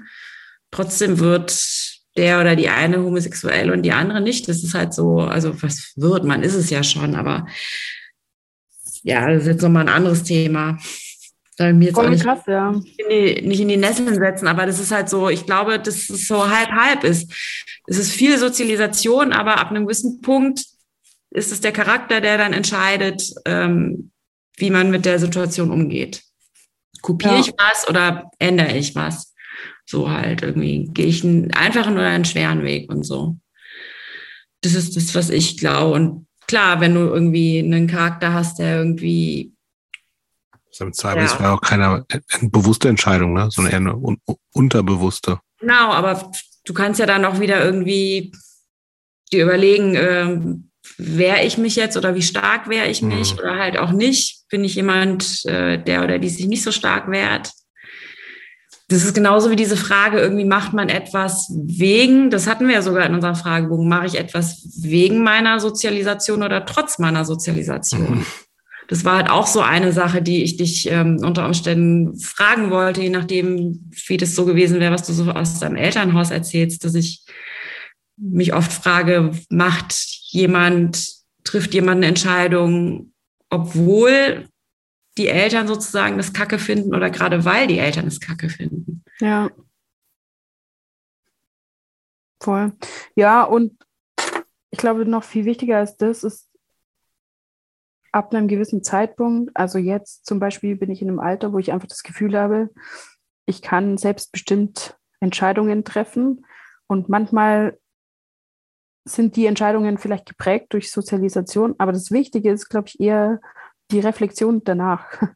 Also ich kann Entscheidungen treffen, die vielleicht auch schlecht sind, aber ich kann, also wenn ich das reflektiere und mir für die Zukunft dann vornehme, das vielleicht anders zu machen, dann ist es ja auch äh, so eine selbstbestimmte Handlung, die irgendwie, ähm, die einen so ein bisschen aus dieser Sozialisationsohnmacht vielleicht auch rausholt oder halt so ein bisschen so einem eigenständigen Menschen macht. So. Hast du eigentlich, passt da gerade ganz gut hin, irgendeine Art von Lebensplanung? Nee, aktuell nicht. Also, nee, ich finde, ich tue mir sehr schwer damit, weil ich nicht, weil ich mir mit diesem Weltgeschehen auch gar nicht zutraue, in irgendeiner Art und Weise so eine Planung zu machen, weil ich das mhm. Gefühl habe, kann einfach auch sein, dass es in zehn Jahren das alles nicht mehr gibt. Ähm, und ich habe eher so große Zukunftsangst. Aber so mhm. generell jetzt nicht um mich, sondern so, wie geht es alles weiter? Wie wird es alles sein? Ähm, über Klima und so haben wir noch gar nicht geredet, aber das hat ja natürlich auch so ein bisschen Anteil an dieser Sache.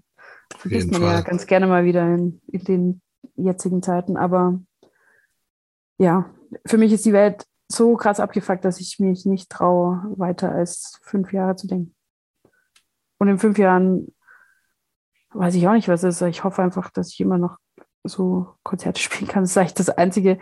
Das ist aber kein Plan, da habe ich einfach nur Bock drauf. Weil, also aus dem aktuellen Ding würde ich sagen, ich würde gerne fünf Jahre noch, in fünf Jahren immer noch Konzerte spielen. Aber Mehr kann ich nicht sagen. Ich kann, ja, kann, kann ich auch total nachvollziehen. So für mich irgendwie auch. Aber ich weiß nicht, wie das bei dir ist, Yuki, aber ich meine gerade irgendwie, wenn man sich, wie Yuki und ich, irgendwann entschieden hat, dass Kinder in die Welt setzen irgendwie okay ist, und wir das ja beide gemacht haben, ähm, da haben natürlich so Fragen irgendwie so, ey, was ist in zehn, steht die Welt in zehn Jahren überhaupt noch, ne? Als eine ganz andere, also ich, ich kann, und ich finde das total legitim, das eigentlich die Frage zu stellen, aber es hat automatisch eine andere Dimension. Und ich denke mal, ach du Scheiße. Also so, also noch mehr, also nicht nur, also mir ist ja egal, so, ne, ob ich jetzt in zehn Jahren, wenn ich, die Welt untergeht, nicht gehe mit unter, juckt mich das vielleicht nicht so. Aber diese Verantwortung zu haben, diese zwei Typen, die hier meine Mitbewohner jetzt auch sind, äh, auf die Welt gesetzt zu haben, das, ich, da habe ich noch keinen richtigen Umgang mit. Wie, geht, wie ist es bei dir, Yuki? Äh, ich, bei mir, ich merke so, mir bleibt nichts anderes übrig, als so ein bisschen naiv zu denken, es wird schon irgendwie gut gehen. Ich habe letztens auch mit einer Bekannten darüber gesprochen und sie meinte, unsere Kinder, die werden Kriege führen über ähm, alles. Über Wasser. Ja. Und so. Und das fand ich total schrecklich, aber nicht im Sinne von sag sowas nicht, sondern ähm, weil es halt leider so realistisch ist. Mhm. Diese Entscheidung, Kind in die Welt zu setzen, ist total egoistisch einfach nur, weil da muss ich auch mal so an, weiß nicht, ich will jetzt nicht so, ich bin jetzt keine belesene Literatin, aber ich muss dann immer so an Frühlingserwachen denken, an diese ganzen Teenies letztendlich in diesem Wedekind-Stück, wo einer, ich glaube, das ist der, der sich auch dann das Leben nimmt, der irgendwie sagt, ich wurde ja auch gar nicht gefragt. Und das ist halt einfach so, man wird nicht gefragt und wird hier so in diese Welt rausgeworfen und checkt es auch erstmal ganz lange gar nicht, bis man so in die Pubertät kommt oder schlimmstenfalls, bestenfalls kann man so oder so sehen, noch älter werden muss und zu merken, ich wurde überhaupt gar nicht gefragt, ob ich das hier alles will. Und jetzt bin ich hier irgendwie. Das ist halt totaler Egoismus und ja, Aber also fühlt, ja, ja. sagen, wenn ich länger drüber nachdenke, ähm, macht es natürlich viel mehr Sinn, keine Kinder in die Welt zu setzen. Ne, kann ja auch nicht so naiv sein und denken, ja, aber mein Kind wird das Kind sein, was irgendwie ja. die tolle Erfindung hat, weil dann ist es ja totaler Bullshit. Also. Das ist Bullshit, finde ich auch. Aber ich finde, also, ja, irgendwie schon, ne, auf so einer rationalen Ebene. Andererseits, also für mich fühlt sich das überhaupt nicht nach einer egoistischen Entscheidung an. Ich weiß gar nicht wieso, aber da muss ich auch nochmal drüber nachdenken.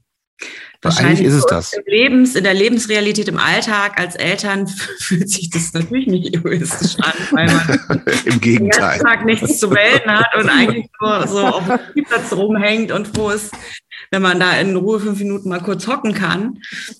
Aber letztendlich ist es schon so. Also wenn mir meine Kinder das irgendwann vorwerfen sollten, dann kann nichts gegen sagen, ne? nur mit den Achseln zucken und mich entschuldigen. Ich habe irgendwann so einen Typ, der hat mal seine Eltern verklagt, weil sie ihn geboren haben. Ich glaube auch, war so ein bisschen so eine, so eine Performance-Ding. Aber ich so, ja, hey, ihr habt mich ja nicht, ja, gibt's ja auch genug Songs drüber, ne? Knochenfabrik und Co. Ja. So. Aber ja, äh, Aber gibt's denn eine Planung, äh, eine ähm Kinderplanung? Band, nein, das ist sowas, würde ich nicht sagen. Eine Bandlebensplanung sozusagen. Wenn du schon keine Planung hast, aber sagst auf jeden Fall in fünf Jahren noch ähm, Konzerte spielen mit wahrscheinlich ja der Band, Gibt es so Sachen, wo du so sagst, oh, ich würde gern mal, weiß ich nicht, die Bühne teilen mit oder da spielen oder keine Ahnung, muss auch gar nicht an eine Venue oder an irgendwas geknüpft sein, sondern kann ja auch einfach irgendwas sein. Ich würde auch gerne mal eine Japan-Tour machen. Ich würde echt, also ich würde eigentlich schon immer mal nach Japan und ähm, irgendwie machen das ja total viele Bands, sagen dann, oh, wir haben eine Japan-Tour, das war voll cool und voll aufregend und ganz anders. Würde ich einfach gerne mal ausprobieren. Aber ja, irgendwie glaube ich, ich mache mir leider falsche Musik dafür. Für so Großtouren in anderssprachigen. Für große, ja, für kleine, why not, ne? Ja. USA-Tour fände ich auch mal cool. Ähm, ja, ich, also diese Band eröffnet mir generell schon, zum Beispiel war ich jetzt gefühlt in jeder deutschen Stadt. Mhm. Und das war ich vorher, hatte ich, ich war ich total wenig in Deutschland unterwegs und ich habe jetzt trotzdem nicht viel gesehen, weil man fährt halt immer rein, dann ist man halt in irgendeinem Laden, wo man spielt und dann fährt man am nächsten Tag wieder, ist noch total K.O. Aber es ist trotzdem cool, irgendwie schon mal in jeder Stadt gewesen zu sein und irgendwie. Irgendwie da, kriegt man ja doch immer was mit so einem genau, Vibe irgendwie wenn man so, nur so zum Vorbeifahren irgendwie mal hier eine krasse, in Limbach jetzt zum Beispiel, da steht dieser, dieser Dom von diesem da wo dieser Thebats van Est, da wisst ihr noch vor ein paar Jahren, dieser ja. der Protz. Äh, ja. da kann man aber nicht rein, oder? Nee, aber wir haben dann extra nochmal gegoogelt und so, was da eigentlich damals der Skandal war und der hat der hat es irgendwie renovieren lassen, hat sich dann noch so goldene Badewannen und sowas eingebaut. Also Finde ich irgendwie okay. Springbrunnen, glaube ich, im, im genau. reinkommt und so Quatsch. Ja, voll. Und dann haben wir halt auch in, haben wir es halt angesprochen und so. Man kann ja dann auch immer mit so Leuten reden halt vor Ort. Und, und dann hat der so, ja, das wurde alles total hochgekocht. Und das ist echt, also, ja, so schlimm war es gar nicht. Die Medien haben das da wieder, also der, der Debatz war gar nicht so schlimm und so. Ah ja, okay. Aber sowas, das finde ich irgendwie interessant. Das finde ich eh cool. Und ich würde gern, also, ja, die Band eröffnet mir schon generell Orte und Menschen, die ich sonst halt nicht getroffen hätte und extrem viele mega interessante Leute und so krasse Lebensweisen irgendwie. Zum Beispiel der Reverend Beatman, der Sänger von den Monsters. Mhm. Dem haben wir schon ein paar Mal jetzt gespielt irgendwie. Der Typ ist halt irgendwie 55, wohnt in der Schweiz und fährt dann einfach so neun Stunden alleine mit seinem alten Opel ähm, auf, auf zum Festival bei Leipzig, um da dann seine One-Man-Show abzuziehen, die echt total crazy ist.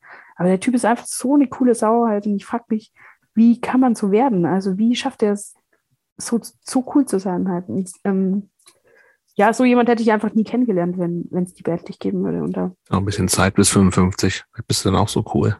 ja, ich habe, es gibt halt leider auch sehr viele abschreckende Beispiele. ne? Das stimmt. Also ich habe schon das Gefühl, die wenigsten schaffen es, Ja, das über ist. so lange ja. Zeit cool zu bleiben. Es ist natürlich auch extrem schwer. Ich denke mir auch oft, wenn ich jetzt mein Anfang 20-jähriges Ich, würde die Oh, es alles so cool so. finden, was ich jetzt mache, oder schon? Das ist unsere Abschlussfrage, du weißt das. Toten Hosen. Nee, ach so, ja, nee, die Abschlussfrage. ich, ich würde fast schon, ich würde gerne zwei, zwei, wenn das für euch okay ist, Schon, schon zwei. zu Ende. Hey, es ist Nein. nur 21. Ja, ich weiß. Ja, es- Ich fände es ich fänd's okay, Richtung Ja, ja. Ende zu gehen, ja, oder? Ja, das schon.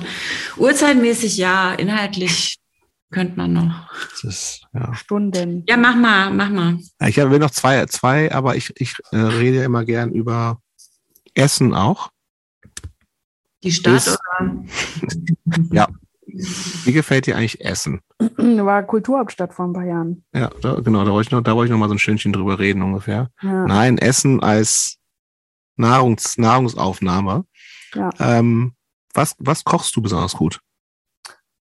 Ähm, ich kann sehr gut ein neues Gericht, was ich ähm, seitdem ich gelernt habe, jetzt bei jeder Gelegenheit zubereite, um andere Leute zu beeindrucken.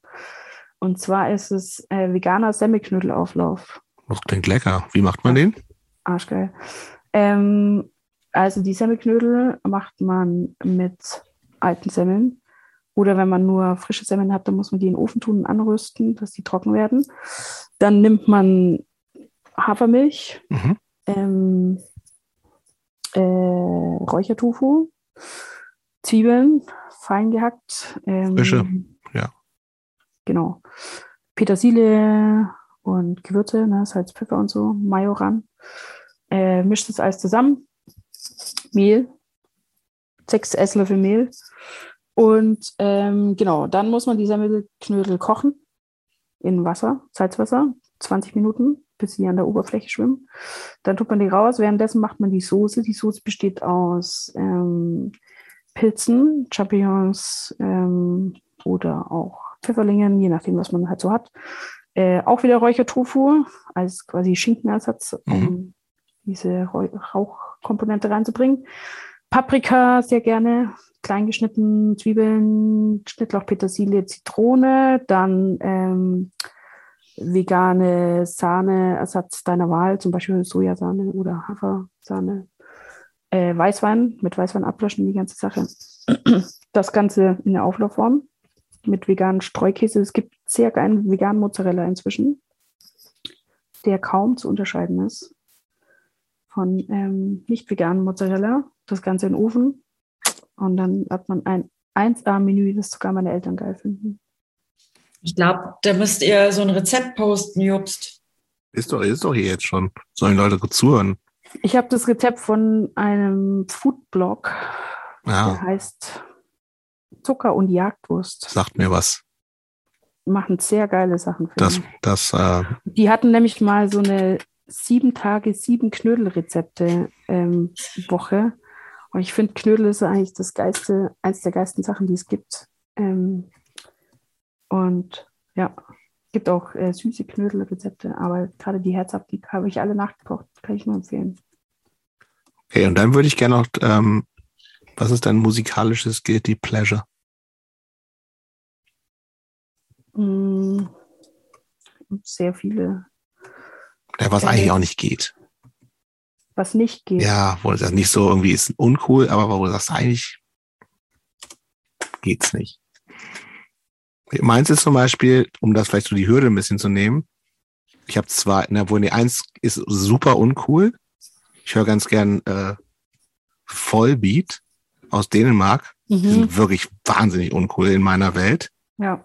Kennt ihr die? Ich kenne nur den Yuki? Namen.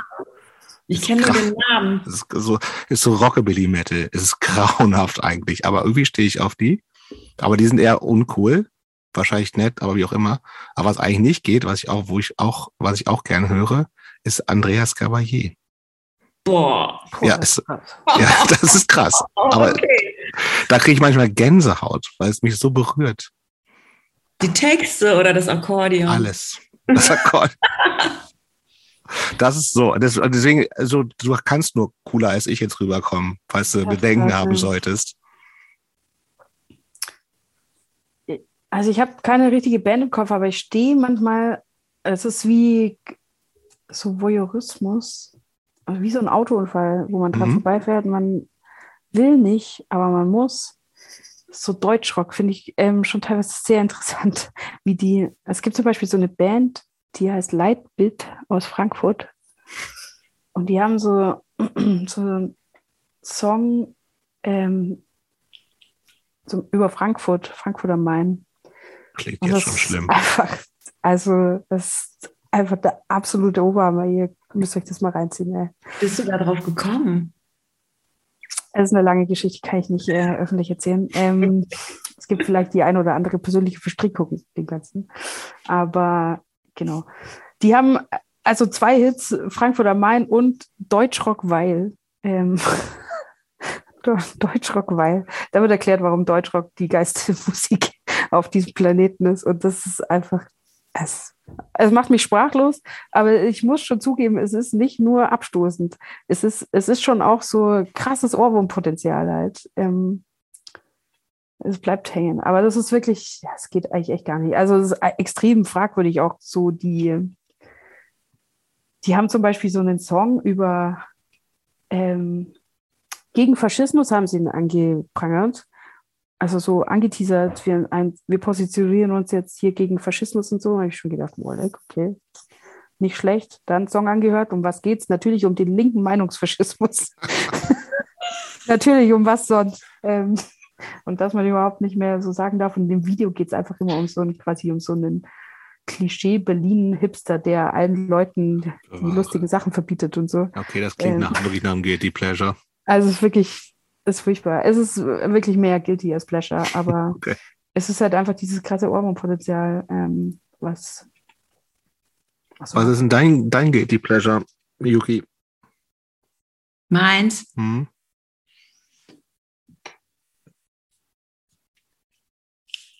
Äh, also ich habe, glaube ich, am Sonntag, äh, obwohl total schönes Wetter war, so, habe ich zu Hause gehockt und habe so Sachen repariert, die so ewig rumlagen, die irgendwie so Löcher zunähen und so ein Shit. Und dann habe ich eine CD angemacht und die lief so durch und man konnte die auch nicht gut durchhören. Da, manche Sachen waren schon echt ganz schön Gänsehaut, aber schlechte Gänsehaut. Aber an sich ist es eigentlich eine gute Band nämlich ich habe den Soundtrack von Das letzte Einhorn angehört. Von dem Film? Ja. Und es ist ja die Band America. Und äh, die haben auch eine ganz gute Platte. Ich habe vergessen, wie die heißt. Da stehen die so zu dritt vorne und im Hintergrund ist es so rot-orange irgendwie. Die haben da sind auch so mega Hits drauf. Und es ist schon eine gute Band. Das kann man auch gut hören. Aber während man das so, während ich das so höre, denke ich mir auch, das sind irgendwie so weiße College-Typen. Die Musik, die strahlt es auch so aus, dass man so denkt, so, ich weiß gar nicht, ob die aus Kalifornien sind, aber man hat das Gefühl, ja, in deren Welt ist alles perfekt. Das sind so weiße Männer in den USA. Der eine von denen ist dann auch so abgedriftet und ist so die hard Christ geworden, hat dann nur noch so lieber über, über Gott und Jesus geschrieben. Ich glaube, der ist dann auch irgendwann an Krebs gestorben. Aber das ist so, ähm, ich glaube, man kann das schon sagen, dass man die Band mag, aber während ich die gehört habe, habe ich auch irgendwann so gedacht, irgendwie auch ganz schön so White Boys in ihrer perfekten Welt, wo alles denen zu Füßen liegt irgendwie. Es gibt keine Probleme für weiße Männer. Aber ich weiß nicht, ansonsten so musikalisch irgendwie gab es eine Zeit lang so eine Band, die habe ich total gerne gehört. Das hat mir auch irgendwie ähm, der Daniel aus Herne, der dieses Cobra Records mhm. auch macht, der hat mir die CD gebrannt irgendwann mal. Der hat mir so ein ganzes, so früher hatte man ja so diese Klappdinger, damit man nicht die ganzen Hüllen mitnimmt. Da hat er mir so ein ganzes Ding voll gemacht mit so gebrannten CDs. Und da war eine CD von Kushin. Kennst du das noch, Jobst? Bei dir würde ich eher noch denken, dass du das kennst. Ich glaube, das ist so eine belgische Band. Die, sag mal den größten Hit von denen nochmal. Mit K am Anfang? Ja, Koshin und der Hit hieß, ähm, ich weiß nicht mehr, sie singt es immer, aber ich weiß nicht mehr, was sie da singt. Aber die Band sagt dir was, Koshin? Voll. Ja, irgendwie sagt mir das auch was. Die haben, glaube ich, einen so einen, ich muss kurz Ja. nachschauen. Ich gucke auch gerade mal. Ist auch Ja. eine, eine britische Band anscheinend.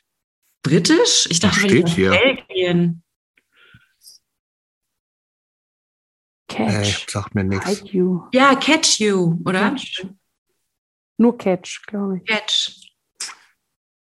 Und dann, ich muss da irgendwie voll oft dran denken und ich habe irgendwo diese CD, ich habe sie aber nie angemacht. Vielleicht mache ich das morgen mal. Okay. Ja, ich mit, mit Andreas Gabayé habe ich schon, also Hast du echt den Vogel abgeschossen? Einfach. schneide schneid ich einfach raus.